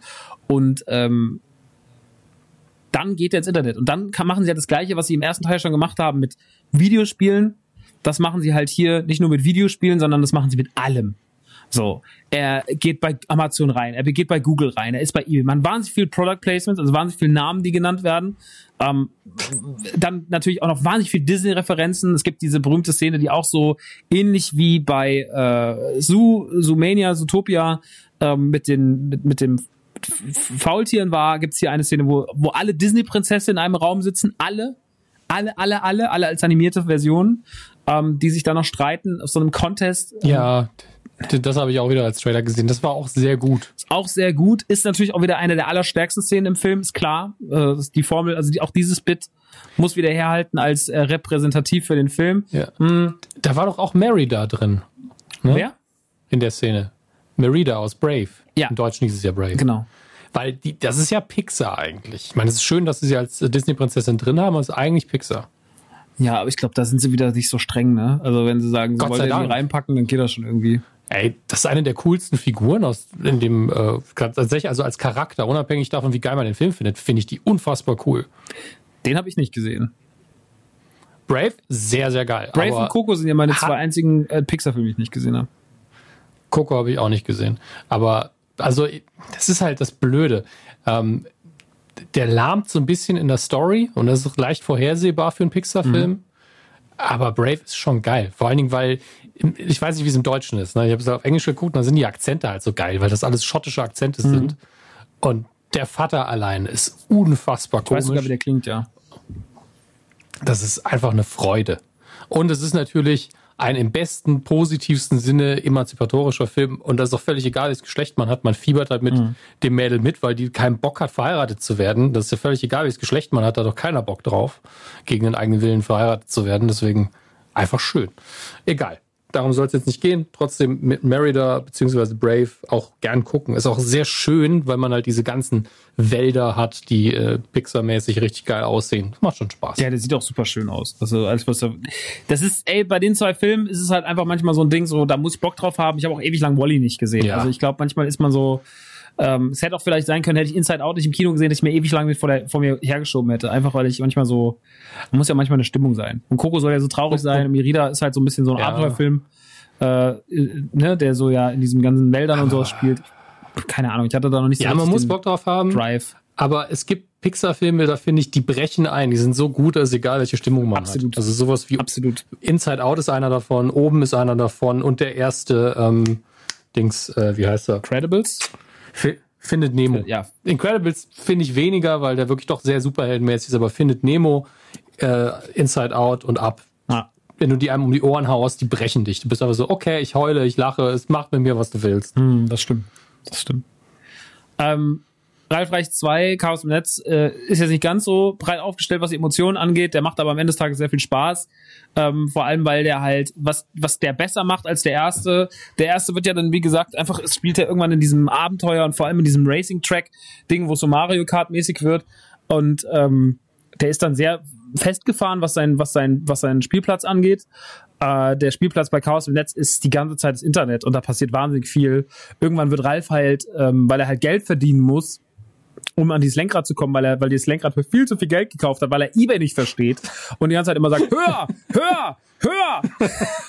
und einfach irgendwann Aus hat er 50.000 äh, Dollar, die er bezahlen muss und dadurch muss er Geld verdienen. Also wird er ein viraler Hit und schleicht sich in alle Viral-Hit-Videos ein, die es gibt und ähm, da wird wahnsinnig viel mit dem Internet und mit, mit Mechanismen gespielt. Und da gibt es einen ganz großen Teil, ähm, wo es um Kommentarkultur auch geht, wo der Film auch da wirklich äh, ganz kurz mal zeigt, also wie es ihm dann damit geht, wenn er dann kommt am Anfang, weil er wird die ganze Zeit gehypt und alle sagen, wie lustig er ist und dann liest er irgendwann Kommentare, da steht dann so ein Raum drin, wo dann die ganze Zeit so äh, Kommentare durchge... Also der Film, Film hat wahnsinnig viel Moral, was das Internet angeht. Das ist da in dem Hinsicht ist er super interessant, weil der ganz viel sagt so über dieses heute bist du top, morgen bist du flop und äh, diese ganze Schnelllebigkeit im Netz wird da abgehandelt und die Kommentarkultur und wie schnell man da abgestraft wird. Ähm, das ist ein sehr sehr, sehr cooler Film.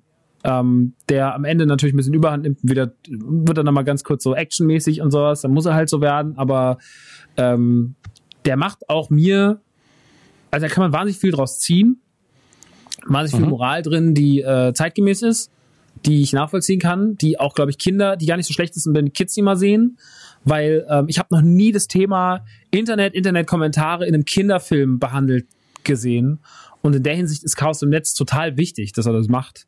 Ähm, das, das versucht, das vergisst man so ein bisschen manchmal in der ganzen Haha, der große, der große dumme Strubbelkopf macht wieder alles kaputt. Ähm, aber der hat ganz viele, der hat ganz viel Deepness, der Film. Und das, ähm, das kreide ich dem Film im positivsten Sinne an. Ähm, außerdem hat er eine wahnsinnig gute After-Credit-Scene, wo sie mit, wo sie sagen, wir zeigen euch jetzt exklusives Trailer-Material äh, von, von Frozen 2 und dann passiert was. Dann wird nochmal ein Internet-Gag aufgegriffen. Und da habe ich wirklich damals Tränen gelacht. Das muss ich euch sagen. Da ich gedacht, das, dass ihr das macht, großartig. Ähm, sehr, sehr schöner Film, die Ralf Reichs-Filme beide. Äh, der zweite hat sehr, sehr viel geile Sachen. Ähm, ist bei vielen ein bisschen unterm Radar. Ich kenne viele, die sagen, ja, der war nicht so geil, wie ich gedacht habe. Aber ähm, unterm Strich ist der wahrscheinlich sogar der bessere. Ähm, der erste fängt halt wahnsinnig schön an und wird dann, wie gesagt, so wie es dann irgendwann ist er mir einfach zu standardmäßig. Aber liebe ich Ralf Reichs, weil er auch eine geile Figur ist. Er ist saulustig. Äh, Penelope ist eine geile Figur. Ähm, ja, ich finde diese animierten Pixar, äh, die animierten Disney-Filme, die nicht von Pixar sind, finde ich wirklich äh, wunderschön. Da sind fast für mich keine Ausfälle dabei. Selbst in Zootopia, auch wenn ich jetzt nicht viel über den geredet habe. Ähm, ich mag den ganz, ich mag den schon, aber ähm, die können halt mehr und gerade weil die alle auf ihre Art und Weise, entweder sind sie super klassisch, so wie Vajana der Eiskönigin, oder sie sind halt wirklich experimentierfreudig, wie Ralf Reichts oder wie vor allem Baymax. Und ähm, finde das voll geil, dass die neuen Disney-Filme in so eine Richtung gehen. Die neuen Kinder-, Jugend-, animierten Disney-Filme. Und deswegen habe ich da viel Liebe für und kann euch die alle mit äh, unterschiedlichen Härtegraden unter, äh, ähm, empfehlen. Yes. Alles klar. Äh, bist du also schon durch die Liste durch jetzt? Ja, ich bin fertig. Das war, war ja auch genug jetzt. Ja, schon so ein bisschen. Aber hey, ich könnte ja auch noch weiter zuhören. Die Frage ist, jetzt, also wir werden wahrscheinlich im nächsten, in den nächsten Folgen noch mal kurz drüber reden, aber ich möchte auch keinen Hype ausrufen. Aber ich habe schon Bock auf Episode 9. Ich habe auch Bock auf Episode 9. Wie gesagt, weil jetzt auch gerade, ähm, also ich bin halt letzte Woche immer ganz kurz nach Holland gefahren, hab mal die drei Folgen Mendo geguckt, mir wieder heim. Und die haben mir schon gut gefallen. ja, Bergen am See. Ich war ganz kurz in Bergen. War ja. ganz kurz da jetzt gestern. Und hab mhm. die geguckt. Dritte Folge ist jetzt rausgekommen, hab ich gedacht, schnell rüber. Und mhm. ähm, ich muss sagen, das macht auch schon alles Bock. Also das Pacing ist, glaube ich, das langsamste, was man sich jemals. Also wir erzählen die Geschichte ganz langsam, aber ähm, das liebe ich. Weil ich einfach jetzt gerade mal, weil das nicht das Gefühl in mir auslöst, alles ist jetzt super voll. Und dann noch gepaart mit Fallen Order ähm, und dann noch mit dem ganzen Star Wars-Ding drumherum. Ich glaube, Episode ich 9 wird. Ähm, ich glaube, es war. Es, ich glaube, dieser Film war die schlimmste Arbeit, die sie hatten, weil sie, weil sie ähm, alles fixen mussten. Aber ähm, ja, die ganze Franchise eigentlich. Ich meine, daran hängt jetzt die Zukunft der Lizenz. Soweit ich gehört habe, ist sogar die Zukunft von Kathleen Kennedys, Kennedys Karriere hängt so ein bisschen dran. Wobei, keine Sorge, ne? Die gute Frau hat wahrscheinlich ihre Schäfchen im Trockenen, wenn sie nicht jeden Tag irgendwie 10 Kilo Koks schnupft. Ja. Weil das ist teuer ja, ähm, und ungesund. Aber äh, ich habe irgendwo gelesen, dass man halt schon sagt, ja, Chefin von Lucasfilm, wenn das jetzt auch nichts wird, dann, wobei ich sagen muss, finanziell war, glaube ich, Episode 8 noch voll okay. Ähm, aber das, was danach der kam. Ist super erfolgreich. Der ist in den Top 10 der erfolgreichsten Filme ever. Ja. Also alles gut. Ähm, nur es gibt nur einen einzigen Flop und der heißt Solo. Ja, und ungerechtfertigt. Also, wenn ich jetzt so ein Star Wars-Fan bin, der Episode 8 nicht mag, aus den gleichen Gründen, aus denen ich ihn gut finde, und das akzeptiere ich dann auch, wenn jemand sagt, ey, mir gefällt es nicht, weil das ist nicht mal Star Wars, aber man eben nicht die Fackel auspackt, sondern das nur sagt, sage ich, okay, dein Ding, ist in Ordnung. Aber Solo ist so Star Wars-mäßig. Solo ist so viel näher an der alten Trilogie als alle anderen Filme. Mhm. Bis auf ein, zwei Details, die man aber aufgrund der Story einfach haben muss, die einfach so ein bisschen die kriminellere Welt ähm, erforschen. Und das ist cool, finde ich. Solo hätte eigentlich nie im Leben ein Flop sein dürfen. Zwar das Timing. Ich bin immer noch der festen Überzeugung, ja. dass äh, das war ein Timing-Problem. Ich glaube, in der gleichen Position, ich meine, gut, das, du hast, Solo hatte mehr Probleme als Rogue One, weil Solo, also ja. Rogue One hatte erstmal Episode 7 vor sich, der ähm, bei den Fans, glaube ich, trotzdem immer noch ein sehr gutes Wohlgefühl ausgelöst hat und Rogue One tat ja das Gleiche. Ähm, auch wenn er ja. in seiner, seinen Grundfiguren ja belangloser war. Also das liegt ja einfach daran, dass die alle sterben, bis auf Saw Gerrera so. Oder starb sogar auch Saw Gerrera? Ich weiß gar nicht. Ich glaube, sind alle gestorben, wenn ich ehrlich bin. Aber war Saw Gerrera überhaupt mit auf? Ach, keine Ahnung. Ich bin gerade was. Ich weiß leider nicht mehr, welche Figur das, das ist war. Der hier äh, Whittaker. Ah, ich glaube, der ist vorher schon gestorben, wenn ich mich nicht irre. Ja, Freund Order taucht da nämlich auf. Ähm, ist ja auch egal. Ist auch nicht so wichtig. Gehört ja nicht zum Himmelfahrtskommando. Nee, gehört er auf jeden Fall auch nicht. Aber ist ja auch nicht schlimm. Ja. Ähm, ich äh, fand so geil, ähm, also Rogue One hat halt natürlich diese, der hat halt so krass auf dieses ganze Star Wars Feeling in Sachen Raumschiffe und Design gesetzt. Äh, und ja. Episode 8 hat dann halt einfach, der hat sich halt zu viel getraut und ähm, da sieht man mal wieder. Ich habe ich hab jetzt auch wieder einen, der sagte so, ja, und ähm, da bin ich mal gespannt, ob die jetzt wieder so zurückrudern. Und ich so, wie fandst du die Episode? Ja, fand ich auch scheiße. Sag ich, was willst du denn eigentlich? Was ist, was willst du denn wieder jetzt? Ja, jetzt hat der Kylo ja, Ja. seine Maske wieder. Und es ist, und das war alles so, es war einfach so, da habe ich gemerkt, ich glaube, das ist ein ganz großes Problem von ganz vielen Star Wars-Fans, äh, in Anführungsstrichen die toxischen Star Wars-Fans, und denen es ja natürlich auch unterschiedliche Grade gibt. Aber ich finde, dass die, die wissen selber gar nicht, was sie wollen gerade. Und das kann ganz gefährlich sein. Ich lese ganz oft, ich bin froh, wenn diese Trilogie vorbei ist, äh, wenn das Ganze endlich ein Ende hat. Aber ich glaube, die wissen gar nicht, was die wollen. Ähm, auch dieses so, ja, jetzt holen sie Imperator zurück, denen fällt ja auch nichts mehr ein. Ja, ihr wollt doch das, immer wenn denen was Neues einfällt, wollt ihr es doch gar nicht. Ihr wollt doch gar nicht, dass die, dass die neue Planeten schaffen und neue Figuren und neue Wege gehen und einen zerbrechlichen Bösewicht, der total zeitgemäß ist. Kylo Ren ist der zeitgemäße Ja. Bösewicht, den es gibt. So, aber nein, den, das, nicht, das gefällt uns nicht. Aber das, der sieht scheiße aus, wenn er die Maske hat, der die Maske, ah, der sieht nur Maske total dumm aus. Mhm. Ja, jetzt kommt der Imperator zurück. Was soll denn der Imperator jetzt wieder? Den fällt ja auch nichts mehr ein. ja, was wollt ihr denn eigentlich? Halt doch einfach die Fresse. Geh doch einfach woanders rein. Guck doch Hobbs Shaw, Alter.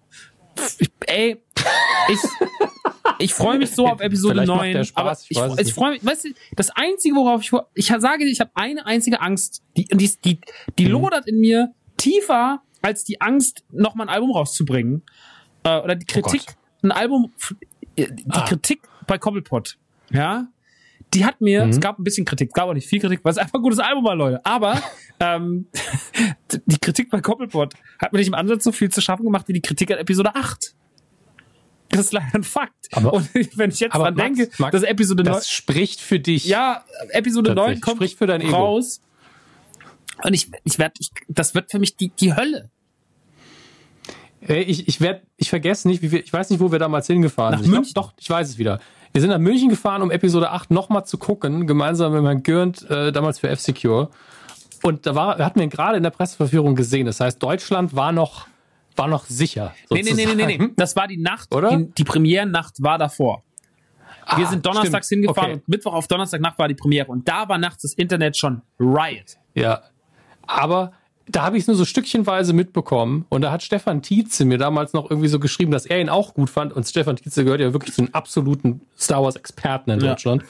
Ähm, und da hab ich, wir haben zusammen im Auto gesessen und wir waren beide so, ey, wir fanden den voll gut. Ich habe ihm noch ein paar Sachen geschrieben und wir, wir haben wirklich diskutiert, so hitzig, obwohl wir gar keinen Gegner hatten. Äh, und wir waren beide auf der gleichen Seite. Ich, auch, ich war so emotional, weil ich einfach gesagt habe, es ist gut, es ist ein gut, was, was wollt ihr eigentlich? Ich war einfach außer mir, ohne einen Gegner vor mir zu haben. Ja. Also ich will das auch nicht unbedingt nochmal erleben und wenn, dann bitte auch irgendwie in Gemeinschaft, dass man sich irgendwie so in einen kleinen Chatroom verdrückt und so, ich fand ihn gut und du. Ja, dass man sich draußen vor der Meinungspolizei verstecken kann, ausnahmsweise. Nee, es gab auch ganz viele Leute jetzt, also ich habe ich hab nämlich auch so emotional drüber geredet, auch jetzt gerade, weil ich diesen ganzen Weg zu Fallen Order und was auch ich für eine Angst vor Fallen Order hatte, weil, ey, die haben das alles da irgendwie angekündigt auf der Star Wars Con und äh, ne, ich habe auch gedacht, naja, das größte Manko des Spiels könnte sein, dass es einfach nicht fertig wird und dass die sagen, es muss aber rauskommen, weil wir ein Datum drauf geschrieben haben Ja. und am, am 15.11., egal was passiert, das Ding kommt raus, Leute. So, ist mir scheißegal, was damit ist. Das kommt raus. Stift jetzt liegen lassen. Weg vom PC. Her damit. Schreib den Satz noch zu Ende. Gib mir die- gib mir die dann Diskette. gibst du die Arbeit ab. Ich muss das jetzt kopieren im Werk. Ähm, und das Ja. war meine größte Angst. Und äh, das ist tatsächlich, äh, die ist nicht eingetreten. Ähm, aber ja, weil die- dieses, ich habe diese, ich habe diesen Weg und was das alles mit mir gemacht hat und wie weh mir das tut und so. Und dann haben mir auch Leute geschrieben, die sagen so, ich bin kein Fan von Episode 8, aber ich habe das Franchise nicht begraben. Und ich hasse Star Wars auch nicht. Und sowas. Die sagen so, ich kann komplett nachvollziehen, was du sagst, aber ich wollte dir auch nur sagen, es gibt auch ganz viele Leute, die vielleicht nicht so happy waren mit Episode 8, aber die deswegen Star Wars nicht beschissener finden als vorher. So. Und das gibt's wahrscheinlich auch noch. Und das muss auch absolut legitim sein. Problematisch wird's halt nur wirklich, wenn man auf diese ganze Make Episode 8 ähm, again und bla bla bla und äh, pff, ja, das, äh, man kann halt wirklich nur von toxischen Star Wars Fans reden und dass dann auch äh, dann noch so viele andere Sachen passiert sind, wie hier, dass sie die, äh, die die Rose spielt, äh, aus dem Internet vertrieben haben und sowas. Ey. Das ist schon, Und vor allen Dingen, ich bin aus dem Kino gegangen, was war meine liebste neue Figur, jedenfalls unter den Menschen, und war so, wie kann man die denn hassen? Vor allen Dingen, die spielt das so sympathisch und liebenswert, da dann drauf rumzuhacken, wegen vielleicht einem Moment, wo sie sagt, Liebe wird uns retten und es ist vielleicht einem zu kitschig. Das verstehe ich ja noch. Ja, aber, Aber auch kann man du, doch die- Star Wars war schon die- immer, das ist genauso wie Star Wars ist mir zu Ja, witzig natürlich. geworden. Star Wars ist mir zu süß geworden. Was soll das denn jetzt mit Baby Yoda? Star Wars ist mit das, Star Wars, Star Wars war das immer schon alles. Star Wars war schon immer süß. R2, Star Wars war schon immer, immer witzig. witzig und süß. Hey, sowieso die Figuren, die in allen Filmen drin sind, ne? Also in allen Episodenfilmen. R2D2 und C3PO ist das witzigste Duo, was das Ding Aber zu auch liefern süß. hat. R2D2 ist süß. Auch süß. Eben. Yoda, Ewoks, die Ewoks haben sie ja damals schon gestritten, waren so, hey, die sind zu niedlich. Und nicht so, die bringen Leute um mit Steinen und Baumstämmen. Voll niedlich. Die wollen die aufessen. Voll niedlich. Mann. Ja, aber es wird immer, es, es ist ja auch ein Kampf gegen Windmühlen am Ende des Tages. Ne? Wir können, Ja, natürlich. Ähm, ich habe einfach, ich freue mich ganz, ganz, ganz, ganz doll. Ich bin wirklich ganz doll aufgeregt. Ich bin jetzt auch wieder richtig im Hype. Äh, dafür haben jetzt halt diese Werke hier gesorgt. Ähm, diese zwei neuesten. Ähm, ich ich Mhm. bin wirklich, ich bin wirklich ähm, froh, dass es so ist, wie es ist. Und ähm, ey, lasst es doch einfach. Also ich würde mich einfach wieder freuen, wenn mehr so eine. Ja, ich habe einfach Bock drauf. So, weißt du? Also, Wenn es einem nicht passt, muss man ja nicht rumschreien und mit den Fingern auf Leute zeigen. ja, Das ist ja alles. Ja, das ist halt das Ding. Also ich habe ja damals auch extrem viel Hate abbekommen, weil ich gesagt habe, Episode 8 ist halt auf jeden Fall nicht so schlecht, wie alle sagen. Ähm, da kam ja, ja, du hast ja eh keinen, du hast ja schon Ghostbusters gut gefunden. So ist es halt. Ja, weil der ja auch, wenn das kein Ghostbusters-Film gewesen wäre, mit der Marke drauf, wenn man so, ja, der ist schon okay, ein bisschen albern. Mit der Marke ist es halt nicht gut genug, um unseren Standards zu entsprechen. Aber es war immer noch. Also wir haben da lang drüber Wir haben geredet. über alles lange drüber geredet. Ja. Fakt ist, wir haben Bock auf Episode 9. Ja, definitiv. Wir haben auch Bock auf den neuen Ghostbusters, aber der dauert noch ein bisschen länger. Summer. Ja. Und wir haben keinen Bock auf zu nervige, hitzige, toxische Fankommentare. Ich glaube, das haben wir lange ausführlich besprochen. Ähm, Wenn nicht, guck Ja, doch mal und Ralf Reichs 2, Leute. Ja. Und ihr, Leute, wisst ihr was? Was ich euch empfehlen kann, wenn ihr einfach sagt, ey, ich will nur altes Star Wars Zeug, da gibt's noch ein paar Sachen, die ihr vielleicht noch nicht gesehen habt. Die alte Ewok-Serie, die Ewok-Filme ähm, und die C3PO und R2D2 Zeichentrickserie. Wenn ihr die findet, guckt, guckt doch die. War immer alles super früher. Und wenn das nicht reicht, Ja, Leute. Christmas Special. Auch da nochmal reinlunsen. ey, ey, ich habe das letztes Jahr gemacht mit Kotaro Dürr. Mega. Das muss ich das muss ich jetzt immer noch so auf meiner, auf meiner Watchlist. Ist es nicht sogar auf YouTube? Ja, natürlich, du kannst es voller Länge auf YouTube gucken. Äh, ich kann dir nur empfehlen, mach es nicht alleine. Nee, ich glaub, das ist ein Dann großes Ding einfach nach Stream. 10 Minuten ab. Ja, Wie lange geht es? Ich glaube, Moment. In solchen Fällen verlasse ich mich nicht auf mein Gedächtnis. Star Wars, Holiday, Special, kaufen überall. Seid ihr bescheuert? Wer will das denn kaufen? Running Time. Ähm, zwei Stunden. Ja, doch, es war doch so lang. Das kann, z- äh, IMDb-Bewertung 2,1 von 10. ich sag dir eins, es ist geil. Es ist geil, es ist zusammen mit jemandem zu gucken. Ähm, wenn ihr euch, also wenn ihr die Reaktionen haben wollt, das haben wir letztes Jahr für, für unseren Weihnachts-Adventskalender, den wir bei Autokino geklaut haben, äh, hier aufgezeichnet. Kotaro Dürr und ich haben uns das gleichzeitig angeguckt, aber jeder in seinem Büro. Ich glaube, Herr Dürr war hinterher durch. Der war einfach durch. Am Ende fast tot. Ähm, Gott sei Dank lebt er noch. Und äh, das kriegst du alleine nicht hin. Ich habe es alleine zweimal versucht, nach 20 Minuten war ich einfach raus. Und da hatte ich noch nichts gesehen, glaub mir. Das wird so absurd. Leute, der große Stream kommt. Ey, vielleicht sollten wir das einfach am, äh, an unserer Auch Weihnachtsfeier. schon gerade überlegt. Weil ganz ehrlich, da kannst du nebenher super viel quatschen. Ja. Man muss uns nicht voll im Bild haben, Ja. Sondern die grandiosen Dann wisst ihr, Leute, Spektakel. damit ist es besiegelt. Am 6.12. um, wann machen wir den Stream eigentlich? Der 20? ist relativ spät, weil wir erst um, wahrscheinlich so um 10. Ich glaube, wir gehen erst um 5 nach müssen wir 8 essen essen. vorher. Ja, dann müssen wir uns nochmal schlank sporteln bis dahin. Nee, das Bild ist klein. Sieht keiner. Klar, super. Ähm, ihr werdet es erfahren bei mir im, äh, im, im Streamingplan auf die Man Cave. Wir werden es aber auch überall posten. Schaut vorbei, es wird Mhm. großartig. Chris freut sich, dass wir das für ihn entschieden haben, ohne dass er es Ja, weiß. aber Christian hat viele Sachen entschieden über unseren Kopf hinweg, deswegen ähm, viel Spaß mit dieser Information. Und da hättest du sich eh nicht Wars. angefangen, wird er wieder sagen, ja, war eine gute Folge mit euch, gute, gute, gute Arbeit. Also, ja, ja. Hat er nie gehört, dann sitzt er da und ist total überrascht, dass wir das Christmas Special gucken. Ja, vor allem mir fällt gerade auf, dass ich es dann zum zweiten Mal ganz gucke. Also ich bin ja eigentlich der, der am meisten bist leiden die arme Sau. Aber ich weiß auch, wie schlimm es ist. Ich bin so gespannt. Ich habe da noch gar keine Vorstellung von. Hey, Hauptsache eine, eine der Golden Girls ist dabei und die liefert tatsächlich ab. Bin gespannt. Bea, Bea Arthur. Bin gespannt. Grandios. So, Leute. In dem Sinne, wir sehen uns am 6.12. im Stream bei die Man Cave mit Radio Nukular und dem Christmas Special von Star Wars. Ja. Und dieses Jahr steht da noch an Star Wars Games als Folge und der Jahresrückblick. Ja. Leute, Das das wird ein 2019 noch, oder? Da denkt man Nukular, die können auch gar nicht noch mehr liefern. Doch, geht. Ah, eine Folge ist noch drin und danach noch eine. Immer. Irre. So, ich fühle mich besoffen, warum auch immer, ich habe nichts getrunken. Deswegen tüten wir die Scheiße jetzt Tüten ein. die Scheiße ein. Das war Folge 100, das war Folge 113. Ich bin Christian Gönn, tschüss. Das wäre krass, wenn er die ganze Zeit Ähm, zugehört ich bin hätte und Dominik sagte, ha, ja gar nichts. Ihr Spassis, tschüss. Das stimmt, das ist ja- Call of Duty Das gespielt. ist ja unsere, es ist unsere Skype-Konfi. Er hätte sich einfach wieder einschleichen können, aber es sind immer noch nur zwei von drei im Anruf. Du hast mich gerade echt paranoid gemacht, ey. Man hört immer mal kurz so, Nee, du, würd, du würdest ihn hören, weil er ab und zu macht. das macht er gar nicht. Leute, ähm, das waren Dominik Hammes, Max Nikolaus, Maria von Nachtsheim und der andere, der seit zwei Stunden schon nicht mehr da ist. Ähm, bis bald.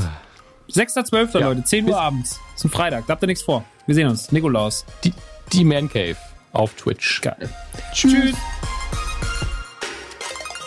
Nukula!